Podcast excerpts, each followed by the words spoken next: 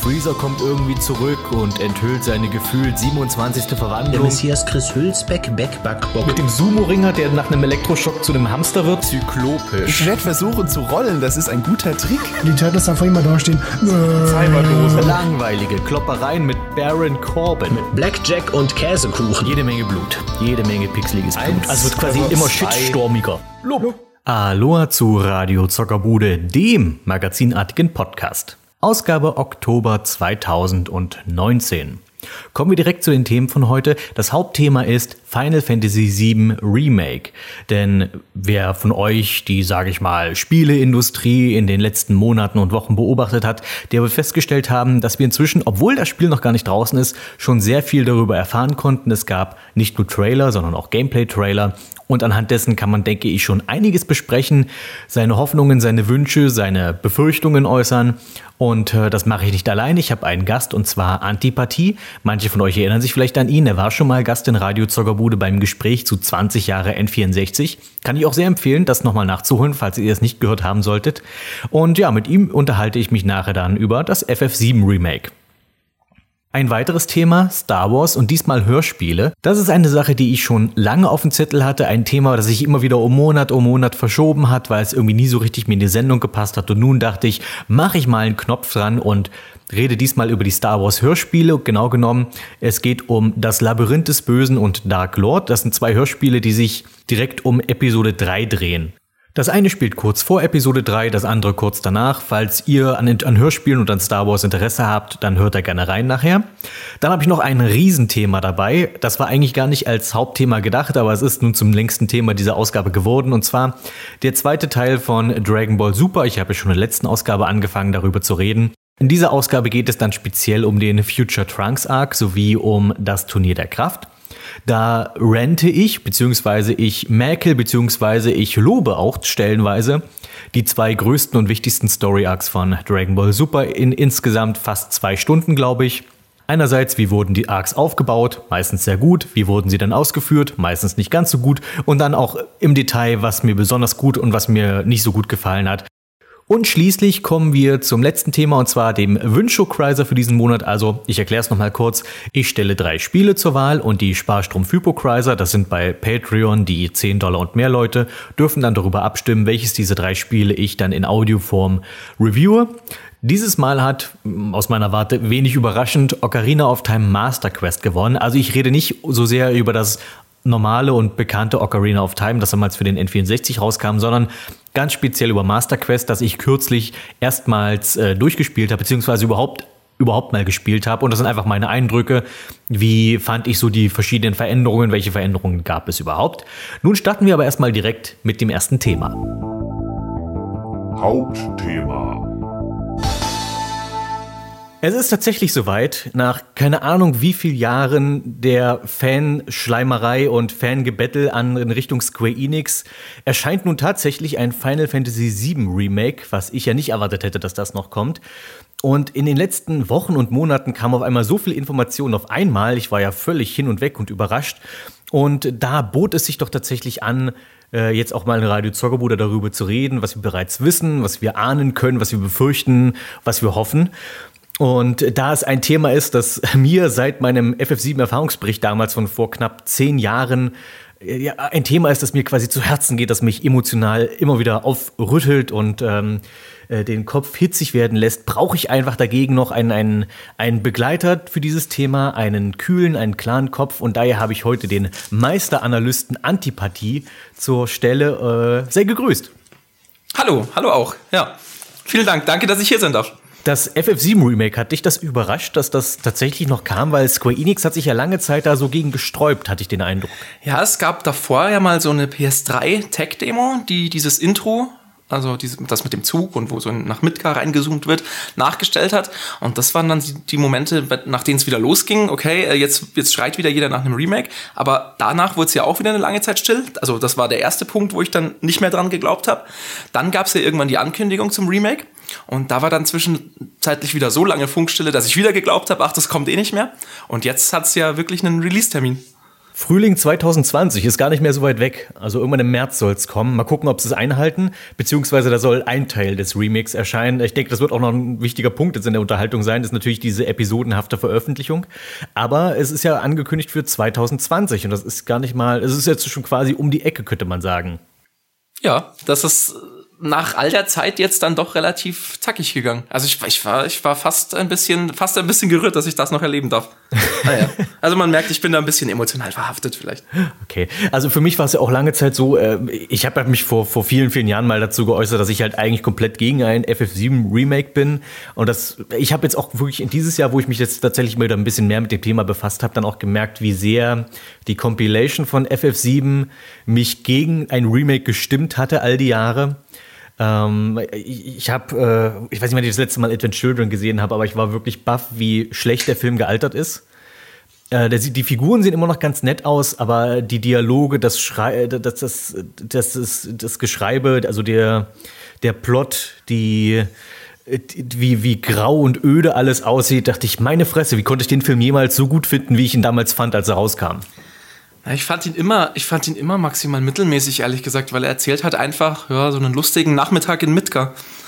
Ähm, das, es pass, gefühlt passiert nicht viel in dem Film. Ähm, ähm, dann hast du am Ende diese Bahamut-Schlacht oder so im letzten Drittel mhm. und, und dann noch diese Schlacht äh, Cloud gegen, gegen Sephiroth. Aber es ist, äh, also der Film hat nichts bewegt, er hat, keinen, er hat keine Konsequenzen in, in jedweder Hinsicht irgendwie gehabt, aus meiner Sicht. Aber da mag man, da mag man sich streiten. Allgemein kann ich allerdings sagen, ähm, das mit den Filmen haben sie nicht raus. Also danach kam ja nochmal ein Final Fantasy Film, der, der Intro-Film zu Final Fantasy, Final Fantasy 15, Kingsglaive quasi, der so ein bisschen die Vorgeschichte erzählt. Mhm. Und auch das ist, ich weiß nicht, ob du den gesehen hast, aber auch das nee, ist nee. irgendwie kein guter Film. Und das ist so, das ist so Beiwerk, das man halt irgendwie mitnimmt, gerade so in Vorfreude auf so ein neues Spiel, auf das man sich jetzt irgendwie jahrelang hat hypen lassen. Aber äh, für sich betrachtet ist das halt auch kein gutes Werk, das jetzt irgendwie viel, viel erzählt oder ja, irgendwelche dramaturgischen Maßstäbe setzt. Ich glaube, das Einzige, was filmisch, was ich bisher gut fand von denen, war dieser ähm, Anime-Kurzfilm mit äh, Zack und Cloud und der Flucht aus Nibelheim. Ach, wie hieß das denn? Last Order oder so? Last der, Order, ja. Der war eigentlich okay, aber der hat auch natürlich nichts Neues irgendwie jetzt dran bewegt oder so. Das ist einfach nur eine Anime-Umsetzung von einer Szene aus dem Spiel. Ähm, aber das war zumindest von der Stimmung her ging das in die richtige Richtung, fand ich. Auf jeden Fall. Ähm, das ist schon sehr lang her, dass ich den gesehen habe, aber das war, das war ja damals, war das, gab es nicht auch mal ein Final Fantasy Anime? Es äh, gab doch diesen äh, Final Fantasy Unlimited oder so?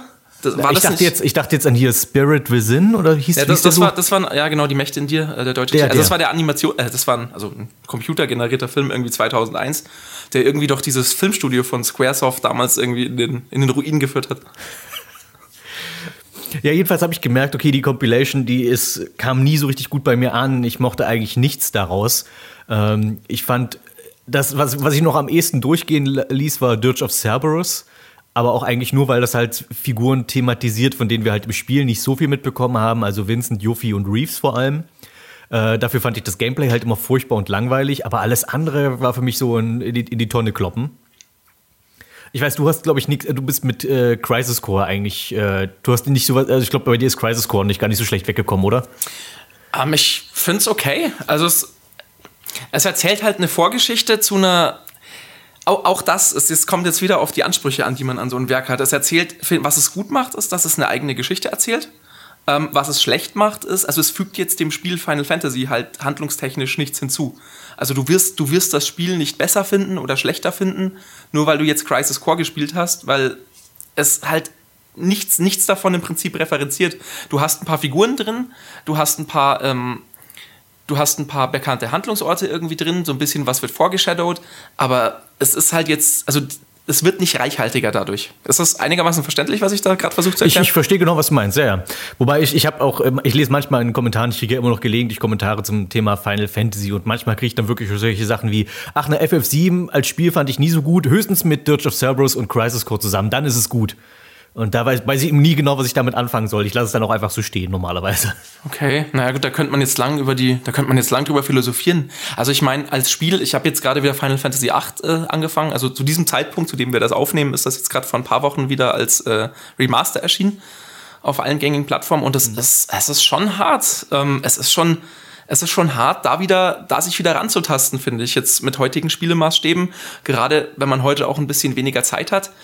Und, und ich verstehe schon, wenn jemand jetzt Final Fantasy VII zum ersten Mal spielt, dass es halt sehr unzugänglich und sperrig sein mag. Finde ich zum Beispiel seltsamerweise gar nicht. Ich habe Anfang des Jahres FF7 nochmal wirklich komplett auf der PS1 durchgespielt und ich war überrascht, wie gut ich dieses Spiel immer noch finde. Ähm, also ich, ich habe es eigentlich immer schon sehr gemocht, aber ich habe, wie gesagt, ich wurde dann, ich hatte so, das hat für mich immer so ein bisschen sauren Beigeschmack bekommen. Es wurde im Internet so ein bisschen totgelatscht, das Spiel. Dann kam die Compilation dazu und kam mir so ein bisschen, also ich, ich war der ganzen Sache einfach überdrüssig und hat, fängt man natürlich irgendwann sich an zu fragen, war das Spiel denn jemals wirklich gut, wenn es mich jetzt so annervt? Aber nachdem jetzt so viel Zeit vergangen ist, habe ich es wieder als wirklich erfrischend und sehr gut genießbar empfunden. Und ich finde es immer noch ein ausgezeichnetes Spiel und ich merke auch, dass ich das immer noch sehr gerne spiele, im Gegensatz zum Beispiel zu den älteren Final Fantasies, die davor kamen.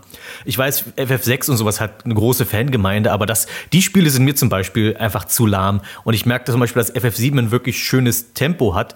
Ich mag, dass die Kämpfe, obwohl sie rundenbasiert sind, sich irgendwie immer schnell anfühlen und ähm, dass auch die Waage gehalten wird zwischen Dialog und, äh, und Gameplay und so. Also ich finde das nach wie vor einfach, einfach finde ich nach wie vor das beste FF, äh, Final Fantasy Spiel. Es ist, es ist mit unter meinen Top 3, würde ich jetzt mal sagen. Ähm, ich habe also ich habe jetzt vor ein paar Monaten versucht, einem, einem jüngeren Cousin meinerseits äh, mal so ein paar ältere Spiele zugänglich zu machen. Und ähm, ich weiß nicht, ich, es ist immer schwierig, dann halt eben zu sagen, was verbindet man jetzt da nostalgisch damit und, und rettet einen dann quasi so über die langen Stellen, weil man ja weiß, was noch kommt. Und was ist jetzt wirklich das, was das Spiel selber jetzt quasi in seiner Wirkung heute noch schafft. Und ähm, also da, also ich glaube, ich wäre da nicht, ähm, ich wäre da nicht äh, frei von der von der rosaroten Nostalgiebrille, um das zu beurteilen. Ähm, ich stelle halt, ich habe halt nur jetzt an, ich meine, das ist jetzt nur anekdotische Evidenz, aber ich habe halt jetzt an einer konkret, an einem konkreten Fall feststellen können, ähm, wo Leute eben vielleicht sich dran aufhängen und das Interesse verlieren bei jugendlichen Aufmerksamkeitsspannen im Nanosekundenbereich heutzutage. und das wäre wo? Na, das wäre zum Beispiel bei den äh, Zufallskämpfen, die dich quasi immer, also das sind so ganz, ganz einfache, aber doch relativ stark im Spiel vorhandene Sachen. Mhm. So ganz einfache Sachen, die dich halt eben aus, der, aus dem Fluss bringen. Wenn du jetzt alleine die, die, das Ziel hast, von A nach B zu gehen und wirst dann 200 Mal durch Zufallskämpfe ähm, unterbrochen, also ich äh, verzeihe meine Aussprache, aber das fuckt die Jugend, glaube ich, heute mehr ab, als dass, dass sie da Spaß dran findet. Das kann ich auch völlig nachvollziehen. Ich war auch nie ein Fan von Zufallskämpfen. Das ist das, was ich meinte, dass ich bei FF7 zumindest das Gefühl habe, dass die Kämpfe immer schnell gehen. Ich habe ähm, auch FF9 mal neulich wieder gespielt und das finde ich vom Tempo her anstrengender. Also mir kommt das langsamer vor insgesamt und ähm, da haben mich die Zufallskämpfe auch wirklich mehr genervt. Bei FF7 finde ich, das macht kurz, dann bist du drin im Kampf und meistens haust du dreimal zu und dann ist der Kampf schon wieder vorbei. Ich finde, das ist noch irgendwie, ich finde das noch verschmerzbarer irgendwie. Okay. Hm, kann ich jetzt, habe ich jetzt kein Gefühl dafür, in welchem der PS1, also wenn wir mal in dem, in dem Rahmen bleiben, in welchem, welchem Teil der PS1 Final Fantasies da jetzt die Zufallskämpfe am schnellsten gehen. Ähm, ich finde halt nur, ähm, um, um kurz abzuschweifen vielleicht, also mhm. kannst, kannst ja rausschneiden, okay. ähm, wenn du halt eben zusätzlich zu den Kämpfen also mehr tun musst, als irgendwelche, also irgendwelche Balken hochlaufen ähm, abzuwarten und dann irgendwelche Eingaben zu machen, sondern noch so irgendwelche Minispiele machen musst, dann ist es, glaube ich, was, was irgendwann in Sättigung geht. Am Anfang hält dich das vielleicht ein bisschen bei der Stange und macht die Kämpfe dann vielleicht so ein bisschen so ein bisschen äh, abwechslungsreicher und so ein bisschen aufregender. Nur wenn du das halt immer machen musst und halt, wie, grad, wie gesagt, gerade äh, in dem Fall, du willst einfach von A nach B gehen und dadurch durchbrochen, äh, irgendwie jetzt einen Zufallskampf irgendwie äh, bestreiten zu müssen und musst dann zusätzlich noch irgendwelche Minispiele ähm, absolvieren in diesem Zufallskampf, dann wird es, glaube ich, nervig hinten raus. Aber wann, wann, ist, wann, ist, wann war denn das mit den Minispielen der Fall? Bei PS1 FF, äh, Final Fantasies fällt mir jetzt gerade kein naja, Beispiel. Zumindest, zumindest bei den FF8 äh, hattest du ja bei diesen äh, Limit-Techniken quasi teilweise ja, gut, so, aber so die kurz ja nicht in jedem Kampf ein. Also. Nee, natürlich nicht, aber könnt, könnte passieren. Hm. Aber Zufallskämpfe ist ja sowieso eine Sache der Vergangenheit. Also äh, jetzt scheint es scheint auch bei den Final Fantasies in den letzten Jahren sowieso der Fall gewesen zu sein, okay, du siehst die Monster eigentlich mal jederzeit irgendwo rumlatschen und du kannst dann in den, in, in den Kampf mit ihnen übergehen und dann kriegst du so eine Art Mischung aus Action-Kampfsystem und rundenbasiertem Kampfsystem. Ähm, erzähl, mich, wenn ich Quatsch erzähle. Und so ähnlich scheint es jetzt auch bei dem FF7 Remake zu werden. Ähm, das war, gab ja da äh, irgendeine Messe vor einiger Zeit, wo dann das Kampfsystem auch mal vorgestellt wurde und auf den ersten Blick fand ich das gar nicht mal so verkehrt, den Ansatz. Ich fand es auch nicht verkehrt. Es folgt dem Trend quasi, dass du, also den es ja schon lange gibt, dass du jetzt keinen gesonderten Kampfbildschirm mehr hast, sondern das halt quasi in, an Ort und Stelle tust. Ähm, und du kannst dich in der, du kannst dich frei bewegen die ganze Zeit. Also es gibt da eine ziemlich ja, stark vorhandene oder ziemlich präsent vorhandene Echtzeitkomponente und kannst auch zuschlagen, hast aber trotzdem noch diese Active Time Balken, die sich halt dann langsam füllen. Und jetzt, das ist jetzt so ein bisschen anders. Ähm, wenn die sich füllen, also zuschlagen kannst du ja im Prinzip die ganze Zeit. Und wenn die sich gefüllt haben, dann kannst du eben Sachen auswählen, wie ähm, du willst jetzt irgendwie Zauber loslassen oder du willst jetzt eine, einen Aufruf starten ähm, oder ja, teilweise, teilweise kannst du dann auch, glaube ich, irgendwann äh, deine, deine äh, Limit-Techniken entfesseln, wenn du mehr Balken oder so gefüllt hast. Wobei ich da wirklich gespannt bin. Also du hast ja nach wie vor die Dreiergruppe, also das wollen sie so beibehalten. Ähm, aber wie dann auch das Teamwork funktionieren soll, weil du spielst ja trotzdem prinzipiell aktuell immer nur einen Charakter, aber du kannst zwischen den Figuren hin und her springen. Und genau. da hängt es dann, finde ich, stark davon ab, also wie, wie funktioniert das Team dann auch tatsächlich als Team. Und das, finde ich, ist für mich noch nicht so richtig rausgekommen äh, aus den Trailern, die wir bisher gesehen haben. Das finde ich das bisher interessanteste war eigentlich dieser Bosskampf gegen den Skorpion-Boss, also den ersten Endgegner aus, aus ähm, FF7, weil du da zumindest zumindest die Sache hast, dass du manchmal mit Cloud irgendwie im Nahkampf irgendwie einen Punkt treffen musst und dann ist der Boss weit weg und dann musst du wechseln zu, zu Barrett und hast dann quasi dann Fernkampf drin. Das fände ich dann ganz nett, wenn sie, also, äh, man muss, man wird sehen, ob sie das quasi über das ganze Spiel durchhalten, also immer wieder auch neue Ansätze zu finden, warum du zwischen den Figuren wechseln solltest. Genau, das wäre jetzt auch mein Punkt gewesen, den ich, den ich gerade ansprechen wollte. Genau so denke ich, werden sie dich dazu zwingen, aber ich denke, das wird maximal im Bosskämpfen irgendwie der Fall sein. Mal gucken. Also, ich, was ich mir halt noch vorstellen könnte, wäre, dass bestimmte Gegner grundsätzlich gegen bestimmte Waffentypen schwächer oder äh, eben nicht so, nicht so, äh, nicht so resistent sind. Dann äh, würdest du dann quasi verleitet werden dazu, eben einen anderen Charakter zu nehmen, der jetzt vielleicht gerade einen Stab führt oder Barretts Waffe oder äh, Tifas Handschuhe oder so das, das könnte ich mir noch vorstellen, dass es dann zumindest kampfweise irgendwie du dir überlegst, ähm, ja, okay, diesen Kampf war das jetzt der Gegnertyp, jetzt nehme ich mal den Charakter. Du musst ja nicht im, du musst ja nicht im Sekundentakt irgendwie wechseln, aber dass du jeden Charakter mal spielst, ist, glaube ich, schon wichtig. Grundsätzlich ist es halt immer schwierig, in einem Echtzeitkampfsystem viele, ja, viele Charaktere gleichzeitig irgendwie zu bedienen. Das äh, übersteigt dann wahrscheinlich so ein bisschen die, die Multitasking-Fähigkeit der Spieler. Deswegen kannst du es eigentlich nicht anders machen, dass du die irgendwie, wenn du sie gerade nicht steuerst, Auto automatisch irgendwie rumlaufen mhm. lässt. Und sobald du sie dann halt eben steuerst, läuft halt der Charakter, den du gerade gesteuert hast, automatisch weiter. Ja, ich finde es auch an sich den besseren Ansatz. Ich habe äh, kürzlich zum ersten Mal dieses Lufia Remake mal gespielt, was für ähm, den Nintendo DS erschien. Und dort wird er quasi auf diese Teamkomponente ganz verzichtet und du hast, steuerst immer nur eine Figur und ähm, wenn du die Figur wechselst, dann ist die einfach die eine Figur, die da ist. Also quasi die anderen rennen nicht mit dir rum, sondern du wechselst in dem Menü einfach die Figur und hast dann einfach die andere gerade ausgewählt das finde ich, nimmt dann schon irgendwie die, diese eigentlich schöne Grundidee von einer Abenteurergruppe, die zusammenarbeitet, wenn quasi du dann trotzdem nur Einzelkämpfer spielst. Und da, da mal gucken, also wie gesagt, was ich, was ich mir, was ich dem skeptisch entgegensehe, ist halt, wie lange kann diese Sache frisch bleiben mit diesem, ähm, mit diesen Gimmicks, warum du wechseln solltest, etc. Aber du hast schon recht, das wird wahrscheinlich ohnehin nur in Bossen relevant werden. Wobei jetzt hat man ja auch, ich glaube, vor zwei Tagen oder vor ein paar Tagen kam doch wieder ein neues, neuer Trailer raus, wo man gegen diesen, wo man diesen äh, Boss sieht, gegen den man in der, in der Kanalisation kämpft unter Don Corneo. Genau, also ein Don Corneo-Trailer kam allgemein raus, ja, genau. Da Na, und dann kam doch, glaube ich, dazu noch ein Gameplay-Trailer, wo du halt wirklich in, in der vollen Länge diesen Kampf siehst gegen dieses Monster. War, also ich weiß nicht, ob es die volle Länge war, aber man hat auf jeden Fall den Kampf gesehen, ja. Und äh, da habe ich zum Beispiel jetzt nicht gesehen, warum man dort wechseln sollte. Das scheint einfach nur so ein, ähm, ja, ein, ein, ein, ein Schadensschwamm zu sein, der einfach sehr viel aushält und du klopfst halt dort irgendwie gefühlt ewig drauf rum. Also ich finde sowohl der Skorpionboss als auch dieser Boss in der Kanalisation ich fand das nach einer Weile, also dadurch, dass diese Trailer mitunter, diese Gameplay-Trailer sehr lang waren, dachte ich, okay, diese Bosskämpfe gehen aber irgendwie gefühlt ganz schön lang. Also mich, mich hätte das ein bisschen angenervt nach einer Weile. Ich habe die Befürchtung, dass alles in diesem Spiel sehr gestreckt wirken wirkt, aber äh, vielleicht dazu später mehr. Das ist, ja, es ist, es ist, es ist, es ist so eine Sache, denke ich. Also du fügst dem natürlich du nimmst dem erstmal natürlich ein taktisches Element weg, wenn du das eben nicht mehr so machst wie auf den PS1-Teilen oder wie in den PS1-Teilen, dass du halt eben sagst, okay, du hast jetzt hier deine, deine Zeit, etwas vorzubereiten, dann wählst du die Aktion aus und dann macht er das automatisch. Ähm, du nimmst dem natürlich Taktik weg in der Beziehung, aber versuchst Taktik natürlich wieder irgendwie hinzuzufügen, indem du dann neue Systeme einführst. Wie eben, dass du die Charaktere wechseln kannst, dass bestimmte Gegner vielleicht gegen bestimmte Waffentypen schwächer sind. Ähm, und zum Beispiel auch, es gibt dir wieder, wieder dieses System geben, dass du, ah, ich weiß nicht mehr, wie es auf Deutsch hieß, also, dass du im Prinzip den Gegner mit einer schnellen Schlagfolge oder mit Zaubern oder, oder was weiß ich, halt eben in einen bestimmten, da füllt sich dann so ein Balken und irgendwann wechselt der Gegner quasi in diesen, äh, in diesen umgeworfen Modus. Bei Final Fantasy 15 hieß es, glaube ich, umgeworfen. Man konntest du Gegner umwerfen und dann sind sie für einen kurzen Moment halt eben schwächer. Und auch das kann halt dann so ein bisschen, ja, so ein bisschen der Versuch sein, Taktik hinzuzufügen, indem du halt sagst, ich habe da jetzt einen Charakter, der macht zwar wenig Schaden, aber kann zwar in sehr kurzen in, in, oder in sehr hoher Frequenz angreifen. Und äh, deswegen nehme ich den jetzt, bis, die, bis der Balken gefüllt ist und dann wechsle ich zum nächsten Charakter, der dann irgendwie mehr Schaden verursacht in der Zeit, in der jetzt geschwächt ist, der Gegner. Und wir haben jetzt auch kürzlich ja die, die ersten, also zumindest mal eine Beschwörung gesehen, wie sich jetzt im Kampf verhalten wird damit. Ähm, Gerade auch bei diesem, bei diesem Gameplay-Trailer zu diesem äh, Kanalisationsboss, da wurde ja Ifrit dann beschworen. Mhm. Und ich fand es interessant, dass, äh, dass, dass Ifrit dann ja wirklich konkret mitkämpft an deiner Seite. Also quasi wie so eine Art viertes Teammitglied sich dann verhält. Ähm, dass er nicht einfach nur auftaucht und einen Zauber macht und Schaden macht und wieder verschwindet, sondern dass er quasi dann äh, aktiv den Kampf mitgestaltet. Fand ich, ne, fand ich auch eine coole Neuerung. Das ist so ein bisschen wie in Final Fantasy XII, wobei da deine Teammitglieder quasi gegangen sind, während du an eine Beschwörung äh, laufen, laufen hast lassen.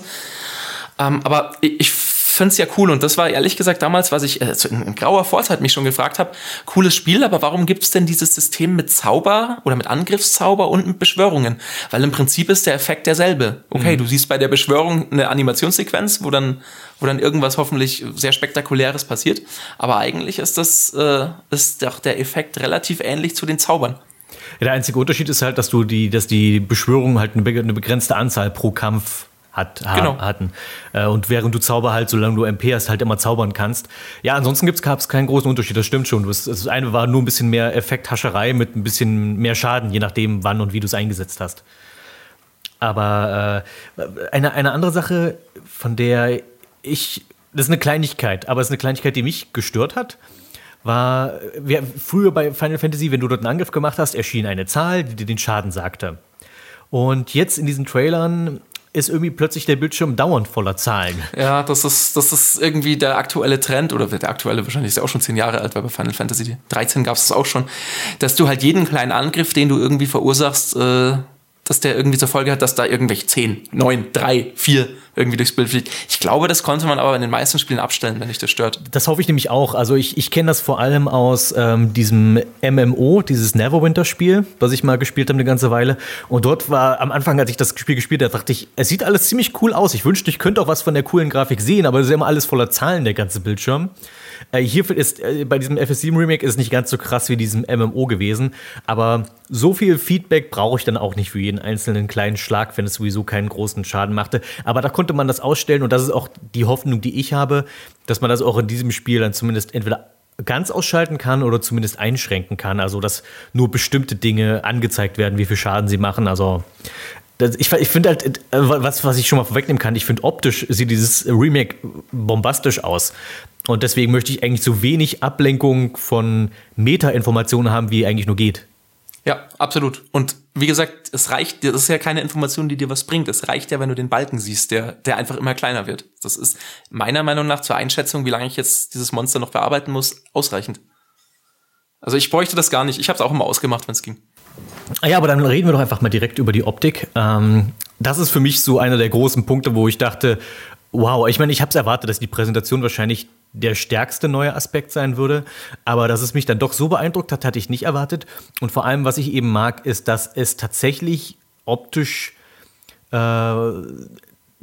dass es sich tatsächlich optisch so stark am Original orientiert. Ich hatte so ein bisschen die Befürchtung, dass wir hier quasi ein zweites Advent Children bekommen, was das betrifft. Also irgendwie diese seltsamen hässlichen Redesigns der Charaktere. Also speziell Barrett sah in Advent Children einfach total mies aus. Und er sieht jetzt wieder richtig cool aus im, im, im, Remake, also mit seinem alten Design, nur eben so ein bisschen, nur halt mit netterer Grafik im Wesentlichen. Und auch äh, wie Midgar aussieht, äh, hat mich sehr beeindruckt. Also dieses wirklich sehr schmutzige, sehr düstere, aber trotzdem sehr interessante Setting. Advent Children hat ja der Advent Children, äh, Advent Children hat ja äh, Midgar leider so grau und langweilig gemacht und hier hast du es halt wieder so, na eben, eben schmutzig und irgendwie trotzdem spannend die, die, die Optik äh, ist, äh, wie so vieles, was man meiner Meinung nach von diesem Spiel gesehen hat, echt beeindruckend. Also das, Spiel baut ja auf einer ähm, Unreal Engine seine ganzen Assets auf und seine ganze, seine ganze Grafik. Ähm, das, also das ist äh, unglaublich toll und schön und ich freue mich da wirklich, jedes Eck zu erkunden schon. Ähm, das wird unglaublich spannend. Auf der anderen Seite könnte diese tolle Präsentation halt den Preis haben, dass du, ich weiß nicht, hast du Final Fantasy 15 gespielt? Nein. Da war es so, also dann beschreibe ich das kurz, mhm. da war das so, dass du die ganze Welt im Prinzip ähm, als großes, mehr oder weniger, es gab ein paar Bereiche, die gesondert waren, aber sonst im Prinzip jeden Dungeon, in den du gegangen bist, jedes, jede Stadt, die du besucht hast, das war ein großes, ein großes Areal. Und die Übergänge waren da absolut nahtlos. Und da habe ich jetzt widersprüchliche Aussagen gehört inzwischen. Ich habe es vorhin extra nochmal gegoogelt. Ähm, aber da schätze ich, wird es wieder so sein, dass du halt eben dann einzelne Bereiche verlässt. Und zum Beispiel, du gehst jetzt hier durch die Tür durch, so, und dann bist du jetzt in Sektor 7. Und dann verlässt du Sektor 7 und dann bist du in Sektor 8. Dass du halt eben wieder nachladende Bereiche hast. Und das ist, das ist sehr schade, weil ähm, das doch für mein äh, Empfinden sehr viel von, ja, von so einer organischen, von so einer organischen Stimmung in der Welt schafft. Wobei ich finde, das ist meiner Meinung nach ein kleiner Preis zu zahlen. Also mich würde es, glaube ich, ich hätte gar nicht drüber nachgedacht, wenn ich ehrlich bin. Ähm, für mich ist dann, für mich sind halt spannende Schauplätze, die halt meinetwegen nachgeladen werden sollen, wesentlich wichtiger als eine zusammenhängende Welt, die dann vielleicht aber Einschränkungen deswegen machen muss. Mhm, das, also ich hätte das vorher wahrscheinlich auch so gesagt. Ich fand das eine sehr, ja, ich fand das, es war eine sehr stimmige Erfahrung so. Also ich, aber ich vielleicht, weiß nicht, vielleicht begeistert mich sowas einfach technisch, dass das möglich ist. Das kann auch sein. Ja, mich, mich, ich weiß nicht, ob mich das hinterm Ofen vorlocken würde, weil wir kennen es im Wesentlichen schon aus Skyrim oder sowas. Wo du ja auch quasi die zusammenhängende Welt hast und dann kannst du quasi nahtlos in diese Städte reingehen.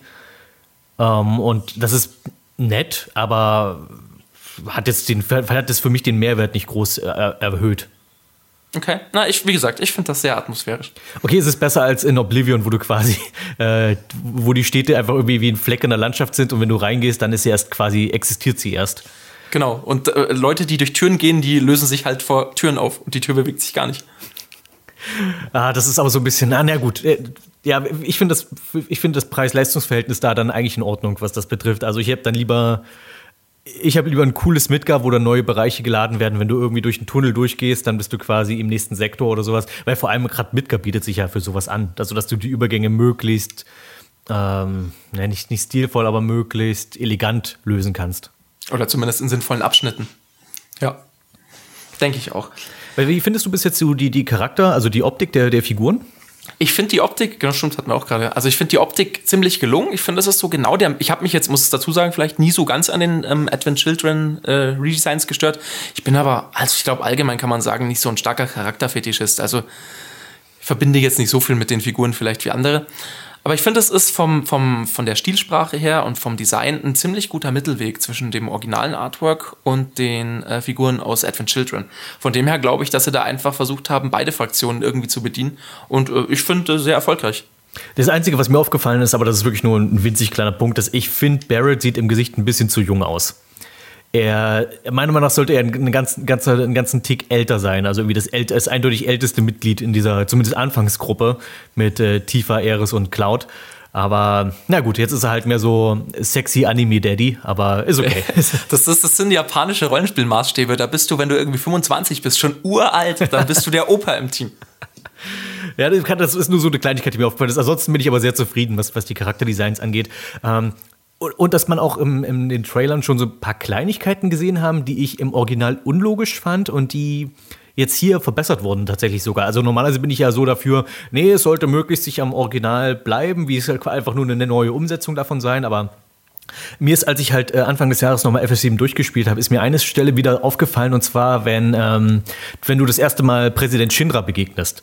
Ja, da hast du quasi, bis es kurz vor dem zweiten Boss, da bist du auf dieser Brücke mit deinem Team und da kommt auf einmal der Präsident persönlich aus irgendeinem so Gang raus und erzählt dir quasi von seinem bösen Masterplan und so weiter. Ja, jetzt bist du im Holodeck. Ja, genau. Und ich finde das, ich habe gedacht, warum kommt der Präsident persönlich und er, er konfrontiert einen Typen, der einen Gewehrarm hat? Also Barrett müsste nur den Arm heben und er hätte den Präsidenten getötet. Und hier haben um, se um, seine Überlegenheit zu demonstrieren. Ja, und hier haben sie es zumindest so gemacht, okay, der Präsident kommt eben nicht persönlich, um irgendeine so äh, Gruppe von Strauchdieben zusammenzuscheißen, also was er quasi im Original gemacht hat, äh, sondern er kommt eben per Hologramm rein und macht da so, hahaha, ich bin so mächtig. Und dann switcht es ja scheinbar irgendwie um zu Heidegger und der bringt dann erst diesen Robotypen rein. Was ich auch, was ich schön finde, dass dann auch diese Rollenverteilung ein bisschen klarer ist. So der Präsident ist der, der so nach außen wirkt und Heidegger ist dann sozusagen der Mann fürs Grobe. Ich möchte kurz anmerken, ähm, ich hätte jetzt erwartet, dass jemand, und äh, in, die, in, dieses, in diese Schublade hätte ich dich jetzt einfach mal gesteckt, das Original sehr stark verteidigt und toll findet und, und als eines der besten Spiele ähm, aller Zeiten irgendwie klassifiziert, ähm, dass der sich an solchen kleinen Änderungen stört. Ähm, aber interessant, dass, dass das dem nicht so ist. Wenn's, wenn wenn ich es eine logische Änderung finde, dann nur her damit. Ich mag keine Änderungen, die entweder nur dazu da sind, um Fanservice zu bedienen. Also wenn, ich habe nichts, nichts an sich gegen Fanservice, aber er sollte dann quasi, es sollte einen Grund haben, warum man es macht. Und andererseits, ähm, ich mag ansonsten keine Ergänzungen, nur um zum Beispiel äh, dann das mit irgendwie besser mit Crisis Code zu verbinden oder sowas. Also wogegen ich zum Beispiel komplett bin, ist halt, das Ergänzen von Figuren aus Crisis Core oder dass Denzel jetzt auf einmal mit rumrennt in Sektor 7 oder irgendwie sowas. Äh, Wäre der schon geboren gewesen in der Zeitlinie? Keine Ahnung. Keine, aber müsst, keine Ahnung, müsste eigentlich. Ich meine, zwischen Advent Children und FF7 liegen irgendwie zwei Jahre. Also eigentlich mhm. sollte er dann schon eigentlich existieren. Ähm, ja, also sowas, gegen sowas wäre ich. Aber zum Beispiel zu sagen, okay, wir haben diese Szene ähm, und warum so, dann eben sich die Frage zu stellen, warum sollte Barrett jetzt nicht einfach den Präsidenten erschießen? Wir könnten das doch irgendwie anders auflösen und hätten trotzdem denselben Effekt. Es gibt die weiterhin diese Begegnung mit ihm. Äh, wenn ich zum Beispiel eine Sache nennen kann, von der ich zum Beispiel noch sehr skeptisch bin, ob ich diese Änderung gut finde, ist, ähm, wie früh Sephiroth jetzt scheinbar im Spiel schon quasi in, in, in, in Illusionen auftaucht oder in, in Hirngespinsten. Ja, also das, äh, ich dachte jetzt gerade, du sagst was anderes, aber auch, auch das hat äh, mich irritiert aber Sephiroth muss halt im Spiel sein. Ich meine, das ist hier Final Fantasy VII und man hat sich halt hier entschieden in dieser Episode 1, die übrigens im Titel nicht irgendwie Episode 1 oder so genannt wird, sondern das Spiel heißt einfach Final Fantasy VII Remake, ähm, nur eben in Midgar spielen zu lassen. Und äh, jetzt, wenn du da eben Sephiroth noch nicht hast, glaube ich, ist es schwierig, da dramaturgisch hinzuführen, ähm, auf, auf gegen was die da jetzt in die Schlacht ziehen. Ja, aber in Midgard ziehen sie ja noch nicht gegen Sephiroth in die Schlacht. Was ich, was ich damit meine, ist halt, ähm, die, die Rückblenden im Original waren natürlich ein bisschen spooky und seltsam. Da kommt halt irgendwie weißes Licht und eine Stimme aus dem Nichts und das war's. Und ähm, aber was, was, und natürlich kannst du es jetzt so ändern, dass du jetzt quasi direkt Sephiroth vor Clouds Augen erscheinen lässt, der ihm quasi erzählt, hu, ha, ha, ha, Grusel, Wusel, du musst mich verfolgen. Sondern, ähm, aber was, was für mich halt dadurch irgendwie verloren geht, ist dieser Moment, wenn du tatsächlich das erste Mal Sephiroth dann in der Rückblende in, in Nibelheim siehst. Weil das fand ich einen sehr, sehr beeindruckenden Moment, wo du quasi, das erste, was du von Sephiroth im Original siehst, ist dieser Kampf gegen den Drachen. Und du hast den Level 1 Cloud und daneben Sephiroth. Und du kannst überhaupt nichts ausrichten und Sephiroth besiegt den Drachen quasi mit ein, zwei Schlägen und macht halt Schaden im astronomischen Bereich, also von dem du zu dem Zeitpunkt im Spiel nur träumen kannst. Ja, weit über 2000 oder so. Ja, irgendwie 4000 rum oder sowas. Und du machst ja irgendwie noch, du machst irgendwie noch Schaden irgendwie maximal im 100er Bereich, also eher drunter noch. Und ähm, ich fand diesen, einfach diesen, äh, das hat, ohne es extra nennen zu müssen, diesen Abstand in, im, äh, in den Fähigkeiten zwischen den Figuren nochmal sehr schön verdeutlicht. Ich fand das erzählerisch einfach gut gelöst und eben für mich, auf mich als Spieler sehr beeindruckend gewirkt. Indem du jetzt Sephiroth schon so früh ins Spiel integrierst, denke ich, wirst du diesen Effekt für zumindest Spieler, die das äh, die Final Fantasy noch nicht kennen, eventuell mindern. Wobei ich jetzt nicht weiß, ob, ob überhaupt auf eine jüngere Generation es überhaupt noch diesen Effekt hätte. Weiß ich auch nicht. Ich schätze, wenn du dich wirklich mit Final Fantasy VII befasst, dann kommst du sehr schnell auf Sephiroth. Also das ist für dich keine mysterische Figur mehr ähm, oder mysteriöse Figur ja. mehr. Ähm, du wirst, glaube ich, du wirst, glaube ich, wissen, dass das der Antagonist ist und äh, alleine, glaube ich, um das in den Trailer schneiden zu können, ähm, hat als Entscheidungshilfe gereicht, ja, eben zu sagen, äh, den nehmen wir jetzt mit rein. Ja, das ist, ich, das führt mich halt zu der Frage, wer ist so die Zielgruppe dafür? Also klar, irgendwie alte Hasen willst du hinterm Ofen nochmal vorlocken, aber wie, also wie sehr kannst du quasi jüngere Spieler mit dem Spiel ansprechen?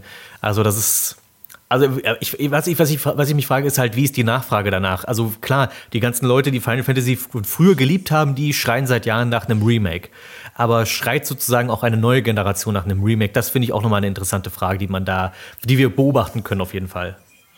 Ja, ich finde das auch, ich finde das auch sehr spannend. Ich glaube, dass äh, für eine, für die neue, also für die neue Generation, wie alt werden die sein?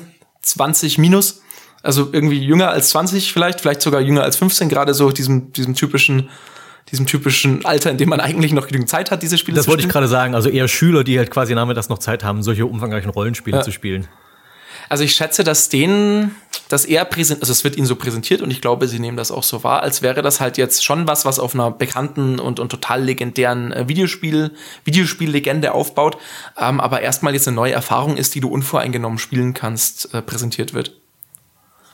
Und man hat jetzt auch schon, äh, was, ich, was mich überrascht hat, dass wir eine deutsche Synchro kriegen. Ich meine, du bist ja ein großer Fan von deutschen Synchros. Du hast ja deine Geschichte mit Kingdom Hearts. habe ich das, habe ich das, habe ich das schon mal, äh, habe ich das schon mal ausgemacht? Ich glaube, du hast aber ja. darüber schon ein umfangreiches Video gemacht, dass, äh, dass dir deutsche Synchro wichtig ist und wie es dich abnervt, wenn es äh, das ohne wirklich ersichtlichen ja. Grund nicht mehr gibt. Ja, aber das ist ja lang her. Ja, stimmt, du hast recht. Ähm, also es ist so, es wird, es kriegt eine deutsche Synchro. Es Final Fantasy 15 hat auch schon eine deutsche Synchronisation bekommen. Die war ganz gut. Es waren jetzt die Typ, es waren jetzt nicht die A-List-Sprecher, sage ich jetzt mal. Also es mhm. waren jetzt typische ja, Sprecher, die du in vielen Videospielproduktionen hörst, ähm, auch jetzt aus Städten, die jetzt nicht in den Synchronhochbogen irgendwie liegen. Ähm, und sowas wird's halt jetzt bei, also was man bisher gehört hat, würde ich jetzt sagen, wird das bei Final Fantasy ähm, 7 Remake ebenfalls wieder so sein, dass du halt eben nicht die A-List-Sprecher nimmst. Also Cloud hat, also lustigerweise im Original, also nee, Quatsch, nicht, sorry, im, ähm, im Englischen, das ist ja nicht das Original, in der englischen Sprachfassung wurde, glaube ich, das ganze Cast ausgetauscht. Das aber sehr nah klingt nach dem, wie es in Advent Children irgendwie noch getönt hat. Und äh, im Deutschen habe ich jetzt mitbekommen oder habe ich jetzt gehört, also Tifa und Aerith haben dieselbe Synchronsprecher, also dieselben Synchronsprecherinnen wieder. Okay. Aber Cloud und Barrett äh, haben, haben jemand anders. Und Sephiroth hat auch jemand anders. Was ich auch okay finde. Ähm, also ich, echt, ich, fand, ich fand Simon Jäger damals als Sephiroth echt gut, aber ich weiß, dass die Meinungen auseinandergehen. Ich habe jetzt gerade auch jetzt irgendwie den Trailer noch mal so einigermaßen noch mal Revue passieren lassen. Ich fand Cloud eigentlich ziemlich gut. Ähm, hat so ganz gut diesen Ton getroffen, fand ich, den, den man bei Cloud, dieses etwas nachdenkliche, ähm, aber noch aber irgendwie irritierte Bürschlein sozusagen. Äh, Barrett ist vielleicht ein bisschen übertrieben grummelig. Ich meine, ich weiß, das ist so seine, das, das Bild, was man von Barrett hat, aber ich bin gespannt, ob er wirklich die ganze Zeit so dann reden muss. Ich fand, aber in, insgesamt fand ich die deutschen äh, Sprecher eigentlich ziemlich gut gewählt, von dem, was man bis jetzt gehört hat. Ich fand vielleicht Tifa noch ein bisschen steif und hölzern. Das war so die einzige, von der ich denke, das könnte ein bisschen seltsam werden. Aber zum Beispiel Don Corneo fand ich sehr passend, so die eine Zeile, die man von ihm gehört hat. Ich, ich bin auf diese Corneo und, und diesen ganzen Corneo, äh, wie, wie du das jetzt quasi abhandelst, sowieso ja. super gespannt. Oh, ja. Also ich bin. Ich hätte jetzt gesagt, das ist so eine Stelle, die kannst du gar nicht so umsetzen, dass da jeder zufrieden ist. Also ich, ich will, ich spreche es jetzt auch nicht an, weil ich, weil es vielleicht noch den einen oder anderen Hörer gibt, der das nicht weiß. Dem würde ich jetzt die Überraschung nicht verderben. Ach nee, ich weiß nicht. Ich finde, wir können schon mal einfach offen über Wall Market okay. reden. Ich finde, also das ist jetzt einfach, man muss doch sagen, FF7 ist ein altes Spiel und ich glaube, die Leute, die Radio Zockerbude hören, sind in etwa sind im Bilde. Auch alt. Ja, das sind auch alte Säcke und die, die, die hören sowieso nur mit einem Ohr zu. Die spielen jetzt gerade irgendwas anderes nebenher. Von daher. Okay. Ähm, die, ich finde die Warren Market Szene, das war ich wirklich auch super skeptisch, ob das umgesetzt wird, weil natürlich äh, die Zeiten haben sich geändert. Wir sind alle sehr viel auch sensibler, was bestimmte Dinge angeht. Äh, allein das Crossdressing ein Thema ist in, de, in dem Bereich. Ähm, ob man das einfach wieder so eins zu eins umsetzt, wie es damals war. Äh, wobei ich fand, das war halt irgendwie nie. Ähm, ich finde, es ist damals schon nicht zu weit gegangen. Ich meine, ich fand es crazy, dass es angedeutet wurde, was da alles so drin steckte, dass es halt ein Bordell gibt, dass Cloud sich als Frau verkleidet, um quasi so einem Zuhälter vorgeführt zu werden. Ähm, oder auch allgemein die, diese, diese dass, dass du quasi auch irgendwie einem Typen Abführmittel gibst und solche Geschichten. Also der ganze Bereich ist halt wirklich total eigenartig und irgendwie sticht so ein bisschen heraus. Aber bis jetzt hat man ja im Trailer gesehen, dass anscheinend ja vieles davon umgesetzt wird. Also allein, dass du halt diese ähm, in dem, in dem Sportstudio äh, so ein Minispiel hast, wo du tatsächlich wieder irgendwie Kniebeugen machen musst. Ähm, ob das jetzt auch quasi alles äh, Leute vom anderen Ufer sein werden, wie es quasi im Original angedeutet wird, das werden wir noch sehen. Oder ob es zum Beispiel auch die berühmte Szene gibt mit Cloud in der Badewanne und den, den vielen Muskelmännern. Genau. Aber das stimmt, da bin ich auch sehr gespannt drauf. Und ich, also, ich habe ich hab wirklich nicht geglaubt, dass das überhaupt aufgegriffen wird oder dass man vielleicht, ähm, dass man das so auflöst, dass vielleicht äh, man direkt von Sektor 5 oder wo Eris halt wohnt, dann halt direkt zur Villa von Corneo kommt und man diesen ganzen Zwischenpart einfach, einfach auslässt. Einfach, einfach nach dem Motto, okay, die Leute kaufen dieses Spiel hauptsächlich für es ist Final Fantasy und wir wollen Sephiroth sehen und wenn man da so eine kleine Episode rausnimmt, stürzt sich schon keiner dran. Aber das ist zumindest jetzt drin zu sein scheint, finde ich schon mal ziemlich gut. Finde ich auch sehr gut. Es ist ja auch, dass du, also du musst zum einen natürlich den, den alten Leuten das geben, den, den, den langjährigen Fans das geben, was sie erwarten. Und das wäre, das hätte einen Shitstorm provoziert oder hätte zumindest das Potenzial dazu gehabt. Und zum anderen schneidest du dich ja, glaube ich, bei jeder möglichen Szene, die du irgendwie entfernst, ins eigene Fleisch, weil äh, dieses ganze Spiel wird nur in Midgar spielen und du hast eben nur nur diesen Handlungsort und äh, man hat ja jetzt schon im Trailer gesehen, dass sie sogar irgendwie Sachen dazu erfinden, ähm, um um halt eben diesen um halt eben diese, diesen Handlungsraum da irgendwie weiter auszufüllen und die Zeit länger zu strecken. Weil die Aussage ist ja, du wirst ja da ein vollwertiges Spiel, eine vollwertige Spielzeit verbringen in diesem Spiel. Es kommt auch auf zwei Blu-Rays raus, mhm. keine Ahnung. Aber es wird vielleicht 4K-Videos drauf oder keine Ahnung, wie so zwei Blu-Rays. Und ähm, du wirst halt eben die ganze Zeit nur in Midgar verbringen und das Spiel endet. Also wohl auch erst, wenn du da rauskommst oder auch schon, wenn du da rauskommst. Meinst du, dass sie, meinst du, dass sie den Shinra Tower noch drin haben? Also, also das, das ist jetzt die große Frage. Das ist äh, schon natürlich so ein bisschen das, das Highlight in Midgar. Danach fließt sie ja auch gleich. Weil wenn man das jetzt, wenn man diese Aussage jetzt ganz auf die Goldwaage legen würde, dann würde man jetzt sagen, ja, okay, dieser Motorball, ich habe Namen extra gegoogelt, wie, der, wie dieser Endboss hieß, den du da äh, auf dieser Autobahn, ähm, diese, auf dieser Autobahn oder auf dieser Straße mhm. da bekämpfst von Midgar raus, wäre dann quasi der letzte Boss. Und das ist jetzt, weiß nicht, ob das dramaturgisch jetzt so ein toller Abschluss das stimmt. wäre. Ich habe ich hab jetzt eher gedacht, so anhand der Trailer, die man gesehen hat, es gibt eigentlich, du siehst ja im Trailer nur eine ganz kurze Szene, wo, wo, Shin, wo Cloud im Shinra Tower ist. Also wahrscheinlich ist mhm. es drin.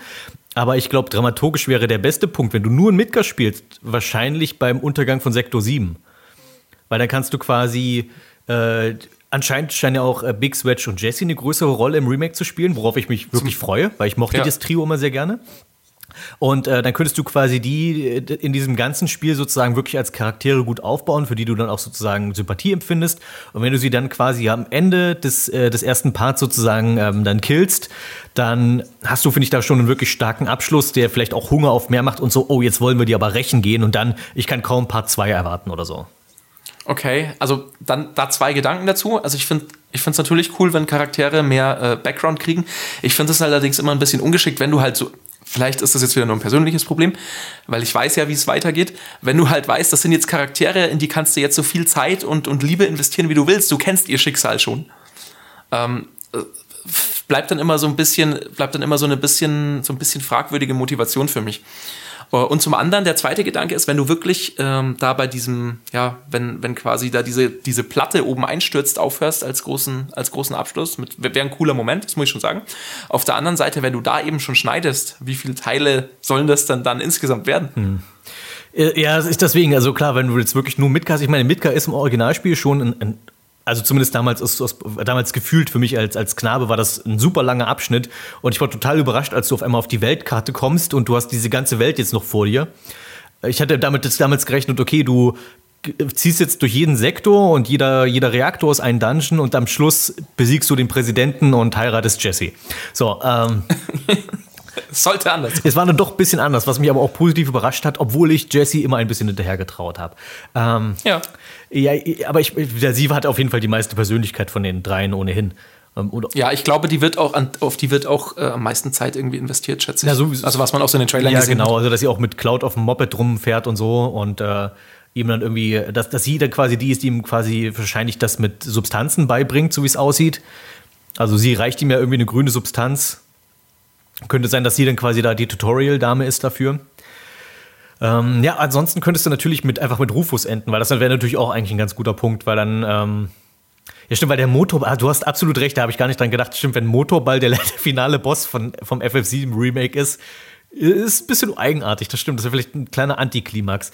Oder man müsste es halt so um, umbasteln, dass man ähm, vielleicht dann noch einen weiteren, noch einen extra Boss mit einfügt. Einfach nach Motorball, dass du dann quasi noch irgendwie Heidegger am Panzer bekämpfst oder sonst was.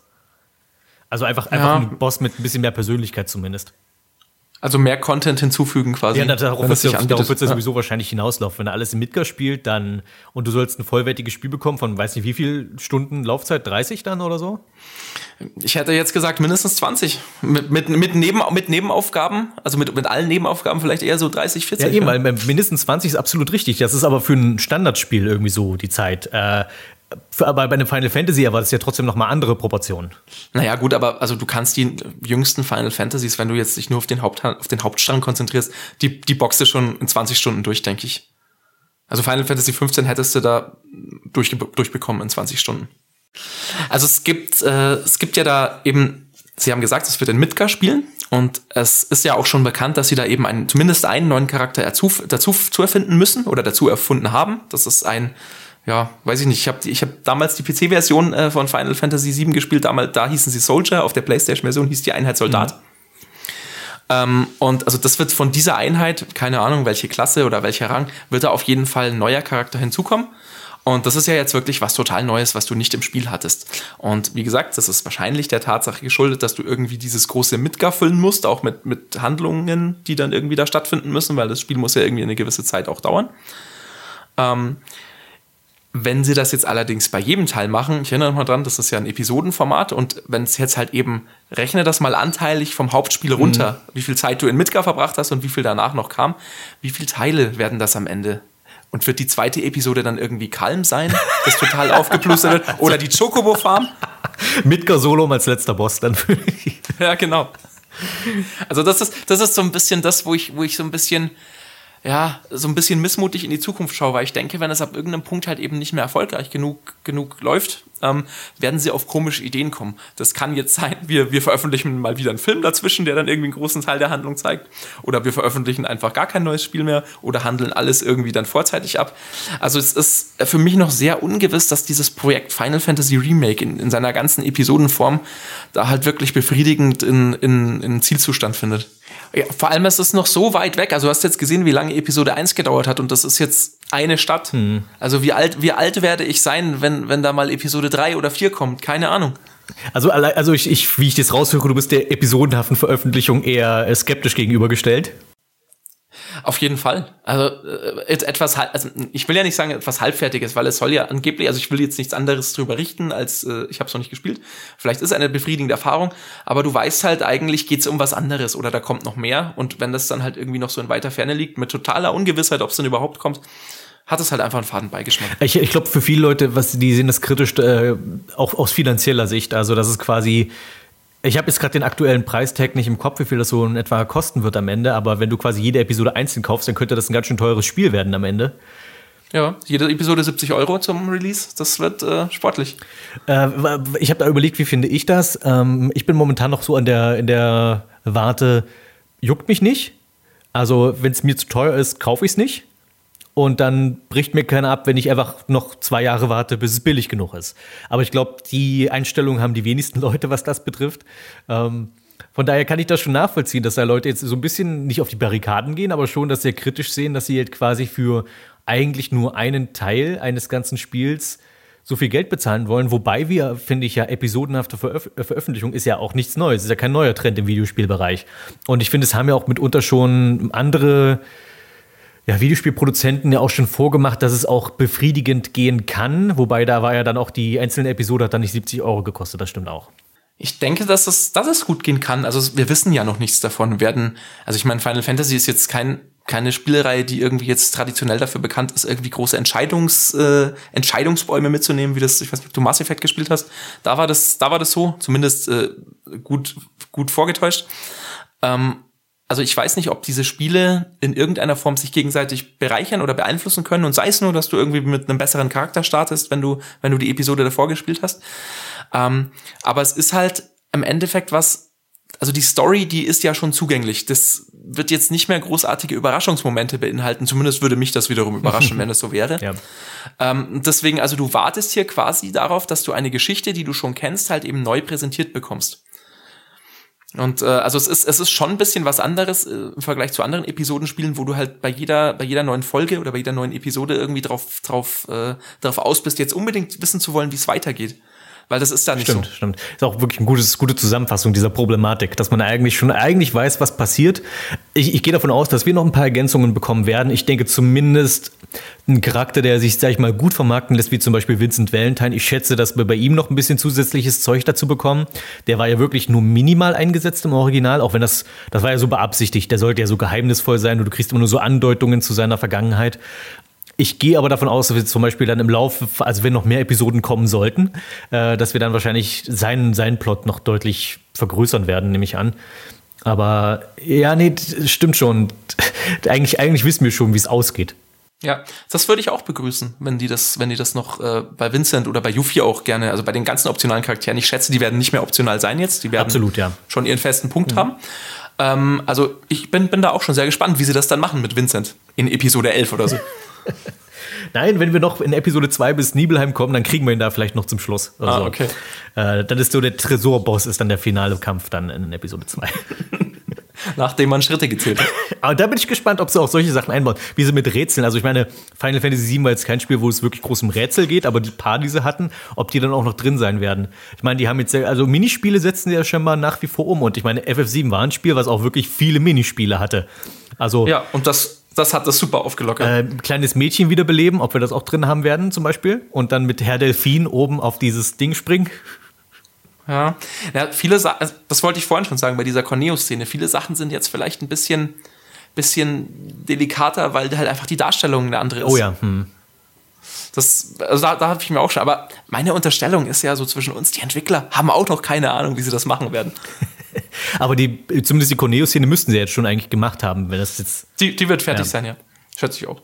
Also ja, also jetzt wird, ich hoffe, ich hoffe, sie kriegen das hin und es wird nicht wieder, äh, es wird nicht wieder kurzfristig noch eine Release-Verschiebung geben. Wobei, ähm, ich finde, wie gesagt, ich finde es jetzt zeitlich schon ganz schön knapp getaktet, wenn das jetzt noch, obwohl, die sind ja scheinbar schon echt weit. Also das Kampfsystem sieht ja so weit fertig aus. Und auch die Assets sehen soweit fertig aus. Ich bin ja, wie gesagt, also wie, wie nah sich die Schauplätze ans Original halten, nur eben aus einer 3D-Perspektive jetzt. In neuer Grafik finde ich schon gut. Also äh, zum Beispiel der siebte Himmel, also Tifas Bar, dachte ich, wow, so habe ich mir das in etwa vorgestellt. Da hast du diese Flip-Automaten im Hintergrund, du hast diese Bar, ähm, auch die Bar ist irgendwie nicht nur irgendwie, da sind zwei Flaschen, sondern da ist halt ganz viel Krempel auch noch hinten drin und so weiter. Ich bin, also ich bin positiv gestimmt und wenn ich, äh, wenn ich irgendwie Zeit und Geld dafür haben sollte, wovon ich nicht ausgehe, würde ich sogar spielen. Also ich bin ihm jetzt weitaus offener gestimmt nach dem ganzen Material, was wir jetzt gesehen haben, als ich vielleicht noch vor einem Jahr oder die, die Jahre davor gewesen wäre. Das finde ich auch. Das sind jetzt natürlich die, die, also genau das, was du gesagt hast, würde ich so unterschreiben. Ähm, sowohl das vom siebten Himmel als auch das, wie positiv man dem jetzt gegenüber gestimmt ist. Alles, was man negativ daran findet, ähm, ist entweder dem Konzept geschuldet, dass du halt jetzt Episoden machst, dass du halt jetzt irgendwie bei Midgar aufhörst, ist irgendwelchem komischen Marketing geschuldet, dass du auf dieses Produkt einfach nicht Episode 1 schon mal draufschreibst, sondern irgendwie zumindest den Eindruck erwecken willst, äh, oder den Eindruck erweckst, äh, de facto, dass es halt eben das komplette Spiel Final Fantasy VII ist. Das ist merkwürdig. Aber alles, was du gesehen hast bisher, ist aus meiner Meinung, aus meiner Sicht nach auch total überzeugend. Also es ist wirklich, es ist wirklich ein tolles, ein tolles Spiel mit guten Ideen und viel Liebe. Natürlich sind das bisher sehr oberflächlich, sehr oberflächliche Sachen, die du da jetzt nur beurteilen Das kannst. ist stimmt, das sollte man vielleicht nochmal dazu sagen, dass wir natürlich bisher das Spiel noch nicht gespielt haben, aber es gibt ja schon, sag ich mal, viel Pressematerial, über das man, wie wir jetzt hier, ja schon mal ein bisschen schwadronieren kann. Dann hab vielen Dank, dass du ähm, wieder mal dabei warst bei Radio Zockerboot. Es war ein toller kleiner Dialog zum schönen Thema Final Fantasy VII, ein Spiel, über das man nie genug reden kann. Ähm, und äh, ja, dann bleiben wir gespannt und eventuell hören wir uns ja auch dann mal wieder, wenn das Spiel dann draußen ist und wir ein bisschen mehr darüber wissen. Ich würde mich sehr darauf freuen. Vielen Dank, dass ich dabei sein durfte. Hörspiel. Das Thema Star Wars, das lässt die Popkultur, glaube ich, jetzt niemals mehr in Ruhe. Man dachte ja so, nach der alten Trilogie kam ja lange Zeit nichts, außer halt hin und wieder ein paar Spiele. Aber dann kam ja eine Prequel-Trilogie und dann kamen noch mehr Spiele und dann kam jetzt, oder aktuell wird ja eine weitere Trilogie produziert, wo noch ein dritter Film fehlt, plus Spin-offs und noch mehr Spiele.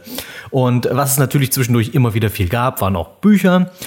Aber ich glaube, das eine Medium, was so ein bisschen hinten runtergefallen ist bei der ganzen Sache, denn Star Wars gibt es ja quasi wirklich in allen Bereichen, äh, das sind Hörspiele.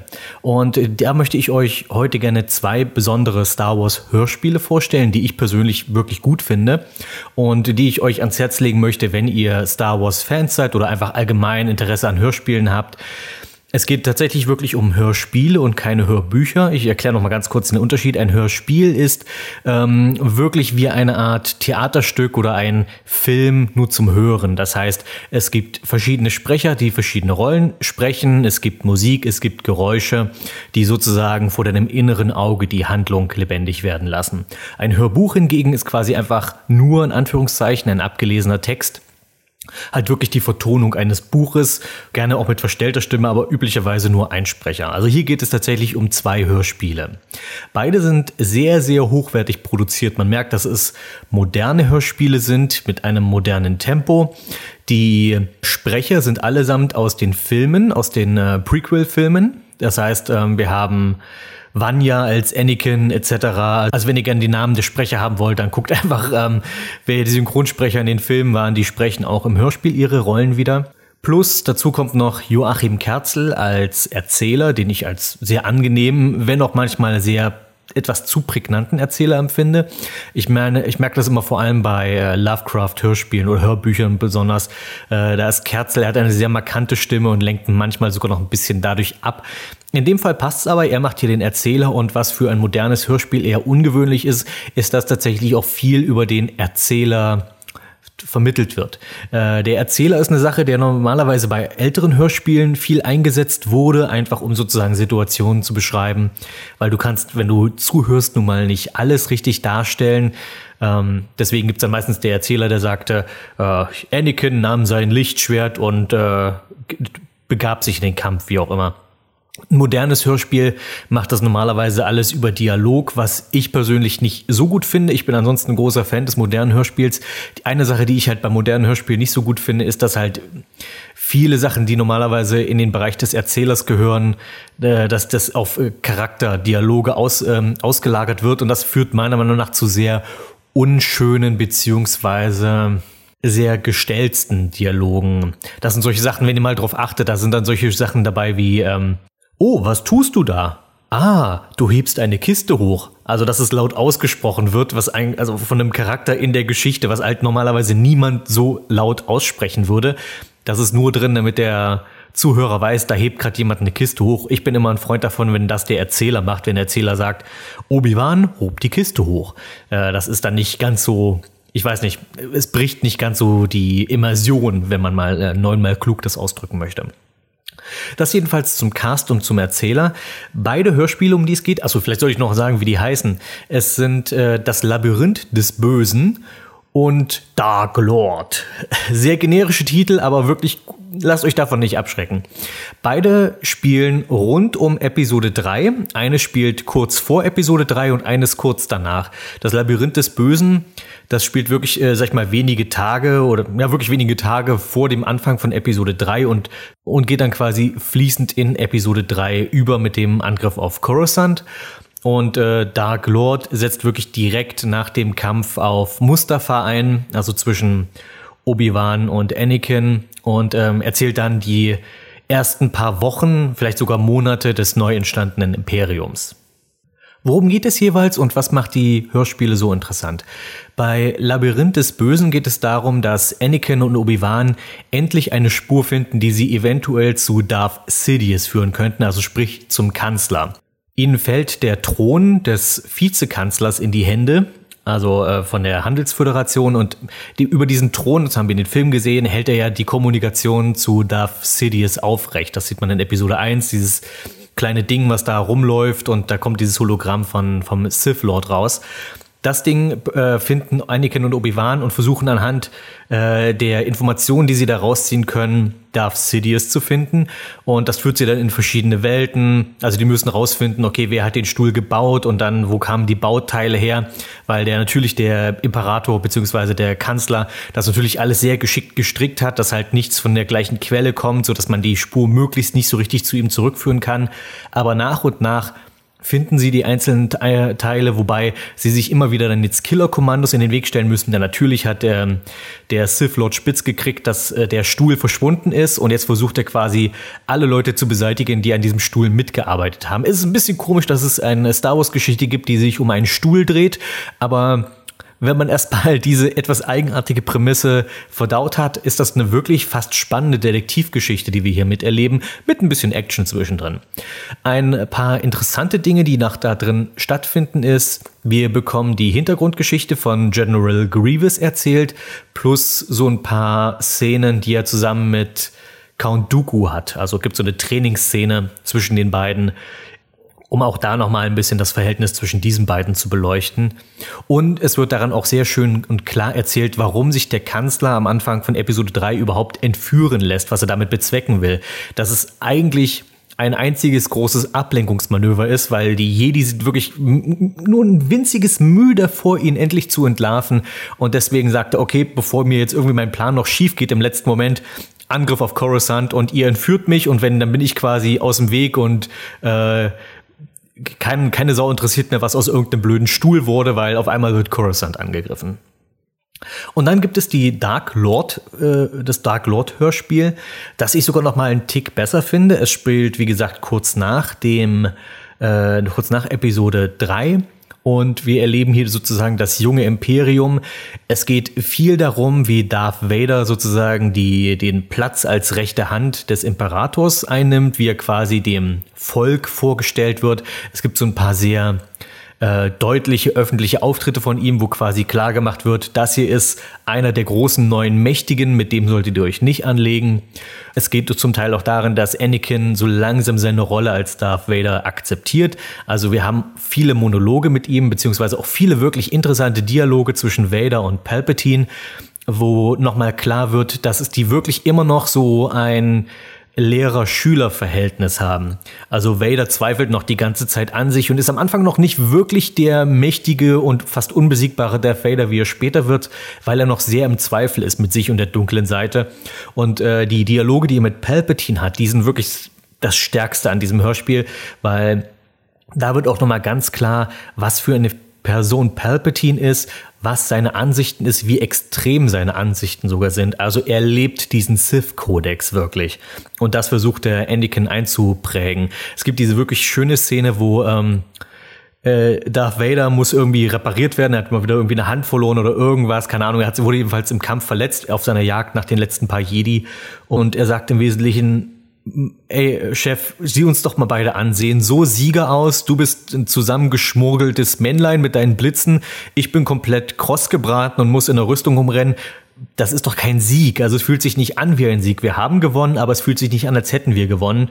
Und Palpatine macht ihm dann also klar, hier, das, was dir die Jedi erzählt haben, die eine Sache, die wirklich immer gestimmt hat, ist, das rohe Fleisch, das Äußere, das ist alles belanglos. Das Einzige, was zählt, ist Macht. Und wer Macht hat, Macht allein. Das ist das Einzige, worauf es ankommt.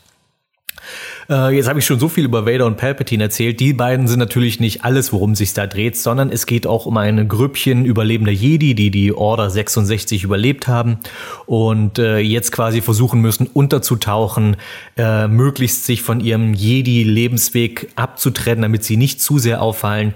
Und es geht einfach darum, was machen wir jetzt? Versuchen wir die anderen Jedi zu finden und irgendwie den Imperator anzugreifen. Yoda hat aber gesagt, nein, versteckt euch lieber, das ist jetzt nicht der richtige Moment, um sich mit dem Imperium anzulegen. Und äh, wirklich, da gibt es so ein bisschen da Konflikt, aber auch dann eben, wie sie versuchen, in ein neues Leben zu finden, in, während sie sich verstecken. Also zum Beispiel versuchen sie dann das Leben als Schmuggler aufzunehmen und ähm, verschiedene Aufträge zu erfüllen. Und das Ganze gipfelt dann auf Kashyyyk, wo mir dann auch ähm, erstmal sozusagen Chewbacca dabei erleben, wie er sich sozusagen der Rebellion im Wesentlichen anschließt. Das heißt, ja genau, es, also das Ganze gipfelt in, einer, in einem großen Klimax auf Kashyyyk, wo das Imperium nun versucht, Kashyyyk zu unterwerfen und die Wookiees zu unterwerfen. Und äh, ja, es ist wirklich für Star Wars-Fans wirklich viele, viele interessante Aspekte drin, die sich nicht, und das ist vor allem, finde ich, wirklich gut gelungen, die sich nicht zu Fanservice-y, ich in großen Anführungszeichen, anfühlt. Das heißt, ich hatte, ich hatte nie den Eindruck, okay, Chewbacca ist jetzt nur hier, weil es ist halt Chewbacca und bei Star Wars und die Leute lieben Chewbacca. Natürlich ist das ein Aspekt davon. Das hätte auch jeder andere Wookie sein können. Aber es fühlt sich insofern okay an, weil wir auf Kashyyyk sind, weil das hier der richtige Platz in der Handlung ist, um Chewbacca sozusagen in die Handlung einzubringen. Und es fühlt sich alles sehr rund und gut geschrieben an. Ich mag viele der Dialoge und ich finde, es macht die Charaktere, die vielleicht mitunter im Film manchmal zu kurz kamen oder deren Motivation manchmal so ein bisschen seltsam war. Ich denke da gerade an Vader und sein Verhältnis zu Padme und so weiter, was im Film so ein bisschen mit der Brechstange erzählt wird, kommt hier nochmal ein bisschen besser raus, wird noch ein bisschen klarer erzählt. Beide haben auch, finde ich, eine sehr angenehme Länge. Sie sind nicht zu lang, aber auch nicht zu kurz. Sie sind genau richtig, um eine gute Geschichte mit guten Charakteren zu erzählen. Labyrinth des Bösen ist drei CDs lang. Äh, Dark Lord sind sogar vier CDs. Und äh, ich habe die wirklich allesamt in kürzester Zeit durchgehört, weil es so spannend war. Beide Hörspiele gibt es für einen sehr okayen und finde ich fairen Preis auch im Internet zu kaufen, in den einschlägigen ähm, äh, in den einschlägigen Plattformen. Ich will jetzt hier keine nennen, mal Werbung und so. Das mache ich nicht. Nein, nein, nein. Außer dass ich jetzt quasi eigentlich Werbung für dieses Hörspiel mache. Ich bin jedenfalls dafür, dass man für gute Hörspiele Geld ausgeben sollte. Ich weiß, dass ihr die auch wahrscheinlich auf YouTube finden könntet. Aber das finde ich halt insofern schade, das so zu machen, weil ich finde, das Hörspielgenre ist eine relativ kleine Nische, bei der die Leute, die sowas produzieren, wirklich auf jeden Euro gucken müssen. Und es ist ein bisschen schade, dass wir nicht mehr solche guten Sachen bekommen, was unter anderem daran liegt, dass halt Leute oftmals nichts dafür bezahlen wollen. Ich will jetzt nicht den Moralapostel hier spielen, nur meine Bitte, wenn ihr Interesse daran habt, dann ähm, zieht euch meinetwegen eine Hörprobe rein und wenn, es, wenn ihr denkt, das ist was für euch, dann kauft's meinetwegen. Ich finde das irgendwie besser und irgendwie fairer. In diesem Sinne, möge der Kerzel mit euch sein. Anime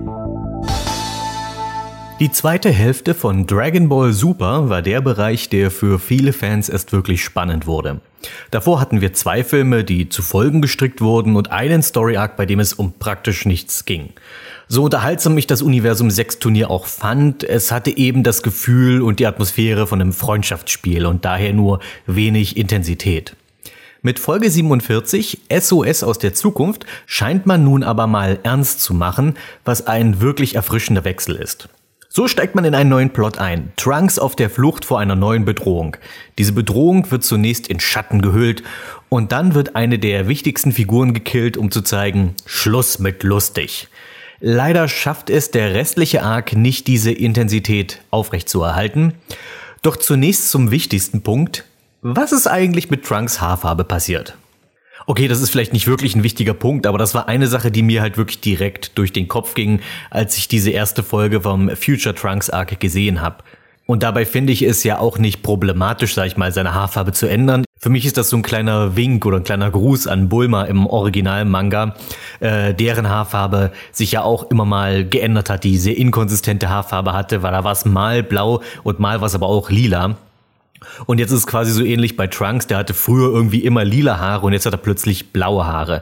Ich spreche das nur deshalb an, beziehungsweise ich finde es deshalb irgendwie seltsam, weil die wahrscheinlich wichtigste Verwandlung in ganz Dragon Ball Super ist der Super Saiyajin Gott Super Saiyajin oder Super Saiyajin Blau.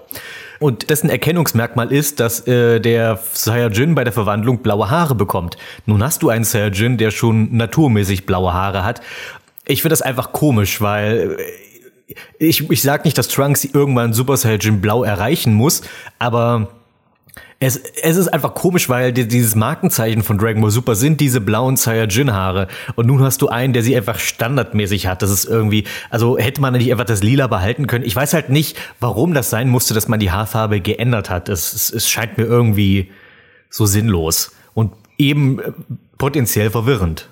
Ich fasse mal kurz den Plot vom Future Trunks Arc zusammen.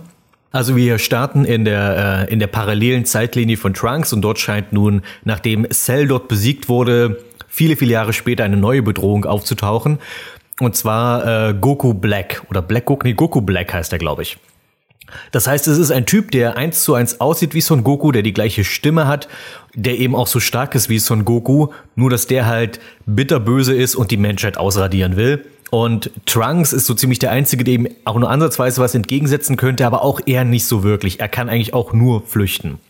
Und äh, so versucht man auf die alte Lösung, damals bei den Cyborgs, zurückzukommen und Trunks erneut durch die Zeit zu schicken, um Hilfe zu holen.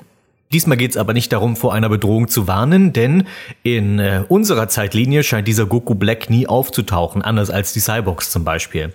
Also hier geht es wirklich darum, dass Trunks zurückreist, um Hilfe in die Zukunft zu holen, was ich schon mal für einen ganz interessanten Punkt halte. Dass man eben nicht sagt, okay, der Zeitreisen ist die ganze Zeit bei uns, sondern wir, unsere Helden, reisen in die andere Zeitlinie. Das ist einfach eine, eine nette Abwechslung und erhält's frisch und sorgt dafür, dass es nicht zu nah am letzten Zeitreisenplot dran ist. Ein großer Teil des Story Arcs wird dann darauf verwendet, zu ermitteln, welche Identität dieser Goku Black hat. Und das Ganze führt dann zu einem äh, Kaioshin aus einem anderen Universum, ich glaube von Universum 10, der irgendwie eine ähnliche Aura hat wie Goku Black. Und dann muss halt ermittelt werden, okay, wie ist da der Zusammenhang? Wie kommt es, dass es, äh, dass diese beiden eine ähnliche Aura haben? Und dann und dann muss das, äh, dann muss natürlich die ganze Sache am Ende ausgefochten werden, um die Zukunft von Trunks Zeitlinie zu retten. Wobei ich mich da frage, was ist da überhaupt noch zu retten? Ich meine, klar, keiner von den Leuten, die dort leben wollen, sterben. Aber meine Fresse, der arme Junge, was, was ist in seiner Zeitlinie alles los? Erst haben die Cyborgs im Wesentlichen die Welt nahezu ausradiert und zerstört. Cell ist dort irgendwann aufgetaucht, den konnte Trunks zumindest abwehren. Wir erfahren in einer Rückblende, dass äh, Dabra und Babedi aufgetaucht sind. Das spielt dann tatsächlich noch eine wichtige Rolle. Aber Trunks hat inzwischen Super Saiyan 2 erreicht und konnte die gerade so abwehren. Und nun taucht ein böser Son Goku auf und ähm, ja, und hier ist nun wirklich kein Licht mehr zu sehen. Hier ist einfach keine Hoffnung mehr, hier noch irgendwas zu retten. Es sei denn, Trunks kann durch seine Zeitreise irgendwie jemanden heranholen, der helfen könnte. Eine weitere große und wie ich finde wirklich gute Überraschung war, dass Mai eine wichtige Rolle in diesem Story Arc spielt. Wer sich jetzt fragt, wer ist eigentlich Mai? Mai war eine der Gehilfinnen von Prinz Pilaf, also die große Frau, die einzige Kompetente in dem Team und auch selbst, obwohl sie auch nie ganz die, die Kohlen für Pilaf aus dem Feuer holen konnte. Äh, sie ist eine der wenigen Überlebenden in Trunks Zeitlinie. Sie hat nun ein ähnliches Alter wie Trunks, denn die Pilaf Crew wurde ja wieder in Kinder verwandelt. Was interessant ist, dass das auch in der alternativen Zeitlinie anscheinend passiert ist. Ich bin mir nicht ganz sicher, wann das da passiert sein soll, denn dort gibt es ja schon lange keine Dragon Balls mehr, weil Piccolo schon seit Ewigkeiten tot ist. Jedenfalls dort ist Mai äh, die Anführerin im Widerstand gegen Goku Black, obwohl sie natürlich nicht viel ausrichten kann als ein normaler Mensch, die nur auf normale Soldaten zurückgreifen kann. Aber hey, immerhin hat sie eine Rolle bekommen, und sie ist vor allem als mögliche Romanze für Trunks gedacht. Was heißt mögliche? Es ist schon ziemlich offensichtlich, dass die beiden zusammenkommen sollen. Nun kann man natürlich zynisch sein und sagen, naja, so typisch Toriyama, er bringt Frauen immer nur dann wirklich in die Handlung zurück, äh, wenn es darum geht, dass ein neuer kleiner Saiyajin geboren werden muss. Und dann überlegt er, okay, wir haben nicht so viel weibliches Personal in Dragon Ball. Wer hat noch einen unbenutzten Uterus? Und ah, diese eine von damals, äh, von Prinz Pilaf, ach, wie hieß die nochmal, die, die Frau von ihm irgendwie Juni, März, Mai, Mai war's. Und äh, so in etwa, weil das also im Wesentlichen ist das ja mit Chichi passiert. Wenn du einen Manga guckst, Chichi taucht ja wirklich nur im allerersten Story Arc auf, dann quasi gar nicht mehr und dann ist sie plötzlich beim 23. Turnier wieder da und im Wesentlichen eigentlich auch nur dazu, damit Son Goku ein Kind haben kann.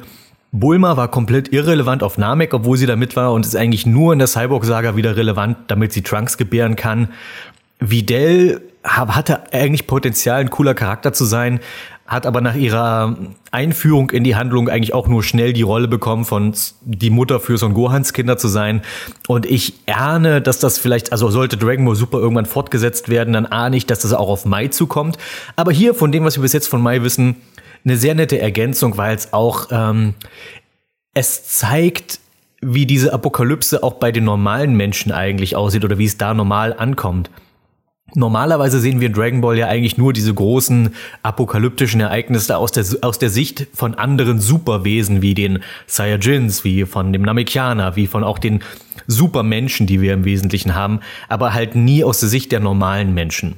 Und diesen Aspekt, diese Ansicht, den bringt uns Mai und ihre kleine Crew, die sie da hat. Unter anderem ja Jirobi hat anscheinend auch überlebt, ähm, widerspricht so ein bisschen dem Anime. Ich glaube, man hat nur im Anime gesehen, dass ja Jirobi von den Cyborgs getötet wurde. Im Manga war es, glaube ich, offen gelassen. Von daher ist es okay, dass man ja Jirobi hier wieder zurückbringt und der erzählt dann in Tränen die Geschichte, wie Meister Quitte ihm die letzte magische Bohne gegeben hat, bevor auch Meister Quitte dann gestorben ist. Und das, das war traurig. Meister Quitte darf nicht sterben. Mano. Jedenfalls, ja, Jirobi lebt in dieser Zeitlinie anscheinend noch, ist ein bisschen älter geworden, aber hey, ist auch cool. Und er gehört auch zum Mais Widerstand. Ähm, Finde ich ziemlich auch einen netten Twist, dass man ihn noch dabei hat, weil auch er gibt noch eine nette Perspektive, weil er kennt Son Goku, er weiß, äh, was die, die, die Crew, die damals die Erde immer wieder beschützt hat, eigentlich für Möglichkeiten hatte. Und nun hast du einen bösen Son Goku, der ähm, die Erde und die Menschheit bedroht. Ich finde, einer der stärksten Aspekte von äh, dem Future Trunk Story Arc ist tatsächlich dieses Forschen, wer ist Goku Black, also dieses Mysterium. Und es wird dann wirklich, also mehrere Folgen werden darauf verwendet, nach der Identität zu forschen. Und wenn es dann rauskommt, es ist eine ganz nette Hintergrundgeschichte, aber ich hätte mir irgendwie mehr erwartet. Letzten Endes, es ist einfach wieder so typisch Dragon Ball. Es ist so nett aufgebaut alles, aber wenn es dann dazu kommt, jetzt dich irgendwie überraschen zu müssen, überrascht es dich nicht. Es, am Ende stellt sich heraus, es war im Grunde genommen alles so, wie wir es eigentlich schon vermutet hatten. Das ist halt also auch was im, im Zusammenhang mit diesem Kaioshin Samasu, der sozusagen der zweite Antagonist dieses Story Arcs ist. Ähm, das kann ich jetzt ja schon mal vorwegnehmen. Also es ist nicht nur Goku Black wird nachher zum Problem, sondern es taucht auch dieser Samasu auf, dieser böse Kaioshin. Und die beiden bilden sozusagen ein Team, um äh, alles menschliche Leben im Universum auszurotten. Und das betrifft nicht nur die Menschen auf der Erde, sondern auch wirklich, also Sterbliche in dem Sinne sollen ausgelöscht werden. Samasu ist quasi ein Gott, der die Nase voll hat von Sterblichen, der die Sterblichen quasi fürchtet. Ihm ist einmal Son Goku begegnet und es hat ihn quasi Angst gemacht, wie ein Sterblicher so mächtig sein konnte und er hat nun diesen Plan zur Auslöschung aller Sterblichen entwickelt und den zieht er nun knallhart durch. Und da wird auch erklärt, warum es ausgerechnet Trunks Zeitlinie getroffen hat, warum es nur dort passieren konnte. Denn Trunks Zeitlinie ist die einzige, in der Lord Beerus, also der Gott der Zerstörung oder Bills, wie er im Englischen heißt, Beelsummer, ähm, er ist das ist die einzige Zeitlinie, in der Beerus nicht existiert. Äh, und das hat was damit zu tun mit dem Auftauchen von Babedi und Dabra. Das ist etwas, was im Manga wesentlich besser erklärt und dargestellt wird. Im, im Anime von Dragon Ball Super gibt's ja nur so eine ganz, ganz kurze äh, Rückblende, wie Trunks Dabra besiegt und das war's. Äh, Im Manga wird halt wirklich erklärt, äh, Babidi und Dabra sind auf der Erde aufgetaucht, aber sie können den Dämon Bu nicht wieder beleben, weil die ganzen Superwesen aus unserer Zeitlinie existieren ja jetzt hier nicht. Also Piccolo ist nicht da, die ganzen Super Saiyajins sind nicht da, nur Trunks ist da. Und Trunks kann erstmal noch mit Dabra nicht mithalten, weil Dabra ist ja von der Stärke her irgendwo auf Cell-Niveau. Und deswegen hilft ihm der Kaioshin, äh, Super Saiyan 2 zu erreichen und dann ist er in etwa so stark wie Dabra. Äh, der Kaioshin besiegt Babidi und äh, Future Trunks besiegt Dabra. Aber Sie können die Erde dadurch retten, sie verhindern, dass der Dämon Bu erweckt wird, was ich gut finde, denn das ist das, warum ich Future Trunks mag, weil er halt der pragmatische Saiyajin ist, der nicht, oh, ich muss meinen Saiyajin-Stolz herausfordern und ich muss zulassen, dass das Böse erwacht, erweckt wird. Aber der, der Kaioshin überlebt den Kampf nicht. Also er, er stirbt sozusagen am Ende des Kampfes gegen Babidi und Dabra und, wie wir erfahren haben, sind äh, der, das Leben des Kaioshin und das Leben des Gottes der Zerstörung sind miteinander verbunden, so ähnlich wie es bei Piccolo und Kami war. Und wenn einer stirbt, dann stirbt auch der andere. Und weil in Future Trunks Zeitlinie der Kaioshin gestorben ist, ist auch Beerus dort gestorben. Und es gibt quasi äh, keinen, der diese, sag ich mal, göttliche Auslöschung des Universums aufhalten kann. Überhaupt ist äh, Beerus eine der Figuren, die ziemlich leiden müssen, in dem Story Arc nicht leiden im Sinne von, er wird besiegt oder kaputt gekloppt oder sonst was, sondern seine Kompetenz wird hier stark untergraben. Weil äh, zuvor war Beerus zwar auch, hat immer eine, eine, eine Comedy-Note gehabt, aber er war auch immer bedrohlich und er hatte auch immer so ein gewisses Geheimwissen durch seinen Engel Wiz, den er immer bei sich hat. Und ähm, hier ist es so, dass sie sich einfach knallhart irren, wie was Zeitreisen angeht und alles, und einfach total dumm dastehen. Also Beerus hat eigentlich in, dieser, in diesem Story Arc nur eine gute Szene und das ist, wenn er den Samasu unserer Zeitlinie halt ausradiert, bevor er hier seinen Plan äh, in, in die Tat umsetzen kann, die quasi ähm, also die Auslöschung der Sterblichen wird in unserer Zeitlinie verhindert, weil Beerus einfach Samasu tötet, bevor er überhaupt zum Zug kommen kann. Das passiert in Trunks Zeitlinie eben nicht, weil es dort keinen Beerus gibt. Nun klingt das alles schon ziemlich gut. Ich fand das Setup für diesen Story Arc wirklich sehr gelungen. Es war wirklich spannend. Zum ersten Mal in Dragon Ball Super ein wirklich spannender Story Arc. Allerdings hat er auch dann leider im Laufe der Zeit wirklich harte Probleme bekommen und der endete dann auf einer eher so meh Note. Reden wir erstmal über Samasu. Samasu war an sich auch eine interessante Idee. Ein böser Kaioshin, der die Sterblichen hasst, obwohl er ein Schöpfergott ist.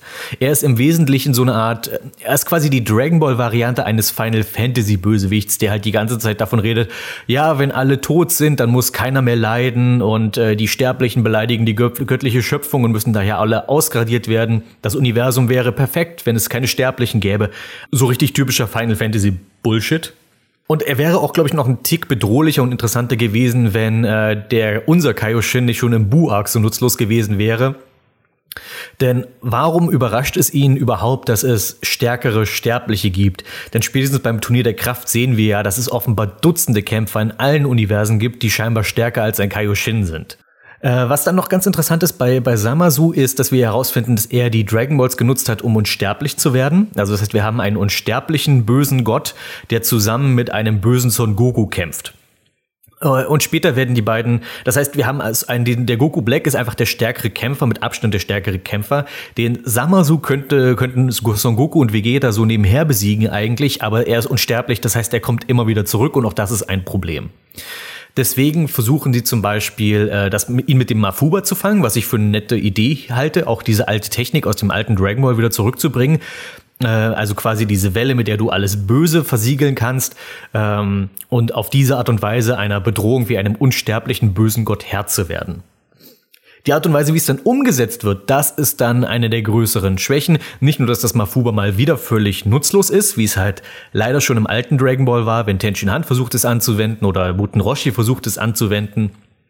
Ich weiß, dass es ein bisschen antiklimaktisch wäre, äh, den Bösewicht mit dem Mafuba zu besiegen, aber kommt schon, wenn ihr es zurückbringt, dann, habt dann sollte es zumindest ein bisschen mehr Konsequenz, ein bisschen mehr Relevanz haben. Wer jetzt diesen Story Arc noch nicht gesehen hat, der fragt sich vielleicht, Moment mal, wer wendet denn das Mafuba eigentlich an? Das können doch eigentlich nur äh, Muten Roshi, Piccolo und Tenshin Han. Und bei Piccolo weiß man es nicht mal so genau. Er kann ja das Anti-Mafuba, aber das eigentliche Mafuba kann, wir können davon ausgehen, dass es wahrscheinlich kann. Äh, wer, wer wendet denn das Mafuba überhaupt an?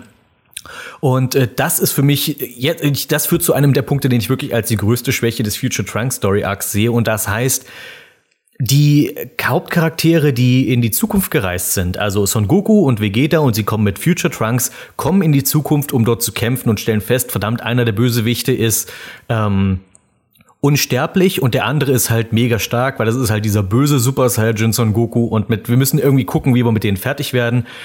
Und die Lösung ist, ach komm, wir reisen wieder zurück in unsere Zeitlinie und überlegen uns was. Und das nimmt der, das nimmt einfach so viel Spannung raus. Ähm, weil du hast, um, also welcher Gefahr waren die jetzt eigentlich ausgesetzt? Sie sind hingereist, haben so ein bisschen auf die Mütze gekriegt und hauen wieder ab und kurieren sich aus und fliegen nochmal in die Zukunft, um es nochmal zu versuchen. Und dieses Hin- und Herkreisen, ich glaube, das passiert sogar noch ein zweites Mal, dass sie halt wieder aus der Zukunft zurückreisen und dann nochmal einen neuen Plan schöpfen und dann wieder in die Zukunft reisen. Anstatt einfach zu sagen, ich meine, wie viel spannender wäre dieser Story Arc gewesen, wenn wir, äh, wenn Son Goku, Vegeta und Trunks und meinetwegen noch irgendein weiterer Charakter, um es ein bisschen bunter zu halten, in die Zukunft gereist wären und dort gestrandet wären in der zerstörten Zukunft. Also irgendwie wird die Zeitmaschine zerstört und jetzt kommen wir hier nicht mehr weg und müssen trotzdem mit der Situation fertig werden. Anstatt dieses Bäumchen wechsel dich, bei dem es, bei dem nie so richtig dann mehr Spannung aufkommt, weil wir haben ja gesehen, okay, sie können so ein bisschen mithalten mit den Bösewichten, es kommt immer wieder zu so einer Art Patt-Situation und man kann so ein bisschen hin und her reisen und nochmal neu probieren. Ist so ein bisschen wie, als hättest du bei einem Videospiel noch zwei Leben übrig und du strengst dich erst an, wenn du bei deinem letzten Leben angekommen bist, weil dann ist es ja dann wirklich vorbei und so.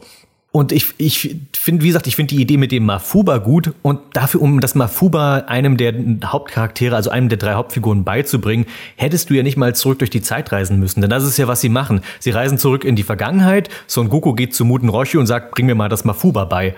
Und äh, er lernt das dann auch mal eben so, schnipp mit dem Finger, was ich auch irgendwie schade finde, weil das halt diese mystische, uralte Technik ist. Äh, ich finde, hier hätte ich, hätte ich gedacht, okay, gedacht, bringen wir doch einfach Piccolo mit in die Zukunft, dann kriegt der mal wieder was zu tun und sei es dann halt nur als die Mafuba-Bitch, weil er halt das Mafuba kann. Aber meinetwegen, wenn es von Goku lernen muss und er muss es von Muten Roshi lernen, auch das hätte man in der Zukunft machen können. Dafür muss man nicht durch die Zeit zurückreisen. Muten Roshi lebt in Trunks Zeitlinie noch. Er lebt dort halt quasi, er ist versteckt und zurückgezogen während der Cyborg-Apokalypse. Äh, ähm, das haben wir damals im Trunks Special gesehen, dass Muten Roshi, Olong und äh, Pool irgendwo in einem U-Boot überlebt haben. Also die gibt es noch. Anstatt, also anstatt man einfach den Muten Roshi der Zukunft nimmt, um ihm das beizubringen, oder den Zukunftsmuten Roshi mitbringt, damit er das Mafuba anwendet da, nimmt man lieber so viel Spannung raus, um so ein bisschen in der Zeit rumzuhopsen. Und vor allem, ich meine, die Zeitreisen waren schon im alten Dragon Ball nicht wirklich gut und durchdacht geschrieben. Ich glaube, das ist, das steht eigentlich außer Frage.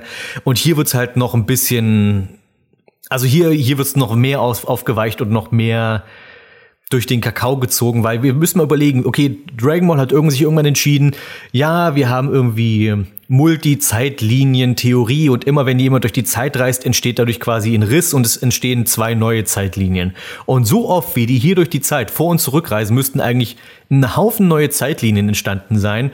Aber die Zeitmaschine merkt sich anscheinend, in welche sie eigentlich muss. Oder, oder anders ausgedrückt, die, die Autoren denken nicht drüber nach. Was eigentlich schade ist, weil wenn du so einen Zeitreisenplot machst, dann, durch, dann denk den doch auch erstmal zu Ende, bevor du ihn anfängst. Und das ist so, finde ich, eine der größten Schwächen von Dragon Ball, die immer noch nicht behoben wurden. Dass, äh, dass die Schreibe ist einfach immer noch so mit dem Brecheisen gemacht. Was ich dem Story Arc zugute halte, ist, dass es ein paar nette Gelegenheiten nutzt, während der Zukunftstrunks in unserer Zeitlinie ist. Und zwar gibt es zwei Begegnungen auf die ich, von denen ich gehofft hätte, dass sie passieren und von denen ich dann auch nicht enttäuscht war. A, Zukunftstrunks begegnet seinem äh, anderen Ich aus unserer Zeitlinie, also äh, dem kleinen Trunks begegnet er und es gibt da eine nette kleine Unterhaltung zwischen den beiden, bei dem quasi, ich glaube, der kleine Trunks spricht dem großen dann Mut zu, weil der kleine Trunks ist eben nicht zerrüttet. Der hat eine relativ normale Kindheit gehabt und ist deswegen ziemlich stabil in seiner Psyche und er gibt quasi, er spricht dem Zukunftstrunks Mut zu, der eigentlich, der nur Apokalypse und nur Scheiße miterlebt hat. Und es gibt eine Begegnung von Future Trunks und dem erwachsenen Son Gohan. Denn wir erinnern uns, der Son Gohan aus Trunks Zeitlinie war sein Mentor, der dann für ihn sein Leben ließ, aus irgendeinem Grund. Und äh, dadurch wurde Zukunftstrunks erst zum Super Saiyajin etc. bla bla. Und hier ist es schön, ihn äh, quasi die beiden wieder zusammengeführt zu sehen. Nur, dass es eben, er, er begegnet hier unserem Son Gohan, der so ganz anders ist als sein Son Gohan, weil unser Son Gohan ist herangewachsen. Er ist so ein bisschen so ein Nerd, trotzdem ein guter Kämpfer, aber er hat kein Interesse an Kampf. Er musste, er musste nicht ähm, alle um sich herum sterben sehen. Er hat eine eigene Familie und er ist glücklich. Und du merkst einfach, wie froh Trunks darüber ist, seinen alten Freund Son Gohan wieder zu sehen, der einfach nur glücklich ist. Und da hat's mich dann auch sehr über die, da haben mich dann die Dragon Ball Fans geärgert, weil wenn du dir zu dem Zeitraum, als die Folgen kamen, mal auf Twitter oder sonst wo rumgeguckt hast, wie sich Leute darüber lustig gemacht haben, was Trunks denken muss, was für ein Schwächling, der es unser Son Gohan geworden ist. Und ich denke immer, ihr habt die Charaktere echt nicht verstanden, oder? Euch geht's nur um Kämpfen, Fäuste und Energiestrahlen und nicht, was ist eigentlich, was sind das eigentlich für Charaktere, die dahinter stecken? Und ich finde, das war eine der besten, also eins der besten Dinge, die Son Gohan passiert ist und eins der besten Dinge, die Zukunftstrunks passiert ist, diese kleine Begegnung zwischen den beiden und wie glücklich Trunks ist, dass er den erwachsenen Son Gohan auch glücklich sehen kann. Und wie er erkennt, dieser ganze Mist mit den Zeitreisen, das war es wert gewesen, um seinen alten Freund endlich einfach mal glücklich und am Leben zu sehen. War ein wirklich netter Touch. Eine andere Sache, auf die sich viele Leute gefreut haben, von der wir quasi schon eigentlich schon längst absehen konnten, dass sie passieren wird, ist, okay, ähm, Black, Goku Black und Samasu äh, werden irgendwann in die Ecke gedrängt und machen eine Fusion mit den Potaras, also mit den Ohrringen. Und dann kriegen wir sozusagen, ach oh Gott, was hat er denn für einen Namen? Super Samasu, Samasu Black. Ich bin mir nicht ganz sicher. Jedenfalls kriegen wir eine Fusion aus Goku Black und Samasu. Äh, hier muss ich dazu sagen, das Design von dieser Fusion ist super langweilig und uninteressant und uninspiriert. Da hätte man so viel mitmachen können, aber im Wesentlichen ist es einfach nur Samasu mit mehr Haare, also mit, mit, mit, mit, hochges mit hochgegelten Haaren. Und das war's. Selbst Kibitoshin hatte ein cooleres Design und der war quasi irgendwie für ein paar Folgen, also der hat, der hat überhaupt keine Rolle gespielt, diese Fusion. Und diese wichtige Fusion der Antagonisten, die hat einfach so, so ein dämliches, langweiliges Design, was so, Darauf wäre ich gekommen, wenn ich mir, wenn ich nicht mal eine Minute Zeit gehabt hätte, um, um drüber nachzudenken. Äh. Na jedenfalls, um dieser Fusion entgegenzutreten, äh, sehen wir auch die Rückkehr von Vegetto, also die Potara-Fusion von Son Goku und Vegeta. Und da denkt man jetzt vielleicht, Moment mal, Son Goku und Vegeta mit der Potara-Fusion, das heißt doch, die ist dann dauerhaft. Das war doch diese Fusion, die, wenn sie einmal gemacht wurde mit den Ohrringen, dann ist sie für immer. Und das war doch auch einer der großen Dinge, die Son Goku erst haben zögern lassen, im Buak, mit wem er fusionieren soll, weil diese Fusion bleibt ja dann für immer und ewig. Man hat ja dann auch da schon eine sehr an den Haaren herbeigezogene Erklärung dann gebraucht, warum Son Goku und Vegeta wieder getrennt wurden. Aber meinetwegen, trotzdem blieb die Regel sozusagen intakt. Äh, hier wird die Regel einfach abgeschafft und das finde ich ziemlich doof, weil ähm, dieser Potara Redcon, wie ich es nenne, natürlich erstens wieder so offensichtlich ist, dass am Ende der Status quo wiederhergestellt werden muss, was Dragon Ball Super ja so unfassbar wichtig ist. Nichts darf irgendeine Veränderung verursachen, nichts darf bleiben, nichts darf eine Konsequenz haben. Es muss immer wieder Status quo am Ende herrschen. Das heißt, Son Goku und Vegeta müssen irgendwie getrennt werden. Haben wir dafür eine gute Idee, wie sie wieder getrennt werden? Nein. Ändern wir lieber einfach die Regel der Potara, dass die jetzt auch ein Zeitlimit haben, genauso wie der Fusionstanz. Das macht A, die Potara-Fusion weniger besonders und B nimmt es auch ein Stück weit Spannung, weil äh, der Preis, den du für diese Fusion, für diese mächtige Fusion zahlen musst, ist auf einmal kein Preis mehr. Also es, du hast, es, es hat keine wirkliche Konsequenz mehr. Du kannst die Fusion einfach machen und dann sind zwar die Ohrringe weg, aber juckt ja keinen. Du, du nach einer halben Stunde oder wie lang es war ja dann auch einfach wieder normal. Ähm, und äh, ja, ja, warum, warum nimmst du diesen wicht, diesen schweren Preis, den du zahlen müsstest für so eine Fusion? Warum, warum nimmst du den weg? Das ist doch eine Sache, die Drama erschaffen könnte, aber äh, wollte man scheinbar nicht. Ich bin jetzt kein großer Fan von Vegetto. Es ist einfach nur eine weitere Verwandlung. mehr interessiert. Es, wer, Fan davon ist, schön für euch. Ich fand es äh, in erster Linie vor allem nur Fanservice, aber zumindest einigermaßen sinnvoller Fanservice, weil hey, die Bösewichte machen Fusion, dann machen die Helden eben eine Fusion.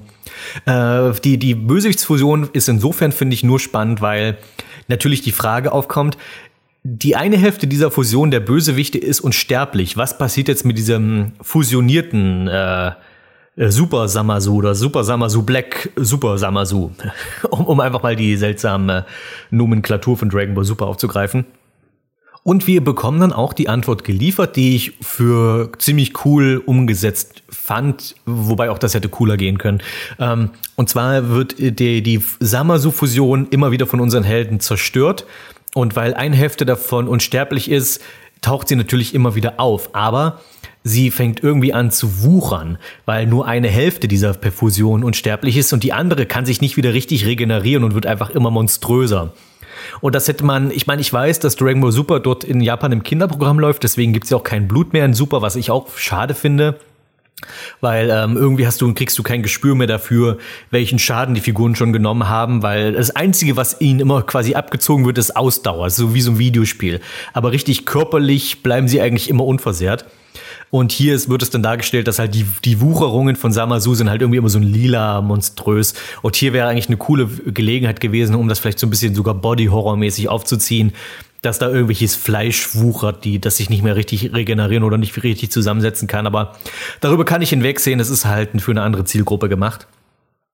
Und dann gibt es einen Punkt, den ich noch gut finde, und zwar, dass Trunks den finalen Schlag machen darf ähm, weil es ist sein Story Arc und ich fand, das fand ich immer ein bisschen doof, dass er bei Cell relativ schnell im Hintergrund verschwand, einfach wieder von zugunsten von Son Goku und Son Gohan.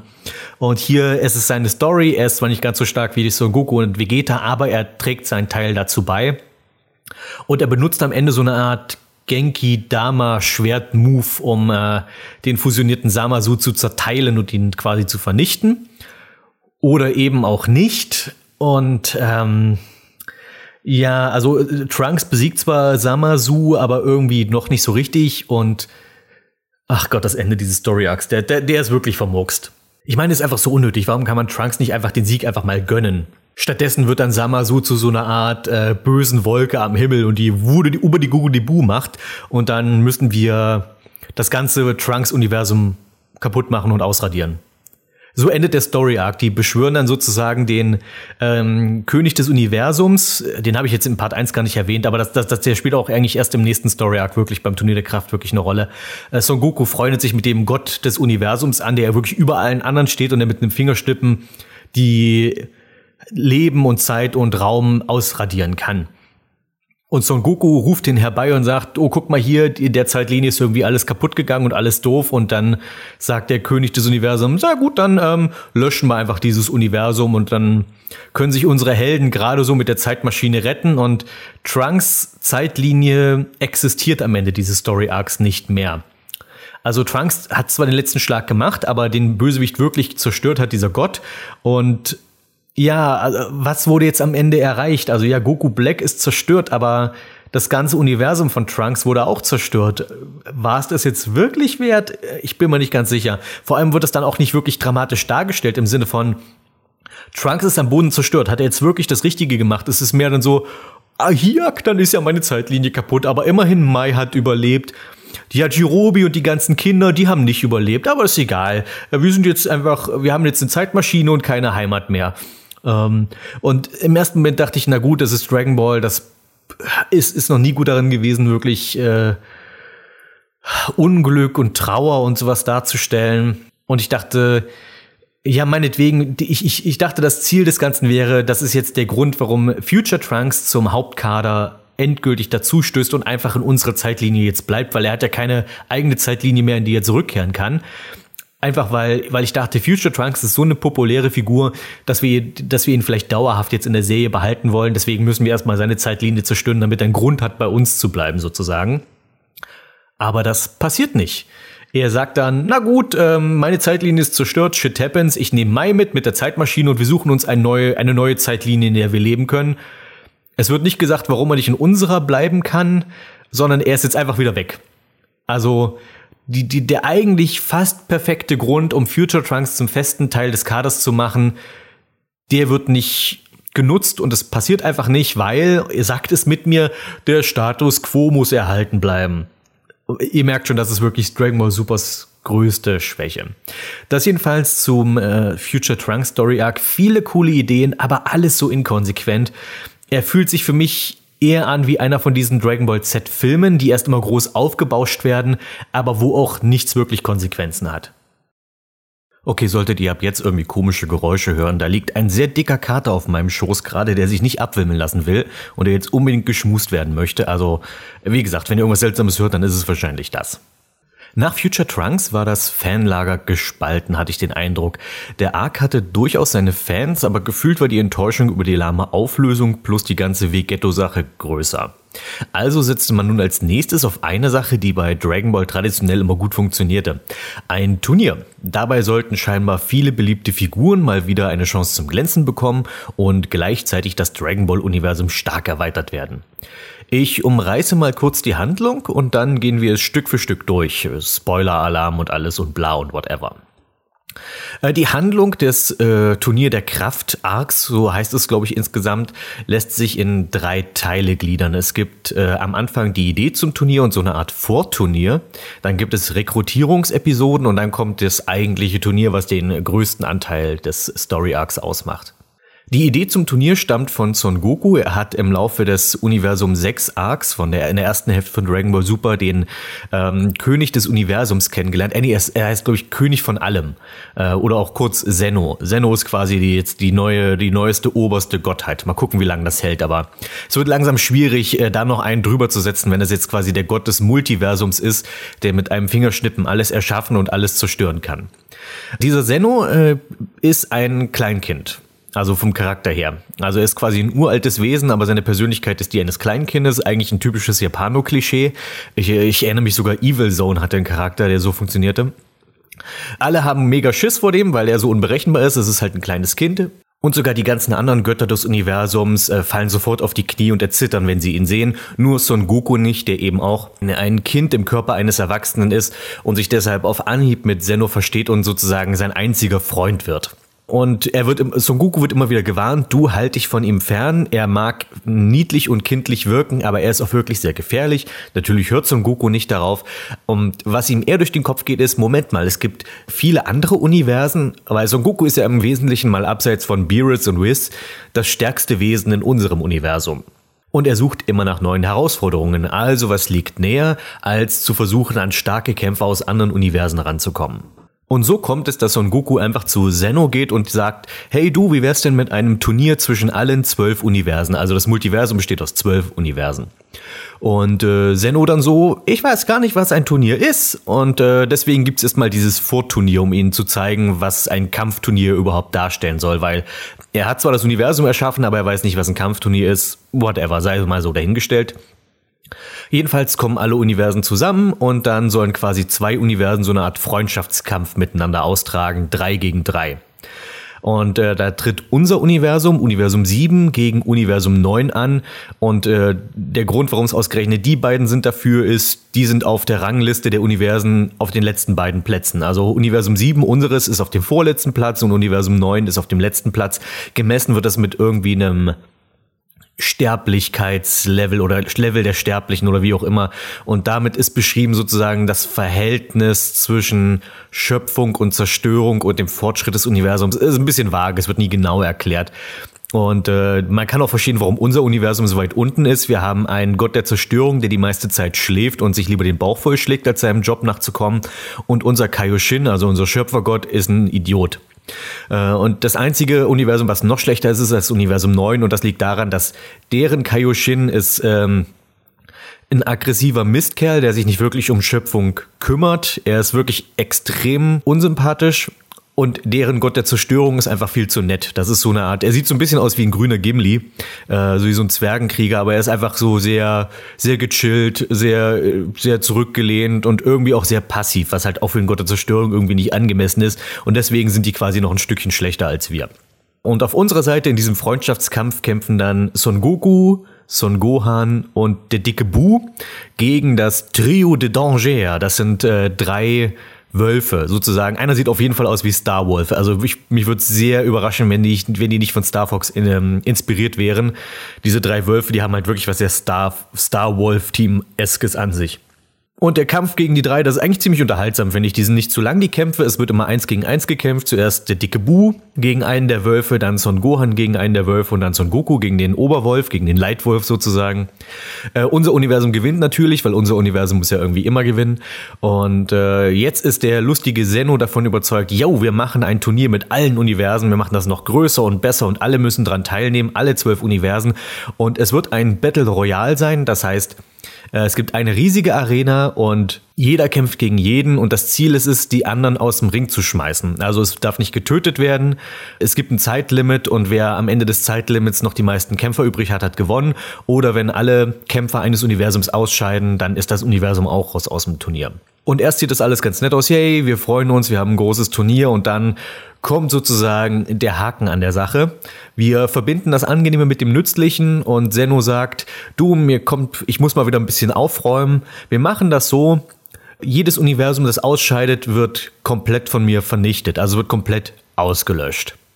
So dass es am Ende eventuell nur noch ein Universum geben könnte, beziehungsweise es wird am Ende nur noch eins geben, je nachdem welches gewinnt, das darf überleben. Alle anderen werden ausgelöscht. Ja, das nimmt dann gleich einen relativ dunklen Twist an, von dem, das kann ich jetzt schon mal vorwegnehmen, es schade ist, dass wir das irgendwie den Großteil des Turniers nicht so richtig ernst nehmen oder wir dem Ganzen nicht so richtig Gewicht verleihen. Das ist einer der größten, größten Probleme des Arcs. Es ist halt Dragon Ball und Dragon Ball hat immer so seine Probleme, wenn es mal ernst werden muss dann auch zu vermitteln, dass es jetzt tatsächlich mal ernst wird und nicht einfach nur eine lustige nächste Klopperei. Und gerade Dragon Ball Super hat dieses Problem. Ich fand, Dragon Ball hat das noch ganz gut hingekriegt. Dragon Ball Z anfangs vor allem. Ich fand, die Saiyajin-Inversion war schon recht intensiv. Aber äh, ja, alles, was danach kommt, war so ein bisschen hm, obla di, obla da. Und Super hat das Problem durchgehend, dass man irgendwie, dass es immer, wenn es versucht, ernst zu sein, dass man es dann nicht ernst genug sein lässt oder dass man es einfach nie dass nichts, was passiert, sich auch wirklich gewichtig anfühlt. Aber reden wir erstmal weiter über den Handlungsablauf. Nun ist quasi, steht dieses äh, Turnier fest und jedes Universum muss zehn Kämpfer stellen, die es vertreten, die an diesem Turnier teilnehmen. Dann hat man sich scheinbar bei Toei gedacht, oh Mann, dann bräuchten wir jetzt, okay, wir haben zehn und zehn Kämpfer aus, aus unserem Universum, sind relativ einfach zu finden. Aber für die restlichen elf bräuchten wir jeweils zehn neue Kämpfer. Das heißt, 110 neue Figuren müssten wir erfinden. Und das war denen, glaube ich, doch ein bisschen zu viel. Deswegen nehmen nur acht von den zwölf Universen an dem Turnier teil. Was mir so ein bisschen willkürlich vorkommt. In, Im Plot wird so erklärt, ja, die obersten vier, die sind so gut, die muss man gar nicht zerstören. Die, die haben quasi einen Freisch Freifahrtschein. Die werden allgemein nicht zerstört. Aber von den anderen, mindestens sieben werden zerstört und eins darf überleben. So müssen wir quasi nur 70 neue Kämpfer erfinden, was trotzdem noch eine Menge ist und äh, es gibt ein paar coole neue Designs, ein paar coole neue Ideen, aber der Großteil dieser Kämpfer sind halt wirklich nur Füllmaterial. Fodder nennt man es, glaube ich. Cannon Fodder könnte man das nennen. Das war ein gutes Amiga-Spiel übrigens. Es kommt jetzt zur Rekrutierung von äh, Kämpfern für unser Universum. Wir, Son Goku hat eigentlich nur einen Tag dafür Zeit, weil am nächsten Tag soll gleich das Turnier losgehen. Das heißt, wir werden nicht groß im Universum rumsuchen, wo gibt es noch stärkere Wesen als auf der Erde, sondern wir bleiben, wir suchen einfach nur auf der Erde nach starken Kämpfern. Ein paar davon sind relativ schnell gefunden natürlich. Son Goku und Son Gohan nehmen daran teil. Vegeta nimmt natürlich daran teil. Piccolo ist mit dabei. Aber was machen wir mit den restlichen sechs? Okay, den dicken Bu wird, der wird wieder angefragt. Der ist klar eines der mächtigsten Wesen unseres Universums. Der sollte schon teilnehmen. Und äh, dann wird's aber schon langsam eng. Wen kann man noch fragen? Dragon Ball Super macht dann so eine Art Running Gag draus, dass Yamchu sich immer wieder selbst vorschlägt als Kämpfer und dann alle so die Augen verdrehen und so von wegen, ja, ja, Yamchu und so. Die restlichen Kämpfer sind dann ähm, die Cyborgs, also C17 und C18. Krillin soll mit dran teilnehmen. Und die restlichen beiden Plätze werden halt von Muten Roshi und Tenshin Han belegt. Etwas, worauf ich mich sehr gefreut habe, dass wow, Tenshin Han darf mal wieder in der Handlung teilnehmen. Ich habe es dann leider auch schnell bereuen müssen, dass ich mich so darüber gefreut habe. Und nachdem dieses Team dann aufgestellt ist, geht es dann in das Turnier. Das Turnier geht nur 48 Minuten, wird aber gestreckt auf keine Ahnung wie viel Folgen, über 30 mindestens. Ich guck mal kurz nach, Moment. Dragon Ball Super Episodenguide. Okay, hier Folge 96. Ab da geht das Turnier eigentlich los. Da ist dann die Rekrutierung vorbei. Die Folge heißt Die Zeit ist gekommen. Folge 96 bis Folge 131. Also doch weit über 30 Folgen sogar. Über 30 Folgen, in denen die Handlung von 48 Minuten passiert. Ihr könnt euch vorstellen, dass das ein bisschen eigenartiges Zeitgefühl im Endeffekt auslöst. Dazu kommen wir gleich noch. Was ich noch dazu sagen muss, ähm, ich habe jetzt das Team aufgezählt und kurz bevor das Turnier losgeht, macht Dragon Ball Super etwas, was es jetzt schon zum zweiten Mal macht und was zum zweiten Mal etwas ärgerlich ist und das ist der Umgang mit dem dicken Bu. Der dicke Bu verschläft das Turnier und muss ersetzt werden. Ich verstehe nicht ganz den Grund dafür. Ich, ich habe so das Gefühl, dass Toei oder Toriyama oder wer auch immer jetzt für den Anime vor allem sich auszeichnet. Ich habe nicht das Gefühl, dass die wissen, was sie mit dem dicken Bu anfangen wollen. Wir haben jetzt diesen, dieses mächtige Überwesen auf der Erde, mit dem du im Wesentlichen jeden Kampf locker gewinnen können müsstest, weil er ist nahezu unzerstörbar. Du könntest ihn komplett pulverisieren und er könnte sich trotzdem irgendwie wieder regenerieren, wenn du nicht wirklich jedes winzige Atom von ihm ausradierst mit einer Genki Dama oder sowas. Ansonsten ist der dicke Bu eigentlich nicht zu besiegen. Und das ist schon natürlich sehr overpowered. Ich kann mir schon denken, also ich kann verstehen, warum man den nicht einsetzt, wenn dann zum Beispiel Freezer auf die Erde kommt oder sowas. Weil alles, was du tun müsstest, wäre ihn und seiner Armee den dicken Bu entgegenstellen und er hätte eigentlich schon sofort verloren dadurch. Bei diesem Turnier kann ich es aber nicht nachvollziehen, warum er als overpowered gilt, weil es gibt ja durchaus Wesen, die stärker sind als er. Er ist halt einfach nur unzerstörbar. Aber in diesem Turnier geht es ja gar nicht darum, jemanden zu zerstören. Es geht darum, jemanden aus dem Ring zu fegen. Und das hättest du ja trotzdem locker mit dem dicken Bu machen können. Jemand ist halt stark genug, ihm eine zu verpassen. Er fliegt aus dem Ring und ist halt einfach raus. Da hilft ihm seine Regeneration in dem Fall auch nicht. Na jedenfalls, der dicke Bu fliegt aus dem Team und wir brauchen noch kurz vor knapp einen Ersatz. Es ist irgendwie noch eine Stunde Zeit, bis das Turnier losgeht.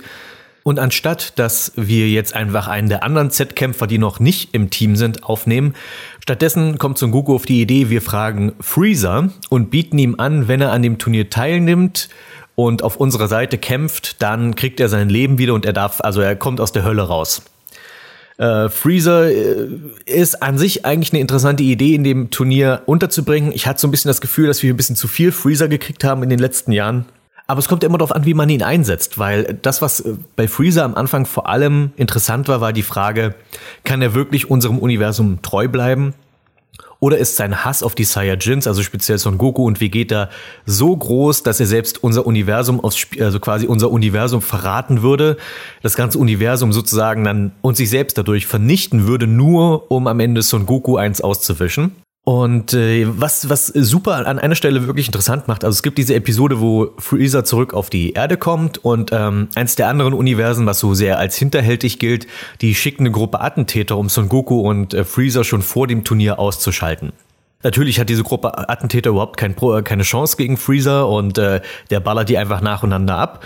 Und was er dann aber macht, ist, er kontaktiert die Götter dieses anderen Universums, also von Universum 4 ist es, glaube ich, dieses etwas hinterhältige, das ist das Mickey Mouse Universum.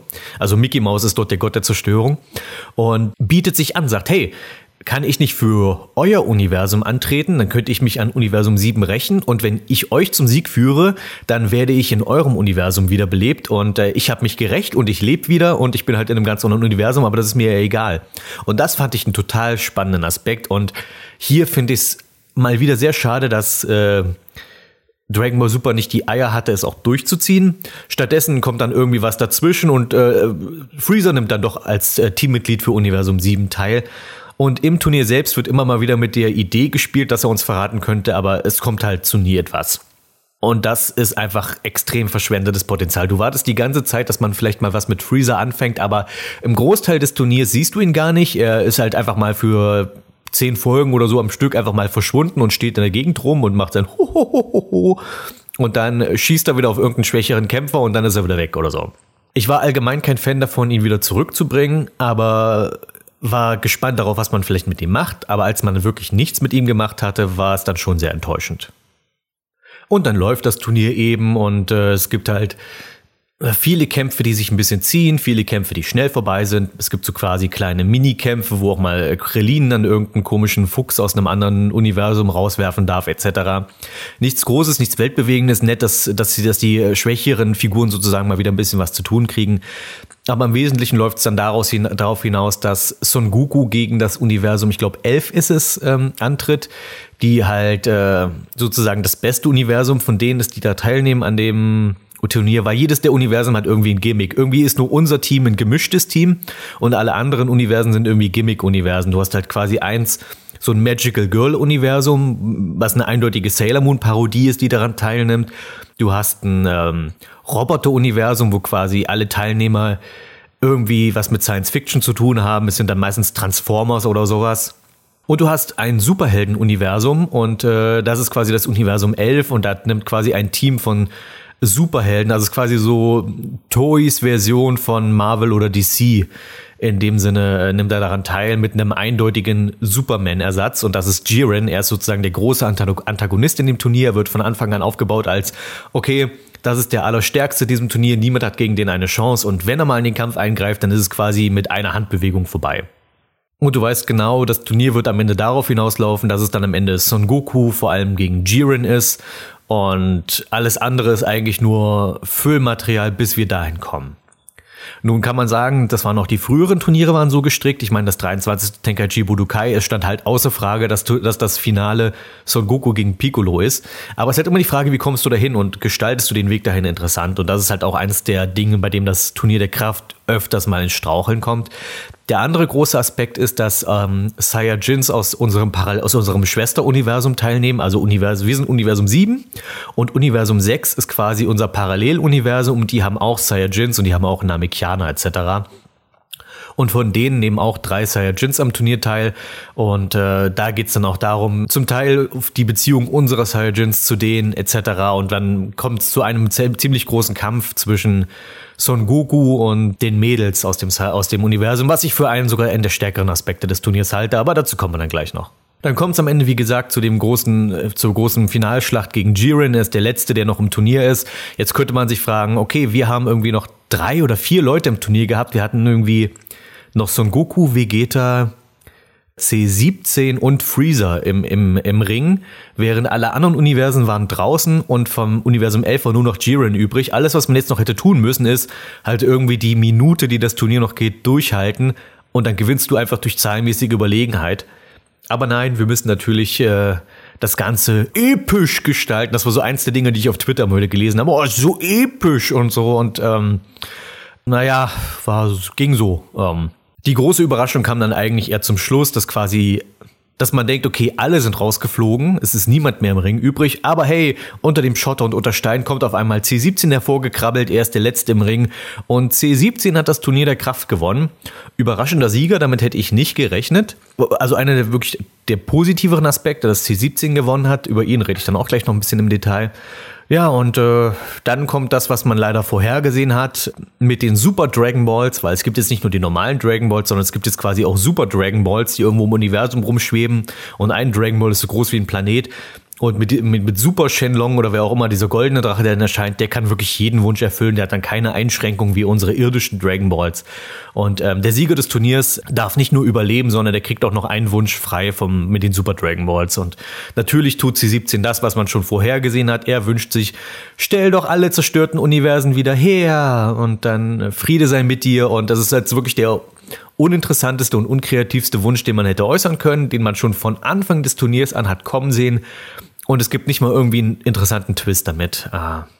Und damit endet das Turnier und damit endet Dragon Ball Super. So, jetzt habe ich erstmal die Handlung umrissen. Puh, ich habe eigentlich schon viel zu viel geredet darüber. Jetzt gehen wir es mal so langsam Stück für Stück durch. Ihr habt jetzt schon gemerkt, während ich die Handlung zusammengefasst habe, dass ich mit dem Turnier der Kraft so meine Problemchen hatte. Während es lief, während ich wirklich jede Woche eine Folge geguckt habe, weil Dragon Ball Super erschien immer jeden Sonntag und relativ schnell erschien dann auch ähm, die Folge im Internet mit englischen Untertiteln. Und während das Turnier lief, hatte ich eigentlich eine ganz gute Zeit damit und war ganz gut unterhalten.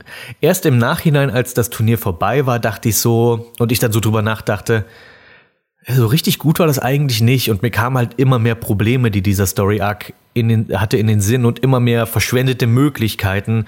Und umso mehr ich über das Turnier der Kraft nachdenke, umso negativer sehe ich es eigentlich es ist gar nicht so meine Absicht. Ich will gar nicht jetzt hier kontrovers wirken. Dabei ist es gar nicht mal so kontrovers. Ich glaube, viele Leute kritisieren dieses Turnier. Äh, ein großes Problem ist vor allem die Länge. Es, es gibt keinen Grund, warum dieses Turnier über 30 Folgen lang sein musste. Und dass es so wenig Überraschungen gab, das war mein anderes großes Problem.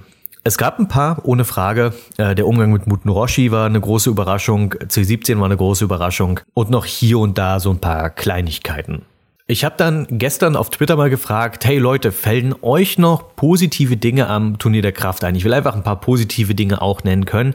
Und was dabei so rumkam, vielem davon, ja, stimme ich zu, manchen davon, also ich habe natürlich auch so die typischen Sachen bekommen, ja, das ist Dragon Ball in Reinform, weil epische Kämpfe und sowas und ich so, äh, das ist das, was Dragon Ball Z erst so uninteressant machte. Das ist für mich kein positiver Aspekt.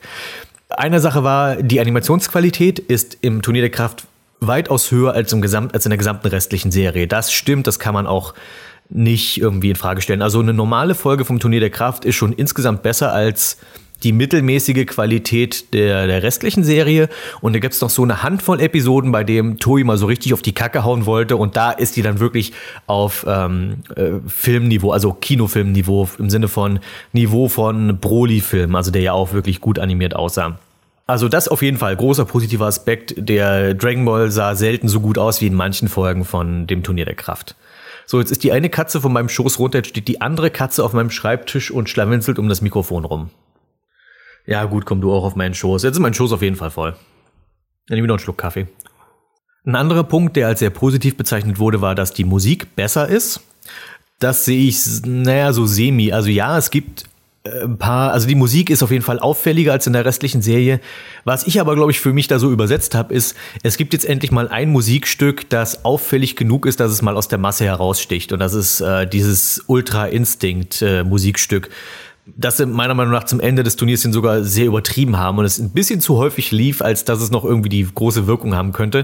Und der dritte Aspekt, der als positiv bewertet wurde und den ich auch zum Teil zustimme, ist, dass Charaktere, die schon lange nichts mehr tun durften, endlich mal wieder was tun durften. Also quasi an diesem Turnier teilnehmen und auch mal eins, zwei Gegner besiegen. Etwas, was man ihnen ja schon lange nicht mehr gegönnt hat, wenn man jetzt mal von dem Standard-Freezer-Soldaten absieht, diese in Resurrection F besiegen durften. Einer meiner großen Kritikpunkte, die ich schon während des Turniers als sehr kritisch betrachtet habe, war idiotische Zahlen. Was meine ich damit? Ich meine damit die Zahlen 48 Minuten und ich glaube, es waren 29, 29 Planeten. Was damit gemeint ist, ist, während der Rekrutierungsepisoden wird natürlich nachgedacht, okay, wir müssen ja nicht nur vielleicht äh, nach Kämpfen auf der Erde suchen, sondern wir können ja auch im Universum uns umgucken, ob wir noch stärkere Krieger vielleicht finden. Und dann wird dann, ich weiß nicht, welcher Charakter sagt, ich glaube Reese oder sowas sagt dann, ah ja, Universum hat, äh, Universum 7 hat 29 bewohnte Planeten ich frage mich so, warum gibst du dem so eine Zahl und wenn, dann warum so eine geringe? Also warum machst du unser Universum so klein und so uninteressant? Gab es irgendwie einen Zweifel daran, während zum Beispiel der Namek-Saga, dass das Universum 7 voller bewohnter und interessanter Planeten ist? Also ich verstehe nicht, warum du es so, so eindämpfst, weil wenn du jetzt drüber nachdenkst, okay, und das Universum hat 29 bewohnbare, also bewohnte Planeten. Was haben die Saiyajins eigentlich all die Jahrzehnte getrieben? Was hat Freezer all die Jahrzehnte getrieben, die ja quasi nichts anderes gemacht haben, als Planeten zu überfallen und deren Bevölkerung auszulöschen und dann zu verkaufen? War es dann wirklich nötig, dass wir Babys auf fremde Planeten schicken, wenn es überhaupt gar nicht so viel zu tun gab? Das fand ich total seltsam und total blödsinnig auch eigentlich. Also man hätte es auch einfach so lösen können, zu sagen, wir gucken nicht auf anderen Planeten, weil die Zeit reicht nicht mehr dafür, da Leute zu casten und die davon zu überzeugen, an irgendeinem crazy Turnier Multiversum teilzunehmen. Hätte es genauso plausibel erklärt, anstatt zu sagen, naja, es gibt halt nur eine Handvoll Planeten und alle, die stark sind in diesem Universum, wohnen auf der Erde. Fertig. Das war's. Ach, keine Ahnung, das fand ich wirklich super lahm und total sinnlos. Und dann natürlich die Sache mit den 48 Minuten. 48 Minuten machen es mir sehr schwierig, mich gut in diesen Plot hinein zu versetzen zu können. Weil dann entspricht ja quasi eine Folge etwa na, ein bisschen mehr als einer Minute, manchmal weniger, manchmal ein bisschen mehr. Das Problem ist, wie soll man das jetzt als Zuschauer nachfühlen können, was die Charaktere in diesem Zeitraum wirklich für Möglichkeiten haben oder was sie tatsächlich erledigen können? Weil in dem Turnier finden natürlich auch häufig Dialoge statt. Es finden häufig Szenen statt, wo jemand am Boden ist und jemand sagt, oh, kannst du noch und so weiter. Und diese Dialoge, die finden dann innerhalb von 30 Sekunden statt, wenn, obwohl sie irgendwie 10 Minuten Bildschirmzeit haben oder sowas. Aber das ist wieder dieses großartige 5 Minuten von Namek, nur irgendwie noch, nur irgendwie noch schlimmer eigentlich. 48 Minuten, wie sollen Figuren Beziehungen zueinander knüpfen können? Weil auch das passiert ja im Turnier. Am Ende ist ja quasi Jiren, der ja so ein Grummelbart ist am Anfang ja irgendwie bekehrt und er sieht dann natürlich auch, dass Son Goku, was das für ein toller Typ ist und so weiter. Das erkennt er in 48 Minuten. Also vor allem innerhalb der 48 Minuten begegnet er Son Goku dann wahrscheinlich höchstens acht oder so. Ähm, Lektionen werden gelernt innerhalb von nicht mal einer Stunde was ich mich halt gefragt habe, ist, warum 48 Minuten? Also, wir machen dieses große intergalaktische Battle Royale. Warum machen wir da nicht 48 Stunden daraus? Also quasi ein Turnier, was zwei Tage am Stück geht, einfach nur. Weil dann kann, einer der großen Aspekte ist ja auch, oh, wir müssen uns unsere Ausdauer gut einteilen unsere Ausdauer einteilen in einem Kampf, der 48 Minuten geht. Wenn allein die Schlacht gegen die Saiyajins ja irgendwie den ganzen Tag dauerte. Damals am Anfang von Z gegen Nappa. Der der, die Schlacht beginnt irgendwie gegen Mittag und wenn es dann zum Kampf gegen Vegeta kommt, dann ist Abenddämmerung und wenn Vegeta besiegt ist, ist es mitten in der Nacht. Aber wir müssen uns hier unsere Ausdauer einteilen wäre das Turnier einfach länger. 48 Stunden meinetwegen. Oder noch länger. Macht zwei Wochen. Das Turnier geht einfach zwei Wochen lang. Und dann kannst du hier immer noch kleine ähm, Zeitsprünge machen. Okay, das war jetzt Tag eins und jetzt gehen wir zu Tag drei oder sowas. Und dann kannst du auch viel besser damit äh, haushalten. Sind die Charaktere, wie erschöpft sind die schon? Müssen sie zwischendurch was essen oder keine Ahnung. Du hättest dem ganzen Turnier, und das ist ja das, was ich anfangs sagte, viel mehr Gewicht geben können, wenn du es nicht auf dämliche 48 Minuten beschränkt hättest. Die taktische Note wäre dadurch viel größer gewesen. Wann ruhen sich Teammitglieder aus? Hält jemand Wache dabei? Gibt es irgendwelche Universen, die darauf äh, nur lauern, dass Teams irgendwie langsam wirklich müde werden und dann sie in der Nacht sozusagen überfallen? Das findet alles nicht statt, weil wir haben nur 48 Minuten. Ich weiß, ich reite so auf diesen 48 Minuten rum, aber das ist wirklich einer der Punkte, der mich am meisten genervt hat an diesem Turnier. Weil so hast du innerhalb dieser 48 Minuten mindestens viermal während des Jiren-Kampfes diese Phrase mit jetzt kämpfe ich mit ganzer Kraft und jetzt, oh, Jiren holt nun mit seiner ganzen Kraft aus. Und dann war es doch natürlich wieder nicht die ganze Kraft. Und jetzt kämpft er mit ganzer Kraft. Und nein, jetzt hat er doch noch nicht ganze Kraft. Und jetzt hat er doch noch ein paar mehr Muckis. Es ist einfach ein ausgelutschtes Klischee. Und es zeigt erneut, dass in Dragon Ball Super nichts Konsequenzen hat und nicht mal innerhalb der Kämpfe. Niemand ist am Ende dieser Kämpfe wirklich körperlich versehrt. Also ja, manche sind dann außer Puste und kriegen eine magische Bohne dann auf der Tribüne oder sowas. Aber dadurch, dass natürlich kein Blut gibt, das ist halt schade. Das ist aber der Uhrzeit geschuldet, in der es in Japan lief, die Serie. Aber du hast nicht das Gefühl, dass irgendjemand wirklich zu Schaden kommt, dass irgendjemand wirklich verletzt wird, dass die Kämpfe Konsequenzen haben.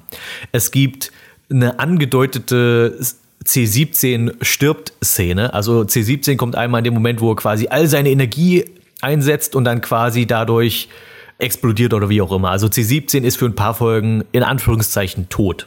Natürlich erfahren wir am Ende, dass er nicht tot ist und er ist doch noch da und das ist so eine dieser Dinge, wo ich meine, nichts hat Konsequenzen. Du machst jetzt Selbstmordattacken und Selbstmordattacken, selbst die bringen dich nicht mehr um. Und dabei wäre C17 einer der wenigen Tode gewesen, die das Ende von Z nicht verändert hätten, weil Dragon Ball Super muss ja immer den Status quo halten, dass das Ende von Z eingehalten wird. Und ich glaube, C17 taucht am Ende vom Z ja gar nicht auf. Das heißt, wenn der gestorben wäre, das hätte man sogar rechtfertigen können, weil es halt äh, den Kanon nicht bricht. Aus meiner Warte heraus ist das größte Versagen vom äh, Turnier der Kraft, wie das Ausscheiden, also das Auslöschen eigentlich der Universen gehandelt wird. Denn zumindest bei mir als Zuschauer lösen diese, weiß nicht, dieser milliardenfache Mord löst kein Gefühl aus, kein Bedauern, nichts. Außer vielleicht bei Universum 6, weil wir da zumindest ein paar Charaktere kennen. Aber dadurch, dass die anderen Universen alle nicht etabliert sind, ist es quasi wie, als ob dir eine Actionfigur vom Tisch fällt. Du empfindest keine Trauer dabei und das ist halt ein Problem, was man vielleicht vorher hätte mal angehen sollen. Also die anderen Universen zumindest mal mit einer Folge je Universum zu etablieren. Anstatt, keine Ahnung, gefühlt, gefühlt 100 Folgen von diesem langweiligen Jiren-Kampf, schneiden wir da einfach mal ein paar weg und geben diese Folgen an die anderen Universen, um sie zum Beispiel äh, vorzustellen. Meinetwegen äh, wäre diese Rekrutierungsfolgen, dass wir quasi immer zwischen jeder Folge, in der Son Goku jemanden rekrutiert, noch eine Folge haben, was passiert gerade in Universum äh, 9 meinetwegen. Also wie bereiten die sich vor? Dann vielleicht eine, wie bereitet sich Universum 2 vor? Die haben alle jeweils, glaube ich, mal eine kurze Szene bekommen oder sowas, wo dann gesagt wird, hey, du nimmst am Turnier teil. Aber jetzt nichts, bei dem ich das Gefühl habe, ich würde, hätte diese Universen kennengelernt.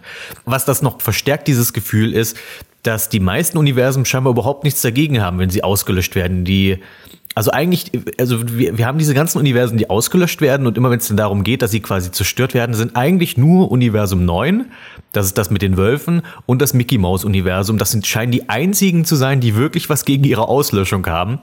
Die anderen äh, nehmen es einfach so hin. Ich weiß, das soll sowas darstellen wie, sie wollen in Würde untergehen. Aber was halt bei mir als Zuschauer eher ankommt, ist sowas wie, na ja, wir haben unser Bestes gegeben und dabei sein ist schließlich alles. Das Problem ist, das funktioniert mit dieser Prämisse nicht. Die Prämisse ist Überleben um jeden Preis. Und dann einfach sich hinzustellen und, ähm, also gerade bei Universum 3, das ist dieses Transformers-Cyborg-Universum, dass die dann am Ende einfach nur äh, Daumen hoch geben, während sie ausgelöscht werden, ist halt einfach so mega unpassend. Also, dass sie zumindest nicht, nicht wenigstens noch ein paar mehr versuchen, noch irgendwie mit Seno zu verhandeln. So, nein, lösch uns nicht aus, wir können uns noch besser. Und dann werden sie ausgelöscht oder sowas. Stattdessen ist es mehr so, ich winke fröhlich und jetzt werden wir ausradiert. Und das ist so eines der großen Probleme des Turniers, dass der Preis, den die Niederlage kostet, der kommt nicht so richtig rüber. Wir sehen zwar, dass die ausgelöscht werden, aber es ist halt mehr so, als wären die einfach nur nach Hause geschickt.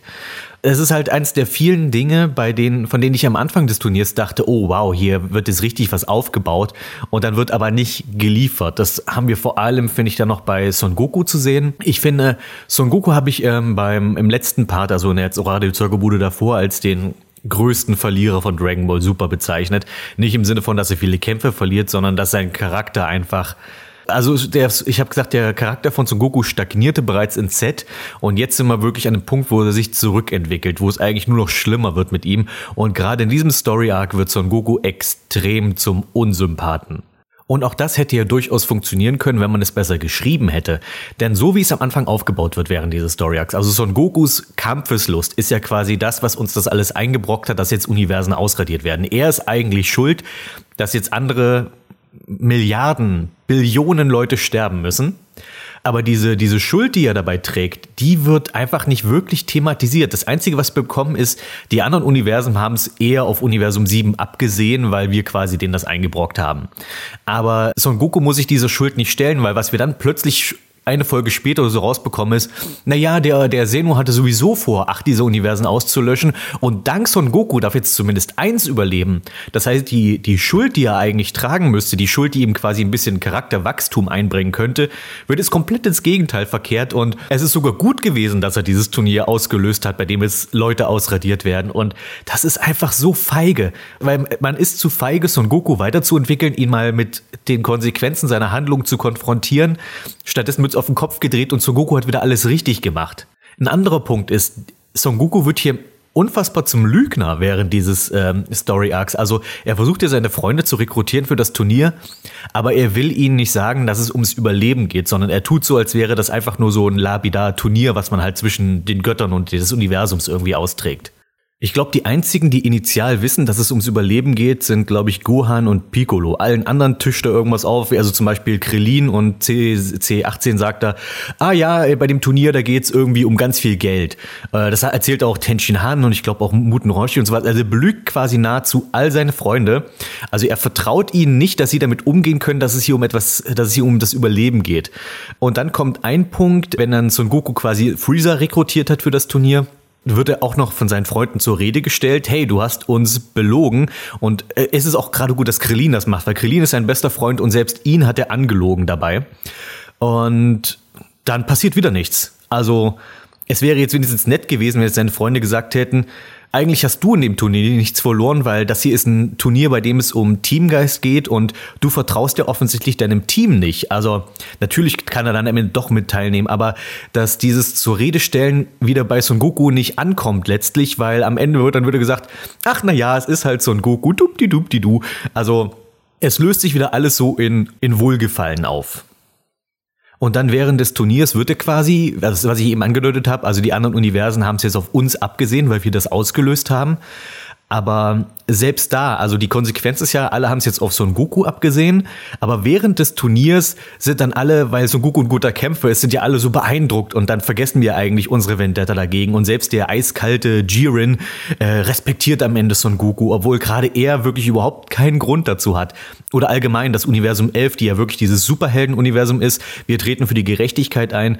Und hier haben wir einen Typen, der sich quasi als großer Held aufspielt, aber eigentlich mehr Schaden anrichtet. Und selbst die sind am Ende umgestimmt und denken, Mann, der Son Goku, was für ein toller Typ.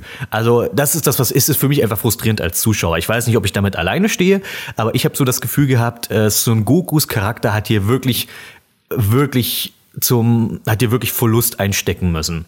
Und ich habe mir irgendwie den alten Son Goku zurückgewünscht aus Dragon Ball, Anfang Dragon Ball Z. Ein Son Goku, der sich wirklich noch anfühlt wie ein echter Charakter und nicht einfach nur wie ein Vollidiot, dem es nur ums Kämpfen geht. Weil das ist wirklich etwas, was ich finde, dass Son Goku sich falsch entwickelt hat.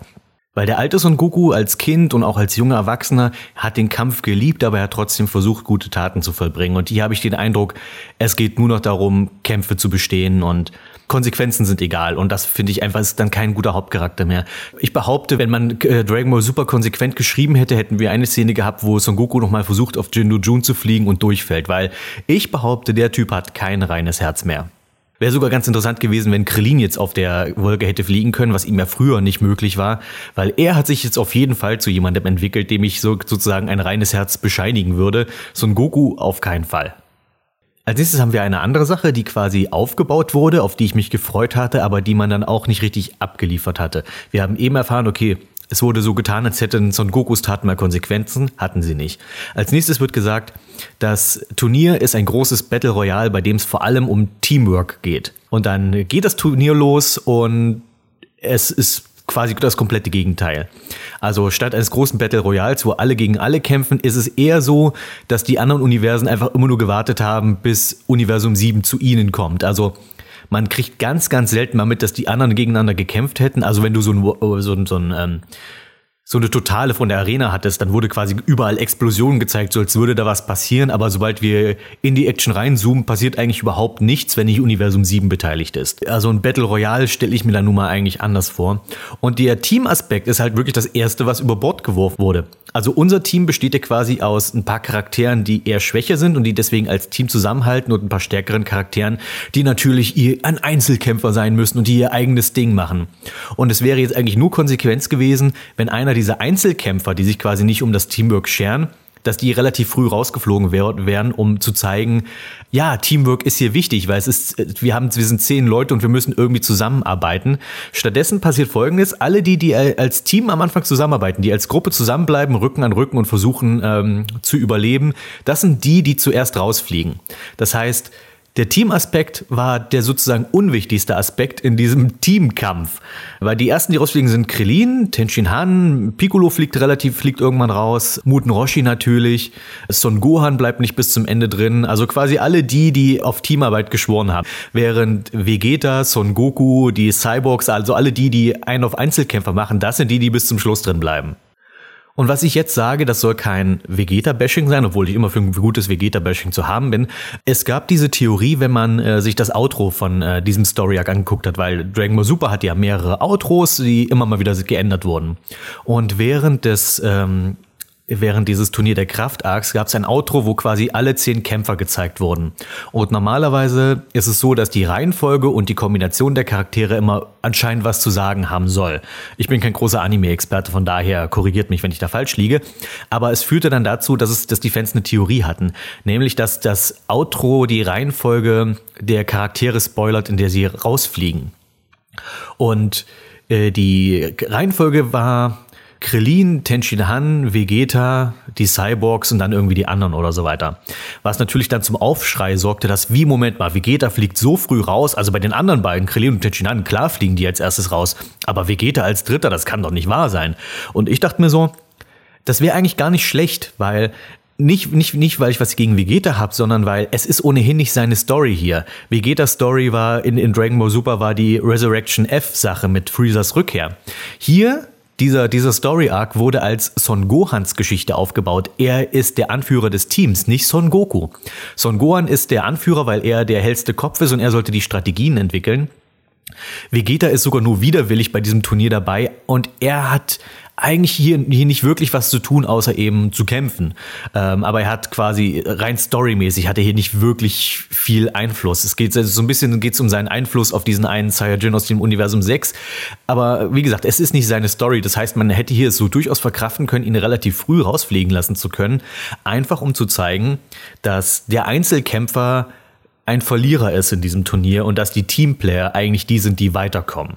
Hat man natürlich nicht gemacht. Man hat, äh, man ist, hat dann lieber gekuscht und Vegeta musste natürlich bis zum Schluss drin bleiben und noch irgendwie, äh, noch irgendwie gefühlt mal seine Saiyajin-Stolz-Ansprache halten, von der ich gehofft hatte, dass wir sie endlich loswerden. Vegeta war, ist einer der Sieger von Dragon Ball Super. Versteht mir nicht falsch. Sein Charakter hat sich wirklich gebessert. Aber dass wir dann zum Schluss wieder auf dieses furchtbare alte Vegeta-Klischee zurückfallen mussten und das mehrfach, war wirklich anstrengend.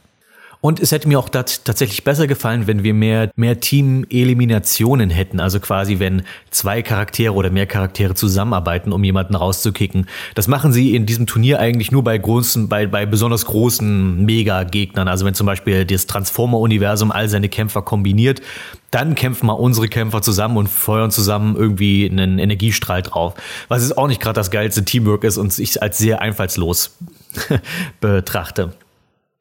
Aber einfach solche Sachen, wie, es gab zum Beispiel eine, eine Sache, die fand ich ganz nett. Muten Roshi setzt seine, ähm, seine leuchtende Handtechnik ein, das wo er Blitze schießt.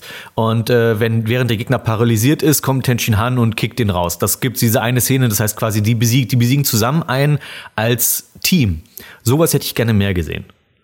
Aber wo ich gerade über Vegeta gesprochen habe, reden wir kurz einfach mal über die Charaktere, die an diesem Turnier teilnehmen oder nicht teilnehmen und wie mit ihnen umgegangen wird. Weil auch da sehe ich durchaus positive, aber auch ein paar negative Aspekte. Über äh, Bu habe ich schon gesprochen dass er nicht teilnimmt, obwohl er hier in diesem Turnier mal nicht overpowered wäre, fand ich irgendwie eine schwache Leistung.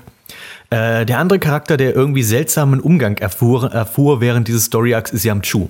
Ich habe vorhin schon erwähnt, Yamchu bietet sich während der Story immer wieder an oder beziehungsweise er wartet darauf, dass er gefragt wird, am Turnier teilzunehmen und alle anderen Charaktere behandeln, verhalten sich ihm gegenüber irgendwie sozusagen out of character. Das heißt, sie behandeln ihn irgendwie von oben herab, was sie vorher noch nicht getan haben. Dass sich die Fans seit Jahren, Jahrzehnten über Yamchu lustig machen, ist eine Sache und das ist dann auch okay.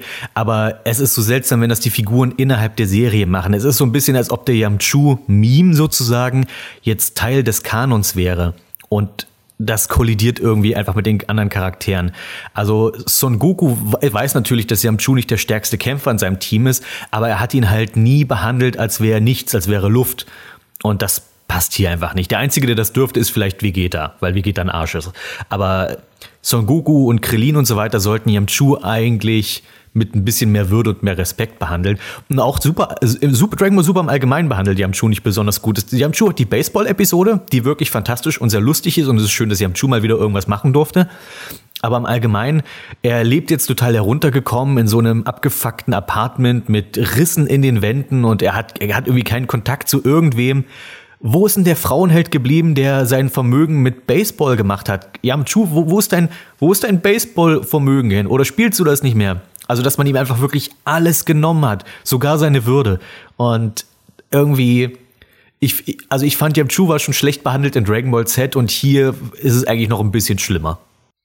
Und ich glaube, ich und auch viele andere haben eigentlich jetzt oft nur auf den Twist gewartet, dass Yamchu dann am Ende doch noch ins Turnier kommt, weil es wurde halt so viel aufgebaut wie, ach ja, Yamchu von wegen, als ob wir den mit zum Turnier nehmen.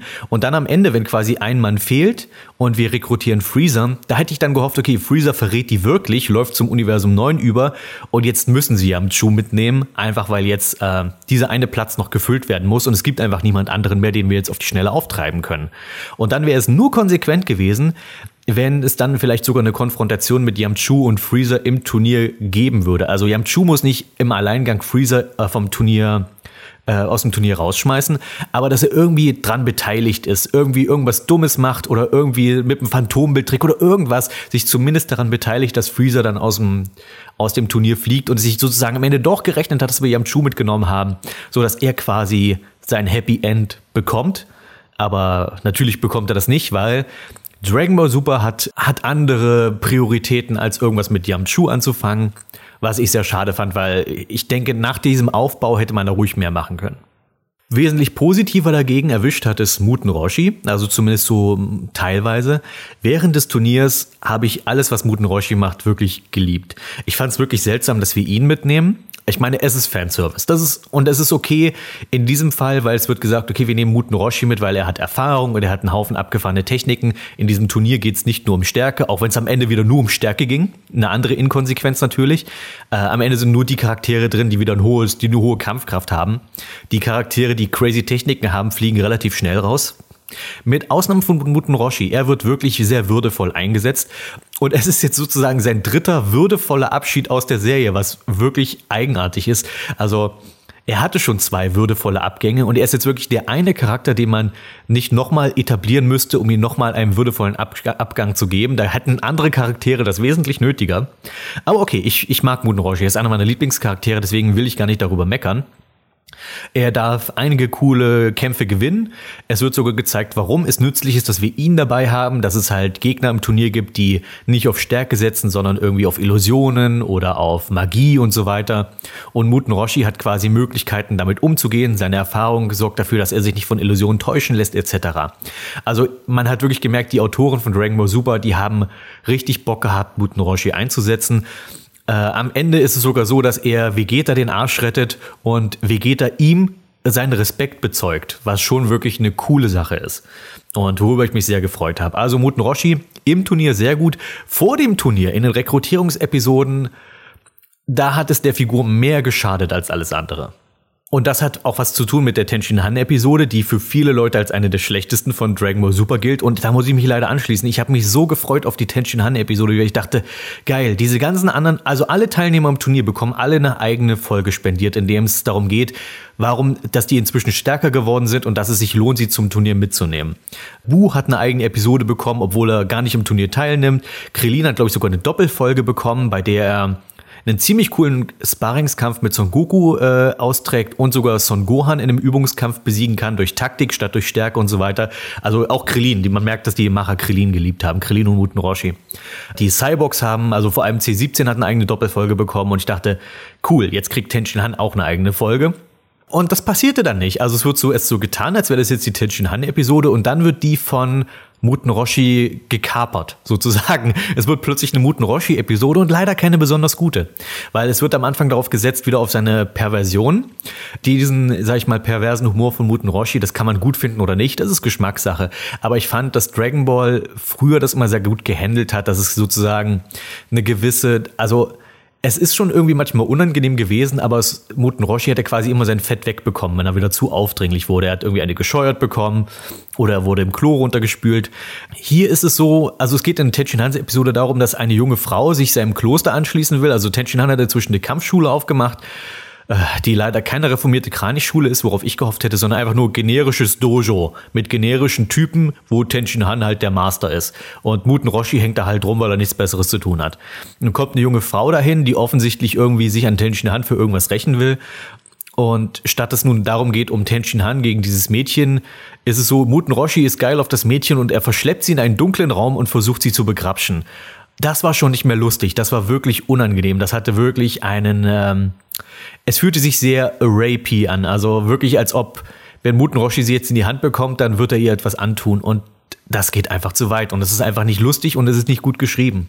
Dieses Mädchen übrigens ist, ist eine, e, auch eine ehemalige Kranichschülerin, an die sich Tenshin Han anscheinend nicht mehr erinnern kann. Und sie hasst Tenshin Han und Shou so dafür, dass sie irgendwann die Kranichschule verlassen haben. Nicht, dass sie sie verraten haben. Darum geht es scheinbar überhaupt nicht. Was, das wäre nämlich logisch. Stattdessen geht es um die Stelle, wo der Herr der Kraniche die beiden ausgeschickt hat in die Welt. Also quasi, wenn Son Goku den unterwegs begegnet im Wald mit Inushikachu und so weiter. Und dass Tenshinhan und Chaozui sie nicht mitgenommen haben das ist so ziemlich die schwächste Motivation, die man dem Charakter geben konnte. Anstatt man sagt, okay, sie ist halt wirklich eine Anhängerin der alten Kranichschule und sie will sich rächen, aber sie weiß, dass sie mit dem Bezwinger von Tau bei Bein nicht mithalten kann, also setzt sie Magie ein. Das ist nämlich ihr Gimmick. Sie setzt nicht auf eigene Kampfkraft, sondern sie benutzt Magie, um Leute zu kontrollieren etc. Was an sich ein ganz guter Gegenspieler für Dragon Ball ist, etwas, was wir halt noch nicht so häufig gesehen haben. Und was sie macht, sie äh, äh, reißt sich sozusagen Muten Roshi unter den Nagel, damit er für sie kämpft. Und dann sehen wir Muten Roshi, wenn er seine wahre Stärke jetzt offenbart, ist er auf einmal wieder quasi kann er mit Son Goku plötzlich mithalten, was so ein bisschen aus dem Nichts kommt, aber hey, äh, ähm, unsinnige Power-Ups ist jetzt nichts, was Dragon Ball-Fans noch schocken sollte. Es wäre schöner gewesen, wenn man eine gute ähm, Erklärung dafür bekommen hätte, warum Muten Roshi, der damals noch im alten Dragon Ball beim 22. Turnier gesagt hat, ich kann nicht mal mit den jungen Leuten mithalten, deswegen ziehe ich mich zurück, warum der jetzt auf einmal wieder auf Super Saiyan noch was Niveau ist. Man hätte das leicht erklären können, wenn man sagt, okay, Muten Roshi ist durch seine Weisheit und seine Erfahrung äh, hat er einen gewissen einfacheren Zugang zu diesem God-Key, was ja in Dragon Ball Super eingeführt wurde. Also hier geht es ja nicht um weitere Super Saiyajin-Verwandlungen, auch wenn die natürlich so genannt werden, sondern es geht ja darum, dass Son Goku und Vegeta das äh, Key von Göttern jetzt auf einmal nutzen können und das ist ja nichts, was Saiyajin spezifisch ist. Die Götter haben ja, sind ja von ganz unterschiedlichen Rassen. Das heißt, man hätte die Menschen wirklich leicht wieder auf das Niveau der Saiyajins heben können, wenn man sagt, naja, dass, dadurch, dass die Menschen eher so einen Zugang zu Ki haben oder einfach allgemein eher, einen, eher erleuchtet sind, weil die Saiyajins sind ja eher Grobian und Barbaren, dass sie dadurch das Gott-Ki besser nutzen können und deswegen sind sie jetzt wieder stark genug, um mitkämpfen zu können klingt jetzt nach wieder nach Fanfiction, was ich hier schreibe, aber das ist einfach nur, finde ich, eine einfache Erklärung gewesen. Ich weiß, es ist auch ein aus, ein aus dem Arsch gezogenes Power-Up, aber das war, das, das waren die Power-Ups auf Namek auch. Von daher, whatever, nutzen wir es doch einfach so. Aber nein, stattdessen ähm, ist Muten Roshi jetzt. Das, das Ding ist, es ist so, es, ich finde, Interviews mit von Akira Toriyama zu lesen, hat immer eine gewisse frustrierende Note für mich. Weil ich glaube, er wurde sogar dazu gefragt. Kann auch sein, dass es nicht äh, Toriyama war, sondern, ach Gott, wie ist denn der andere? Toru oder sowas, der jetzt quasi den Manga macht. Ich glaube aber, Toriyama wurde gefragt, wie es kommt, dass Muten Roshi jetzt wieder an vorderster Front mitkämpfen kann. Und ähm, Toriyama-Interviews laufen immer nach demselben Schema ab. Er wird nach irgendeinem Plotpunkt gefragt und dann denkt er sich einfach irgendeinen Scheiß aus, der ihm gerade einfällt und dann und, und mit so einem Augenzwinkern von wegen, eigentlich interessiert mich das überhaupt nicht hier ist halt irgendeine Erklärung und jetzt können sich Fans wieder drum streiten, ob das, ob man das als kanonisch betrachten sollte oder nicht. Hier, hier hat er, glaube ich, gesagt, kann es nicht sein, dass Muten Roshi einfach noch nie ernst gemacht hat?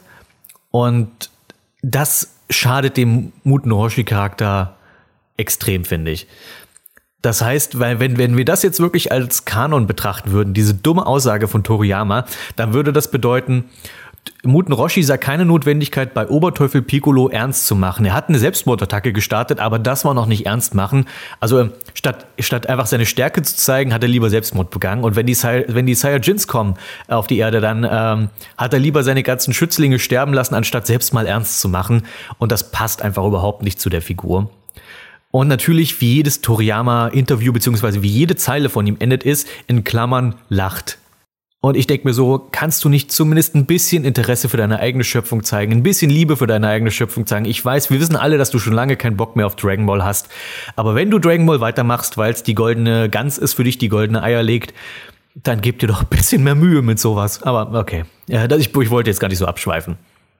Jedenfalls, Muten Roshi während der Rekrutierungsepisoden äh, hat ihm eher geschadet. Es gibt dann später noch mal so eine Szene mit, mit Pool. Also Muten Roshi versucht dann seine Perversion abzutrainieren und sich an schöne Frauen zu gewöhnen. Und seine Logik, also sein, sein, seine Methode damit ist, er sperrt sich mit Pool in einem dunklen Raum ein. Pool muss sich in eine schöne junge Frau verwandeln und Muten Roshi muss dann dem Drang widerstehen, sie zu vergewaltigen. Und es ist ziemlich eklig.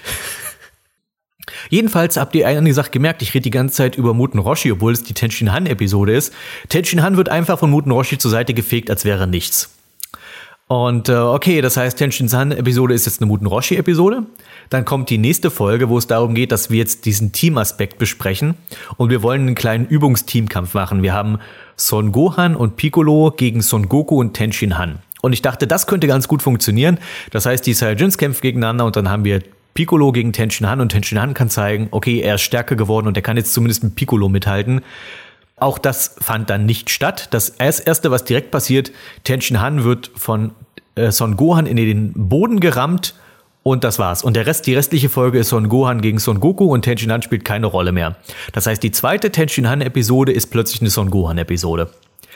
Und Attention Hans Glück wendet sich leider, im Gegensatz zu Muten Roshi, der dann zumindest gute Folgen im Turnier hat, dieses Glück hat Tenshin Han nicht. Die Folge, in der es um ihn geht, diese Sniper-Episode, er schafft es nicht mal, Kanonenfutter aus anderen Universen zu besiegen, ohne selbst eliminiert zu werden. Und Tenshin Hans Auftritt war leider der mit Abstand schwächste von unserem gesamten Team. Und es ist so schade, weil ich bin halt Tenshin Han Fanboy und ich war sehr enttäuscht. Piccolo hat es an sich nicht besser getroffen, aber Piccolo hatte zumindest einen guten Moment im Turnier. Wobei sein guter Moment heißt wieder, er hat auf die Fresse bekommen. Aber äh, es gibt einen Kampf von Piccolo und Son Gohan gegen irgendwie zwei andere Namekianer aus dem Paralleluniversum. Piccolo ist kurz davor besiegt zu werden und dann wirft sich Son Gohan diesmal in den Weg und es ist dieses schöne eine schöne äh, Umdrehung des, des alten Klischees, dass sonst immer Piccolo Son Gohan rettet. Jetzt ist es mal Gohan, der Piccolo rettet.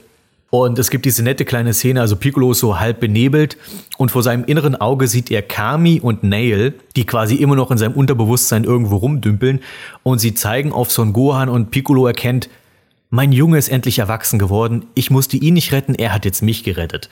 Es ist wenigstens ein netter kleiner Piccolo-Moment, bevor er dann anschließend äh, von einem Käfer besiegt wird. Mehr muss ich dazu nicht sagen. Fand ich aber insofern nicht. Äh, das ist wieder so eine seltsame. Das ist halt wieder dieses fehlende Battle Royale-Ding. Es gibt eins der Universen, hat so eine Art winzig kleinen Käfer, der aber super stark ist. Der ist so klein, du kannst ihn nicht sehen, aber er schlägt hart genug zu, also dass er zwar niemanden verletzen kann, aber dass er zumindest Leute aus dem Ring schubsen kann, die am Rand stehen. Und es wäre ein wesentlich besserer Aufbau gewesen, wenn dieser Charakter, dieser Käfer, sich während des Turniers immer mal wieder bemerkbar gemacht hätten, so dass man rätselt, okay, was ist hier los? Ist da noch ein Unsichtbarer unterwegs? Ist das eine Illusion? Wie kommt es, dass Leute, die am Rand stehen, immer wieder geschubst werden? Manchmal fällt jemand raus, manchmal fällt keiner raus. Und dass wir dann später die Enthüllung machen, okay, es war irgendwie ein winzig kleiner Käfer, der dafür verantwortlich war. Äh, stattdessen wird er in der Folge, in der der Käfer eingeführt wird, ist er auch gleich wieder besiegt, was so typisches Dragon Ball Super Storytelling ist. Wir haben irgendwie keine richtige fortlaufende Handlung mehr, sondern in diesem Turnier gibt es eigentlich nur noch in sich geschlossene kleine Episoden wie so eine alte Cartoonserie aus den 80ern. Der Käfer wird dann übrigens hauptsächlich von C17 besiegt. Dessen Umgang fand ich auch interessant. Ähm, hier hatte ich so das Gefühl, dass wir, dass jemand bei, äh, bei Toei gesagt hatte, hey, wir könnten diesen C17-Charakter, den wir schon seit irgendwie 20 Jahren nicht mehr benutzen, wieder integrieren und wir bauen ihn so fett auf, dass er jetzt quasi wie einer der neuen Hauptcharaktere wirkt. C17 hat die letzten Jahre damit verbracht, irgendwo auf einer einsamen Insel zu hocken und die äh, seltenen Tiere vor Wilderern zu beschützen. Was eine nette Sache für ihn ist, weil ich glaube, er hat irgendwo in Dragon Ball Z mal erwähnt, dass er später irgendwie Park Ranger oder sowas werden will. Und er hat quasi seinen Traum erfüllt. Er hat jetzt eine Insel, auf der er quasi rumrangert. Was interessant ist, das ist, dass C17 auf dieser Insel anscheinend stark, so stark wie Super Saiyajin Blau wurde. Also er kann problemlos mit Son Goku mithalten in seiner höchsten Verwandlungsstufe. Und das ist wieder so ein Ding, wo ich gedacht hätte, hier hätte ich vielleicht gerne eine Erklärung dafür. Weil selbst wenn er auf dieser Insel trainiert hätte, er ist ein Cyborg. Seine Stärke kommt nicht von Ki. Cyborgs haben nur normales menschliches Ki. Seine Stärke ist eingebaut durch mechanische Teile und durch seinen komischen endlos Energiekern hätte man das nicht irgendwie besser lösen können, was man gesagt hätte, äh, Bulma hat ihm hat quasi die Technik von Dr. Gero verfeinert. Hätte Bulma noch mal was zu tun bekommen. Also quasi sie hat die Cyborgs geupgradet, dass sie jetzt auf einmal auf Mega Ultra Super Saiyajin 2.0 Beta sind darüber will ich mich gar nicht auskotzen. Das äh, Random Power-Ups, das ist das geringste Problem, was, was das Turnier der Kraft hat. Ähm, aber er kämpft jetzt jedenfalls wieder an vorderster Front. Und ähm, ich habe am Anfang vor Spoilerwarnung gegeben, glaube ich. C17 ist ja der Typ, der, der das Turnier am Ende gewinnt. Einfach weil er irgendwo aus dem Geschütt rausklettert und er ist quasi immer noch da. Und das finde ich okay. Ich finde es ganz cool, dass C17 sozusagen, ich fand es eine nette Überraschung, dass er gewinnt. Was ich doof fand, war seine Motivation am Turnier teilzunehmen. Also wir erfahren zum Beispiel, dass äh, sein Wunsch wäre vom, vom Ultra Mega Super Hyperdrachen gewesen, ich wünsche mir ein Boot. Äh, okay, meinetwegen.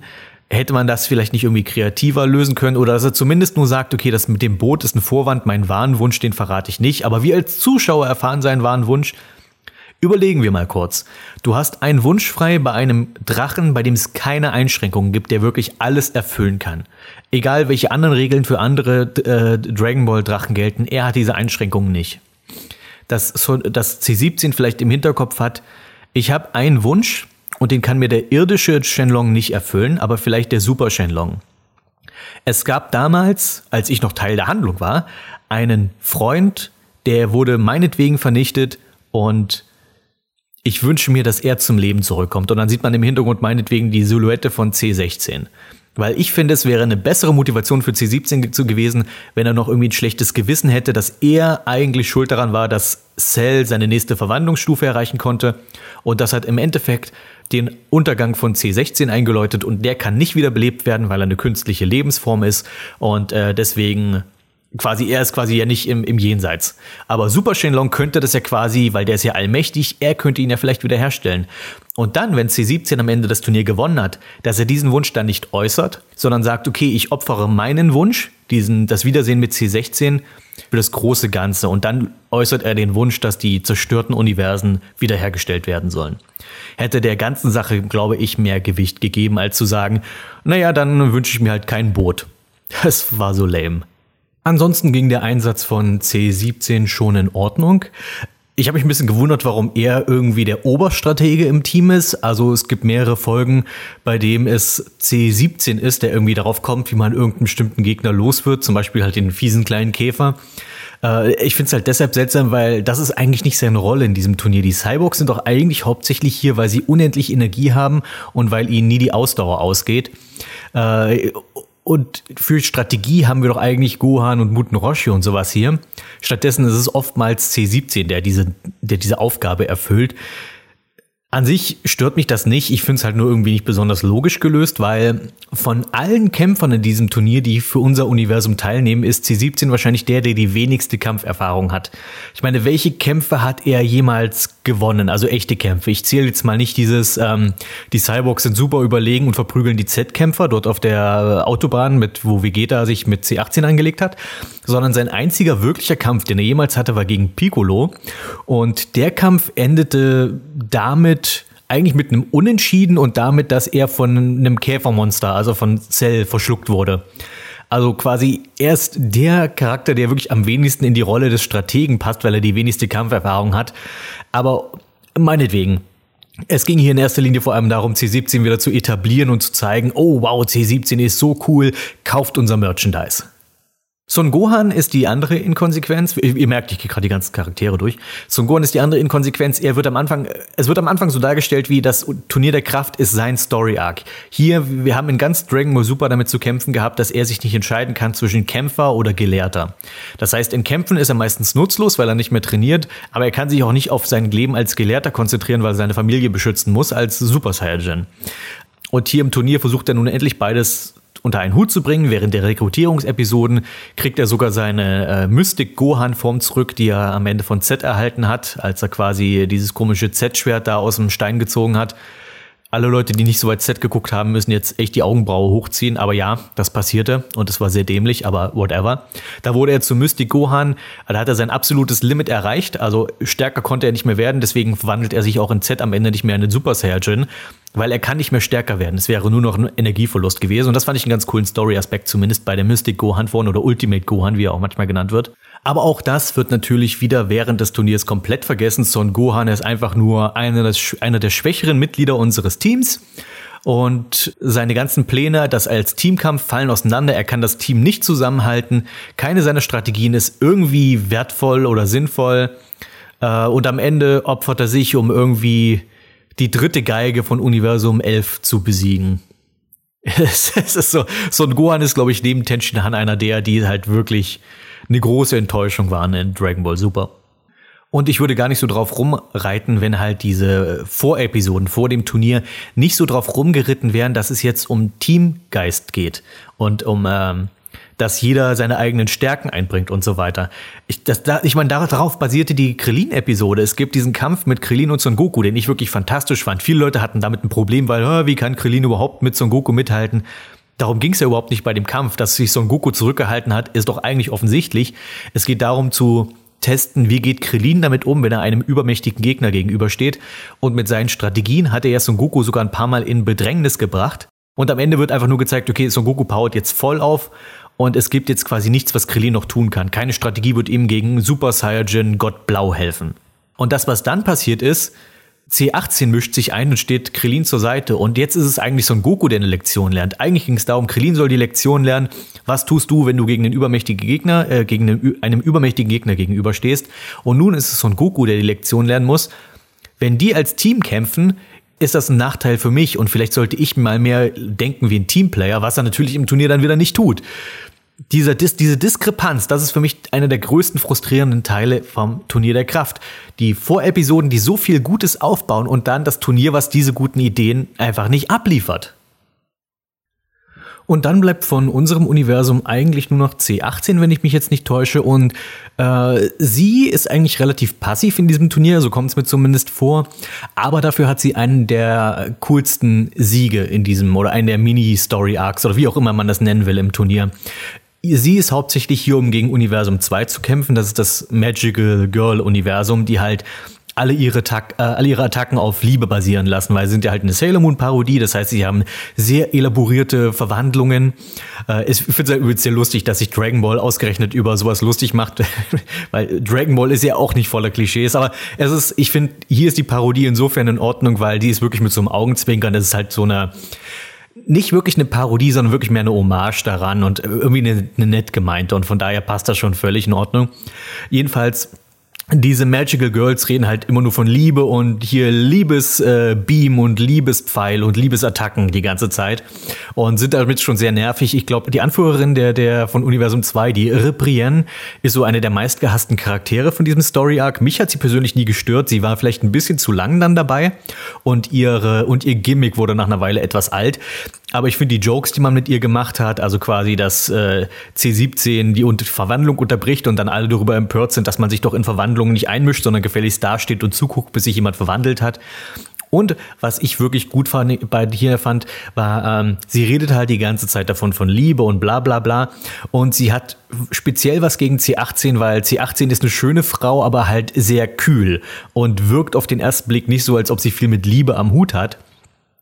Und dann in dem Moment, wo Ribrienne erkennt, dass C18 mit Krillin verheiratet ist, da geht ihr sozusagen die Hutschnur hoch denn da stellt sich wirklich heraus, beziehungsweise da zeigt sie eigentlich ihr wahres Wesen, nämlich, dass ihre Idee von Liebe extrem oberflächlich ist. Denn sie beklagt sich darüber, wie kann so eine schöne Frau mit einem hässlichen kleinen Gnom wie Krillin zusammen sein. Also Krillin, man kann über Geschmäcker kann man streiten, aber jetzt im traditionellen Sinne ist Krillin jetzt nicht unbedingt ein, äh, ein, ein wahrer Schönling sozusagen. Er ist relativ klein, er hat eine Glatze und keine Nase.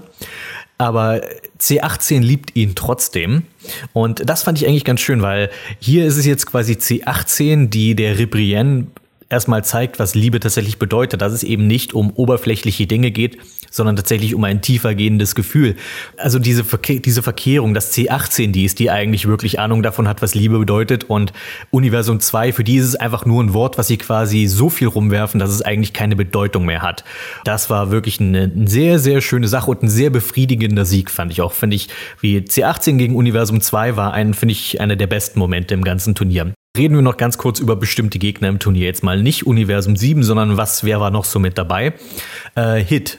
Hit war ja eigentlich eine der großen neuen Charaktere in der ersten Hälfte von Dragon Ball Super und ähm, ich fand auch seine Filler-Episoden, seine beiden, wo es so, wo man ein bisschen was von ihm sieht, wie er quasi seinem Job nachgeht, als er ist ja ein Attentäter. Und dann gibt es quasi eine Doppelfolge, wo jemand den, ihm den Auftrag gibt, Son Goku zu ermorden. Und dann beginnt die Doppelfolge mit dem Tod von Son Goku und dann gibt's eine Rückblende, wie wir da hinkamen. Und da gibt's halt die große Konfrontation mit Hit und fand ich zwei sehr coole Folgen auf jeden Fall.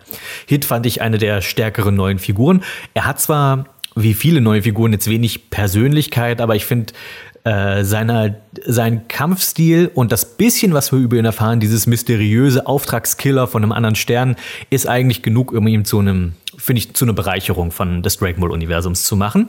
Hier im Turnier wird er quasi getenshin Hand, möchte ich das nennen. Äh, Hit ist wirklich sowas wie der Tenshin Hand von Dragon Ball Super. Das heißt, er wird super stark eingeführt in einem anderen Turnier. Er ist ja, er ist ja quasi der letzte Endgegner im Universum 6 Turnier. Äh, genauso wie Tenshin Han gewinnt er dort gegen Son Goku, aber gleichzeitig entwickelt er auch Respekt für Son Goku. Man erkennt, dass er, obwohl er ein Auftragskiller ist, eigentlich kein Bösewicht ist in dem Sinne, so, wenn das Sinn ergibt. Und er ist ein Typ, der extrem coole, abgefahrene Techniken hat. Genau wie Tenshin Han. Und dann, sobald das nächste Turnier da ist, ist er komplett irrelevant. Also es wird nur so, so getan, als wäre er wirklich einer der wichtigsten und stärksten Teilnehmer im Turnier, aber er fliegt ja wirklich mittendrin raus. Und das ist, finde ich, noch gar nicht so das Problem. Ich finde, ich finde es so eigentlich ganz interessant, wenn eben nicht immer nur die Stärksten bis zum Schluss bleiben, sondern in diesem Battle Royale, dass auch mal stärkere Figuren ein bisschen früher rausfliegen, was einfach der Natur des Battle Royale geschuldet ist. Was dann wirklich unwürdig war, fand ich, war, wie man mit ihm umgegangen ist, nachdem er rausgeflogen ist, nämlich er sitzt nur noch auf der Tribüne und sagt kein Wort mehr. Er ist komplett zum Kanonenfutter degradiert worden im Anschluss. Also er hat ein paar sehr coole Kämpfe im Turnier, aber sobald er raus ist, wird so getan, als wäre er einfach einer dieser gesichtslosen Idioten, die sonst schon rausgeflogen sind vor ihm. Und das fand ich ziemlich unwürdig. Ich hätte zumindest, also viele haben ja auf einen Twist gehofft, dass sich herausstellt, okay, der hat keine Zeit manipulieren und so weiter, dass er eigentlich immer noch im Turnier ist und äh, quasi irgendwie einen Trick hat, dass er gar nicht rausgeflogen ist, weil man hat lange Zeit auf diesem ähm, also Zeno hat, hat ja quasi dieses, hat ja quasi wie so eine Art Tablet und da wird drauf mal angezeigt, wer in den Universen noch drin ist und wer ist rausgeflogen. Und man hat lange Zeit nicht gesehen, dass Hit rausgeflogen ist auf dem Tablet. Deswegen kam die Idee auf, Moment mal, vielleicht ist Hit immer noch im Turnier und es wurde nur irgendwie eine Illusion von ihm rausgeschmissen und eigentlich versteckt er sich irgendwo und wartet nur auf seinen Moment. Auch das kam natürlich nie. Hit war einfach draußen und er saß auf der Tribüne und hat einfach nichts mehr gesagt und war einfach nur noch da. Er wurde komplett Hand. Sehr schade, aber dafür, dass er kein wirklicher Hauptcharakter ist, okay, kann ich mit dem Schul Schulterzucken verschmerzen. Es ist einfach eines dieser vielen hätte man besser machen können Momente, zumindest aus meiner Warte. Eine andere große Sache aus Universum 6 waren die äh, Saiyajins aus diesem Universum. Das sind Kaba, das ist dieser kleine Junge mit den Nudelarmen und äh, die beiden Mädels Califla und Kale. Und jeder von denen erfüllt quasi eine andere Rolle. Kaba ist einfach sowas wie der neue Schüler von Vegeta oder überhaupt der Schüler von Vegeta, nicht der neue. Er ist quasi so der Ersatz, ach Gott, wie hieß denn nochmal? Äh, Tabel hieß er. Er ist quasi der Ersatz für Tabel aus diesem einen Special, wo es um Vegetas kleinen Bruder ging oder sowas. Vegetas kleiner Bruder war an sich eine schlechte Idee und deswegen wurde der einfach nicht in den Kanon übernommen. Aber was viele Leute mochten, war die Idee, dass Vegeta so eine Art kleinen Bruder hat, beziehungsweise dieses äh, Notice Me Senpai-Kram. Das funktioniert ganz gut mit Vegeta und darum ist Kaba hier. Es ist ein bisschen komisch, dass keiner der Universum 6 Saiyajins, obwohl die so stark sind, jemals Super Saiyajin erreicht hat. Aber irgendwas musste Vegeta ja haben, was er Kaba beibringen konnte. Und dadurch, dass Vegeta an sich keine Ahnung von Kämpfen hat und auch keine coolen Techniken hat, die man beibringen konnte, musste man es halt so deichseln, dass Kaba zwar stark ist, aber nicht weiß, was Super Saiyajin ist. Vegeta bringt dann Kaba zum Ausflippen und so verwandelt er sich dann. Wahrscheinlich ist in, den, ist in Universum 6 noch nie ein starker Saiyajin ausgerastet. Scheinbar wie auch immer das Sinn ergibt. Deswegen, ich finde, Kaba war eigentlich das schwächste Mitglied in diesem Trio und auch der, den, auf den ich am ehesten verzichten konnte. Aber für Vegeta-Fans ist es vielleicht ganz nett, ihn sozusagen mal in der Meisterrolle zu sehen. Viel interessanter fand ich da Caulifla und Kale. Das ist also ein Duo aus zwei Mädels. Die eine Caulifla ist halt so ein richtiges Raubein, ein ausgeflipptes Mädchen, die es liebt zu kämpfen. So ein bisschen wie so ein weiblicher, aber noch aggressiverer Son Goku aus dem Universum, als er noch, als er noch jünger war. Und Kale ist Paralleluniversums Broly, nur halt weiblich. Und die sind, soweit ich das mitbekommen habe, sehr umstritten in Fandom. Es gibt viele Leute, die hassen die, weil es ihnen so leicht fiel, viele der Super Saiyajin-Formen in kürzester Zeit zu erreichen. Also sprich, äh, sie kriegen, ich finde die Erklärung auch doof, wie, wie sie Super Saiyajin erreicht haben. Also Kaba ist als erstes Super Saiyajin geworden und erzählt dann den beiden, ja, da ist irgendwie so ein Kribbeln im Rücken und wenn du dich darauf konzentrierst, dann kannst du Super Saiyajin werden. Das hat wirklich die an den Haaren herbeigezogenste Erklärung, die es gibt, mit irgendwelchen magischen Punkten im Körper und wenn du da drauf drückst, dann setzt du irgendwas frei und bla bla bla. Das hat bestimmt eine Relevanz, sicherlich. Ich finde es aber innerhalb äh, des Dragon Ball Universums unschön gelöst. Jedenfalls, die lernen relativ schnell Super Saiyajin und dann innerhalb des Turnieres erreichen sie auch quasi in 0, nicht Super Saiyajin 2 und das ist halt vielen Leuten sauer aufgestoßen wie, oh, unsere Helden, die mussten da jahrzehntelang für kämpfen und bla bla bla. Und ich denke dann immer nur so, ja, sorry, aber diese ganzen Verwandlungen wurden ohnehin schon entwertet. Ich sag nur Son Goten und Kid Trunks. Ähm, von daher, Who cares? Ich jedenfalls nicht. Hätte man sicherlich besser lösen können, sicher, aber hat mich jetzt auch nicht groß gestört. Caulifla mochte ich vom Charakter her, weil sie eben so ein bisschen frech ist. Und ich mochte auch Kale, dass die halt so, ähm, sie ist so sehr passiv und redet nicht viel und ist immer gleich eingeschüchtert. Aber sie ist quasi Broly, das heißt, sie hat auch diese, ähm, diese legendäre Super Saiyajin-Verwandlung, wo sie dann auf einmal drei Köpfe größer wird und halt super aufgepumpt und quasi eigentlich alle Szenen mit Kale und ihrer Verwandlung sind im Wesentlichen Anspielungen auf den Broly-Film oder Hommage daran, wie auch immer man es nennen will. Und vielleicht ist das jetzt etwas, womit ich mich unbeliebt mache, muss aber sagen, ich finde, Kale ist der interessantere Broly, vor allem in Bezug auf den Original Broly, also von, aus dem Film damals vom Anfang der 90er. Weil Original Broly war an sich ein nettes Konzept, er ist der legendäre Super Saiyajin und er ist ein riesiges Muskelmonster und nicht aufzuhalten, aber sein Charakter war halt schon ein bisschen doof und seine Hintergrundgeschichte war schon ein bisschen doof. Der neue Broly macht das, finde ich, ein Stück besser, aber auch nicht so viel. Also doch schon viel besser, aber Kale finde ich am nachvollziehbarsten. Die Idee ist ja, du hast diesen schüchternen, defensiven Charakter. Das war Broly damals und das ist jetzt auch Kale. Und irgendwas in ihrem Kopf, wenn da der Schalter umgelegt wird, kehrt sich das komplett ins Gegenteil. Sie werden riesige Muskelmonster, die super aggressiv sind, nicht mehr klar denken können, nur noch in Rage sind und alles zerstören müssen. Bei Broly war ja die, der Hintergrund, äh, dass er Son Goku als Baby hat häufig zu oft weinen hören und das ist ihm irgendwie quasi so aufs Gemüt geschlagen, dass er bei dem Wort Kakarot ausflippt und dann in seine Broly Super Saiyajin Form geht. Was ich schwer nachvollziehbar finde und ich glaube auch viele Leute finden das nach wie vor eine ziemlich doofe Lösung zu erklären, warum Broly äh, Kakarot, also Son Goku hasst. Hier musste man jetzt eine neue Erklärung her, warum Kale äh, diesen, bei, was bei Kale der Schalter ist, der umgelegt wird. Und den finde ich einfach nachvollziehbarer. Und zwar ist es Eifersucht. Dragon Ball Super musste nicht viel mehr ins Detail gehen in die Beziehung zwischen Caulifla und Kale, aber es ist schon angedeutet, dass äh, Kale mh, mm, sich gewissermaßen hingezogen fühlt zu ihrer Freundin Caulifla. Also quasi es gibt so einen gewissen lesbischen Unterton, der aber wirklich nur ein Unterton bleibt. Es ist also nicht so, dass wir hier quasi äh, also es wird nicht rumgeknutscht zwischen den beiden, was sicherlich auch viele Fans gefreut hätte, aber darum geht's gar nicht, sondern Kale ist offenkundig, finde ich, in Caulifla verliebt. Und Caulifla äh, interessiert das, glaube ich, nicht so sehr. Ich glaube, sie ist, äh, für sie ist es, glaube ich, egal. Also sie liebt Kale eher als Schwester und nicht so sehr als Liebhaberin, könnte man sagen. Und Kale rastet immer dann aus, wenn Caulifla zu nett zu einem Mann ist. Also sprich, wir, das erste Mal, wo sie ihre Broly-Verwandlung macht, ist, Caulifla versteht sich zu gut mit Kaba. Also während sie quasi zu dritt trainieren und die beiden und äh, auf einmal hat Kale diesen Ausbruch von Eifersucht und sie muss sofort äh, Kaba zerstören mit ihrer Broly-Form. Und es ist erst Kalifla, die sie quasi beruhigen kann. Und das zweite Mal, wo sie dann so ausflippt, ist im Turnier. Und das ist dann, wenn quasi Kalifla sich zu sehr für Son Goku interessiert, weil sie, Kalifla ist zwar nicht verliebt in Son Goku, aber sie bewundert ihn für sein kämpferisches Können etc.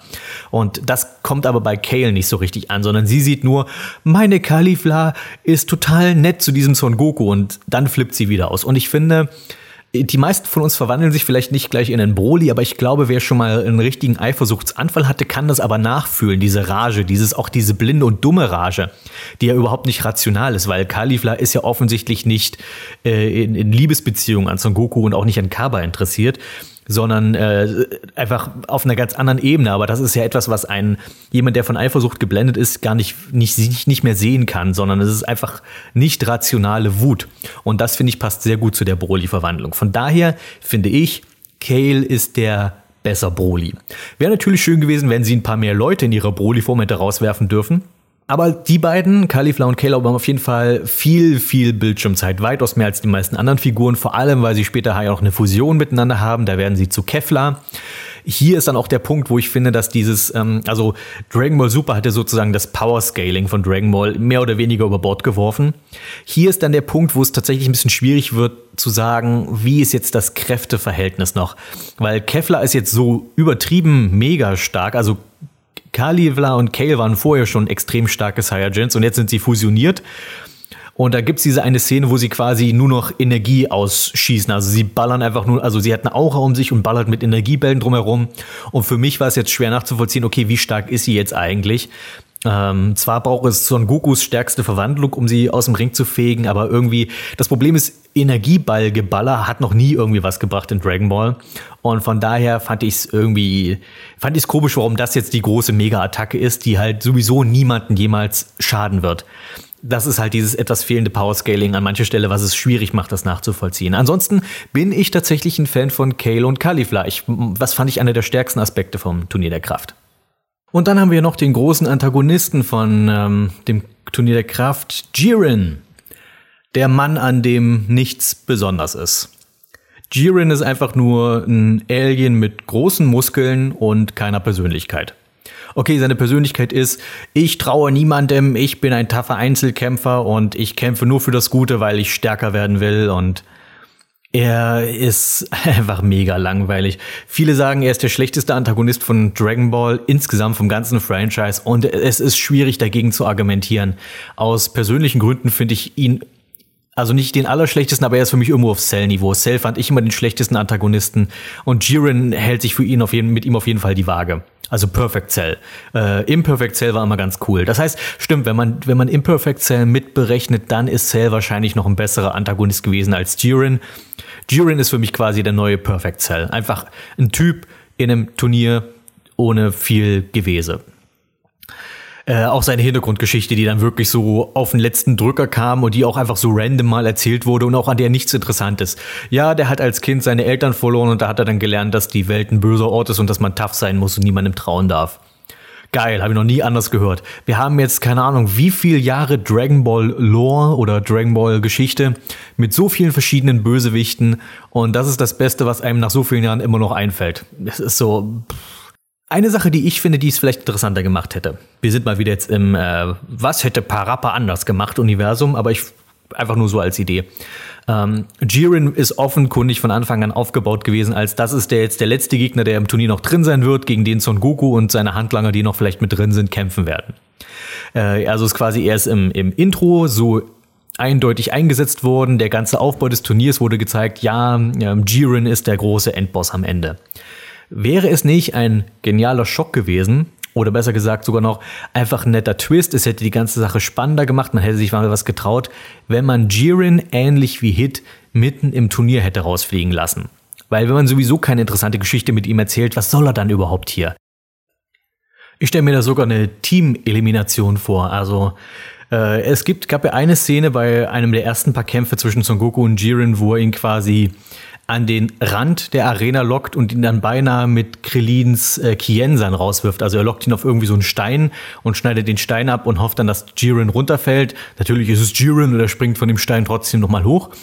Aber was wäre, wenn es quasi ein, ein Teamerfolg von Son Goku und Krillin gewesen wäre? Son Goku kämpft mit ihm auf diesem Stein gibt ein Zeichen an Krillin, Krillin macht seinen Energiediskus und Jiren fliegt aus dem Ring. Und es sind Son Goku und Krillin als Team, die ihn besiegt hätten. Und jetzt steht Universum 11 nämlich da. Verdammt, wir haben unseren besten Mann verloren. Was machen wir jetzt? Und jetzt wäre es an der Zeit gewesen, den wahren Oberantagonisten vom Turnier der Kraft zu etablieren, und zwar Topo. Topo finde ich die wesentlich bessere Wahl als großen letzten Endboss für, den, für das Turnier der Kraft. Er hat so viel mehr Persönlichkeit, er hat ein so viel cooleres Design. Und ähm, seine Hintergrundgeschichte mit, er ist eigentlich dieser große Held der Gerechtigkeit, aber er ist auch der angehende Gott der Zerstörung für Universum 11. Und diese große Entscheidung, die er dann treffen muss später, um zu überleben, muss er jetzt seinen, seine, seine, seine Werte und seinen, seinen ganzen Stolz hinter sich lassen. Er wird zum Gott der Zerstörung und ist jetzt quasi als Gott der Zerstörung in diesem Turnier und räumt jetzt mal richtig auf.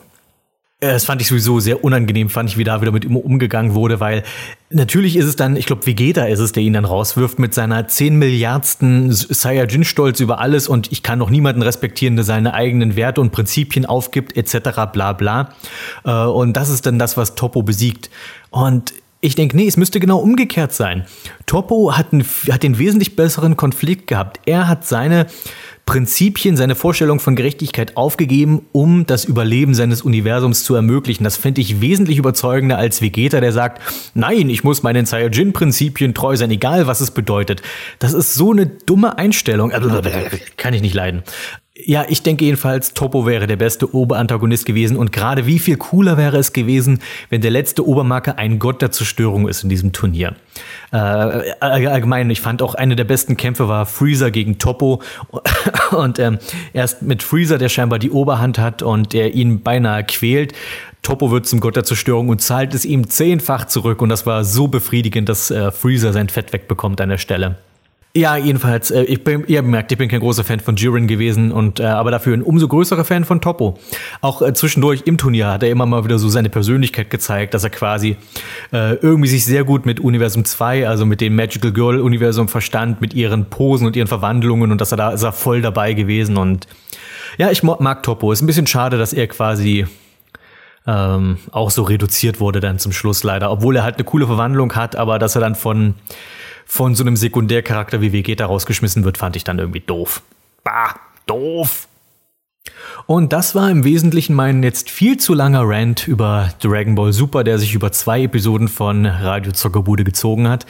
War doch mehr Gemecker, als ich eigentlich wollte. Es tut mir leid, ich versuche eigentlich immer möglichst positiv an solche Sachen ranzugehen, aber hier, wenn ich über diese ganze Sache nachgedacht habe, kam halt doch mehr Negativpunkte oder Dinge, von denen ich denke, man hätte es besser machen können, bei raus. Aber das war ja auch schon meine Geschichte mit Dragon Ball Z, von dem ich auch denke, dass da viel mehr gegangen wäre, als es dann letztlich blieb.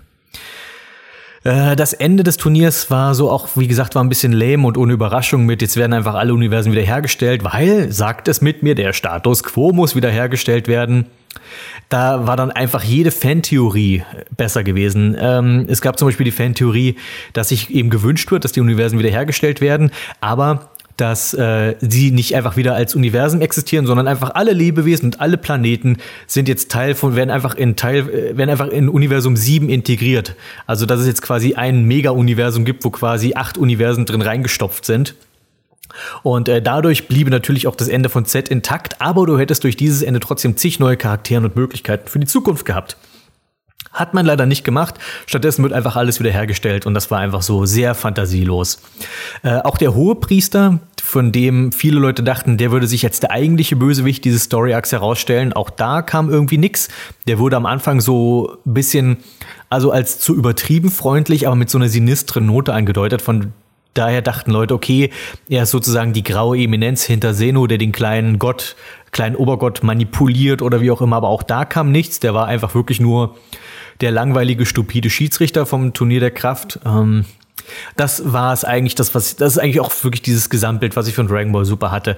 So viele gute Möglichkeiten, so viele gute Ideen, aber keine wird genutzt. So Dragon Ball Super fühlt sich an wie Stillstand. Es gibt keinen Fortschritt in der Handlung, weil nichts Konsequenzen hat. Es gibt wirklich nur eine Konsequenz. Also, das muss ich mich korrigieren. Ein, die einzige Konsequenz von Dragon Ball Super ist, Freezer lebt wieder. Das war alles. Dafür haben wir über 130 Folgen gebraucht, damit die, am Ende von Dragon Ball Super das einzige, was bei rauskommt, ist, Freezer ist wieder da.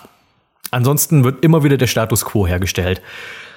Sehr, sehr schade, falls Dragon Ball Super fortgesetzt wird, wovon ich ausgehe. Ich meine, Dragon Ball ist halt, wie gesagt, eine Goldmine und es wird, glaube ich, ist so eins dieser Dinge, die sie wahrscheinlich einfach immer geben wird oder immer wieder neu erzählt wird hoffe ich, dass wir endlich nach dem Ende von Z weitermachen können und damit wir dann endlich wieder ein bisschen Fortschritt in die Handlung kriegen. Ansonsten habe ich mich über Super an sich gefreut. Ich habe wirklich gerne jeden Sonntag Dragon Ball Super geguckt. Wenn man es immer nur ein, immer so folgenweise, immer nur eine Folge pro Woche guckt, kann man es eigentlich ganz gut äh, kann man es ganz gut mitnehmen. Es ist, es fühlt sich leider an wie Fast Food. Man darf nicht zu viel drüber nachdenken, was ich natürlich leider immer tue.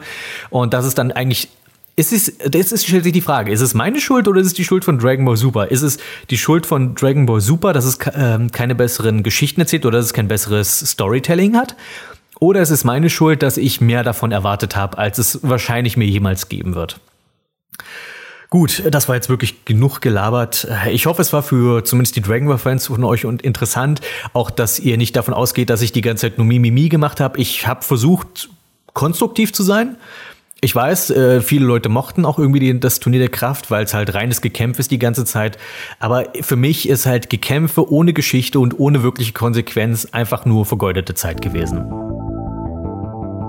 Wünschokreiser. Fangen wir den Wünschokreiser des Monats mit einem Gemeinplatz an. Zelda 5 Ocarina of Time hat seinerzeit neue Maßstäbe gesetzt. Gut, wer es noch nie gespielt hat, der sollte es wirklich nachholen, denn es hat seinen Ruf durchaus verdient. Doch darum geht es heute nicht. Also nicht um Ocarina of Time an sich. Ich rede hier von Master Quest, einer Variation von Ocarina of Time, die ursprünglich für den 64 DD erschien, aber dann letztlich erst als Bonusinhalt zur Zelda Wind Waker Limited Edition zu uns kam. Master Quest ist quasi Ocarina of Time, aber mit veränderten Dungeon, so ähnlich wie die Second Quest im Original Zelda. Ich habe Master Quest zuvor noch nie gespielt, habe aber schon öfter gehört, dass es deutlich schwieriger sein soll als das Original und das fand ich recht verlockend. Vanilla Ocarina kann ich quasi mit geschlossenen Augen spielen und so war es für mich nochmal ein Anreiz, endlich wieder durch die Hyrule-Steppe zu pesen und trotzdem komplett semi-neue Dungeon zu erkunden, die mich etwas mehr fordern. Alles andere am Spiel blieb gleich. Sidequests, Story, Zwischensequenzen etc. Nur die Labyrinthe sind neu designt, also reden wir über die. Tatsächlich empfand ich Master Quest im Großen und Ganzen nicht wirklich schwieriger, zumindest nicht durchgehend. Der Anfang war etwas anspruchsvoller, weil du nur drei Herzen hast, aber mit mehr Gegnern im Deku-Baum fertig werden musst. Außerdem werden vermehrt ein paar der unangenehmeren Feinde eingesetzt als sonst. Beispielsweise begegnest du deutlich häufiger Raubschleim, und zwar fies platzierten Raubschleim. Einmal fiel einer in einem Tunnel aus einer Nische von der Decke und ich hatte keine Chance mehr rechtzeitig von ihm wegzukommen. Außerdem gibt es deutlich mehr Räume, in denen diese Grabbelhände von der Decke fallen. Das geht dann so weit, dass es im Brunnen Räume gibt, die sowohl diese Kreischzombies enthalten als auch die Hände. Diese Kombination ist ganz schön übel, denn sobald du von einem der wandelnden Toten paralysiert wurdest, kriegt dich die Hand auf jeden Fall. Doch dann sind da auch Dungeon, die plötzlich viel, viel einfacher sind, besonders der Wassertempel. Die ganzen nervigen Feinde, die Wasserspinnen und diese Seeigel, die sind alle weg. Und das war der unangenehmste Part an diesem Verlies. Ansonsten fühlen sich die Labyrinthe deutlich größer an, wobei viele Areale optional sind. Im Feuertempel findest du den Hammer und den Bossschlüssel quasi direkt am Anfang. Und der restliche Dungeon ist nur dazu da, um goldene Skulptulas zu suchen. Das ist ganz cool, aber ich sammle eh nie mehr als 50. Ich empfand Master Quest also nur als geringfügig schwieriger. Das bessere Wort, um es zu beschreiben, wäre verwirrender. Einerseits sind viele, besonders der späteren Verliese, etwas komplexer, weshalb du eine gute Orientierung brauchst, und andererseits sind die Lösungen, um viele der Räume zu meistern, weniger offensichtlich als vorher. Beispielsweise verbergen sich jetzt manchmal Schalter in Teilen des Settings, die vorher nur Deko waren, Ornamente und solcher Kram. Also solltest du manchmal drauf schießen, wenn du echt nicht weiterkommst. Außerdem werden bestimmte Gegenstände mehr benötigt, die im Original nur marginal zum Einsatz kommen. Deans Feuerinferno brauchtest du in Ocarina of Time nur einmal, um in den Schattentempel zu kommen. In Master Quest kommt es in praktisch jedem Labyrinth zum Einsatz, sobald er verfügbar wird. Auch die Vogelscheuchenpolka, die ich sonst immer ignoriere, ist hier Pflicht. Und die Hymne der Zeit. Meine Güte, mochten die Macher von Master Quest die Hymne der Zeit, beziehungsweise die Zeitblöcke. Also es gibt ja diese blauen Blöcke, die auf die Hymne der Zeit reagieren und deren Position du mit Hilfe des Lieds verändern kannst.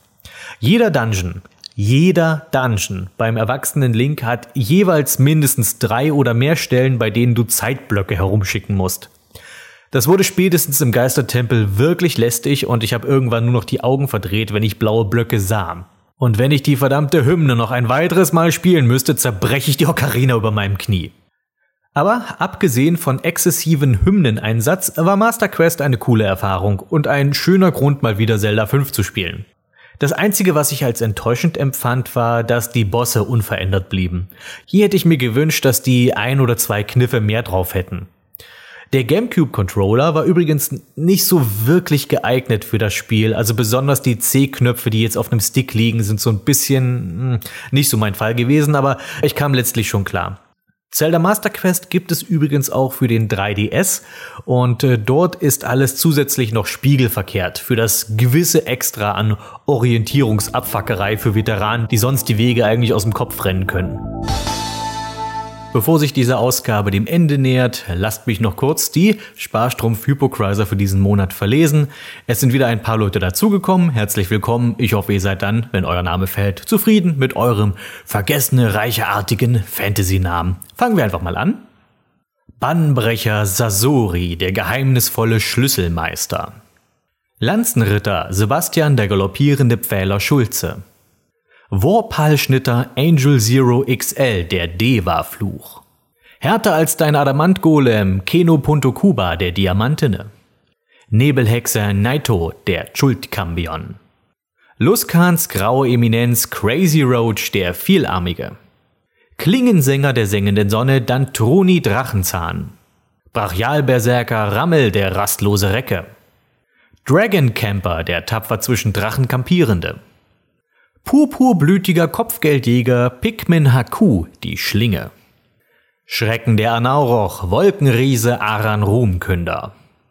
Der pirschende Schattennekromant Night Shadow 2601.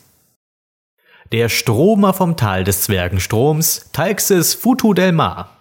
Felbas Feldherr André de Metal Francais Eisenherz. Graceful Base the Maze from Outer Plains. Graf Vulgario, der Vertreiber vulgärer Verbeek. Grimmiger Bargest Mtaro Zai von Tai. Turils Tom Lando ist kein System, sondern ein Tiefling. Heratz, des Höllenschlund Scheusals Helebarde. Apega, die Assassinen Asima von Raschemen. Schockgriff Choxa, der Basiliskenbäscher. Fiete Flammenflegel mit der Aura des strahlenden Ruhms. Erhabener Erzmagier Coxalsin von Sorcerer. Wackerer Wudi-Ben Wudinger, der Utgard-Hammer. Bayewans Begünstigter, der dunkle Wanderer mit den sieben Meilenstiefeln. Uwe, der ultimative Unterweltkrieger Görz Greifenklaue. Questknacker Schorles Schwarzspeer Herzsucher. Ehrwürdige Schamanin SK Baby Khan vom Stamm der Schreckensbären. Suplex Cambion Viper Warfare the Phenom. Muskelmann Morrissey, der Champ im Halblingweitwerfen. Säbelrassler Jens, Schurkenstein des Mask Pohlmann. Zentarim-Agent Kevin Kettenzauber Zöge. Silberzunge David Drachendresche Gerwig. Der Hautraufrecke Christian Kuhlrabenschwarz Turmtrümmer. Der Taumaturg des Terrors Tobias Nagy. Gestaltwandler Sir Genstrexleser von der Hohen Hecke. Junker Justin Hombach, der Barbarenbarde des Baal. Der Aal, der Slakretel den Kraken fraß. Paladin Peter Ansorg, die Plattenpanzerfaust. Vortex Magus Velix Möbius Nymphenmantel. Katana Tim, der Elfenohrensammler des Hochwaldes Schlese. Kampfrausch Kuhns, der Blutbadende von Karatur. Avatar des Morgenfürstler Thunder, The Sunbro, der Strahlemann. Der wachende Winterwolf, Vanya Vestor Linke. Der Netzknüpfer, Spinnenreiter Waldschrat vom Mantelwald. Syrvion, der flinke Fuchs, Vollstrecker von 40.000 Zorhagin. Gildenmeister Erbero, der Jimdompteur von Memnon. Kettenhemdzerreißer Balo mit der Mithril-Klaue. Stahlbewährter Monsterjäger Matthias, der Kalimschansche Rüpel. Magic Archer Wix, die Bogensehne von Bator. Schwertmeister Luciano V3 mit den drei Rubin besetzten Degen. Geisterpiratenjäger Captain Aspadon, der Anker. Der robuste Ronin Rick O'Mine Talos. Zanz Arcana Akademiker Martin Schädelfalle Schaddel. Jeanne d'Arc, Terra Dark, die Mondklinge des Underdark. Never Forgotten God, Rotten Realms, Schleifer der Zitadelle Atbar. Und schließlich der Handkantenhieb Gottes, Jan Portal Royal Killjoy. So, das war die Ausgabe Oktober. Ich hoffe, ihr hattet viel Freude damit und wir hören uns im November.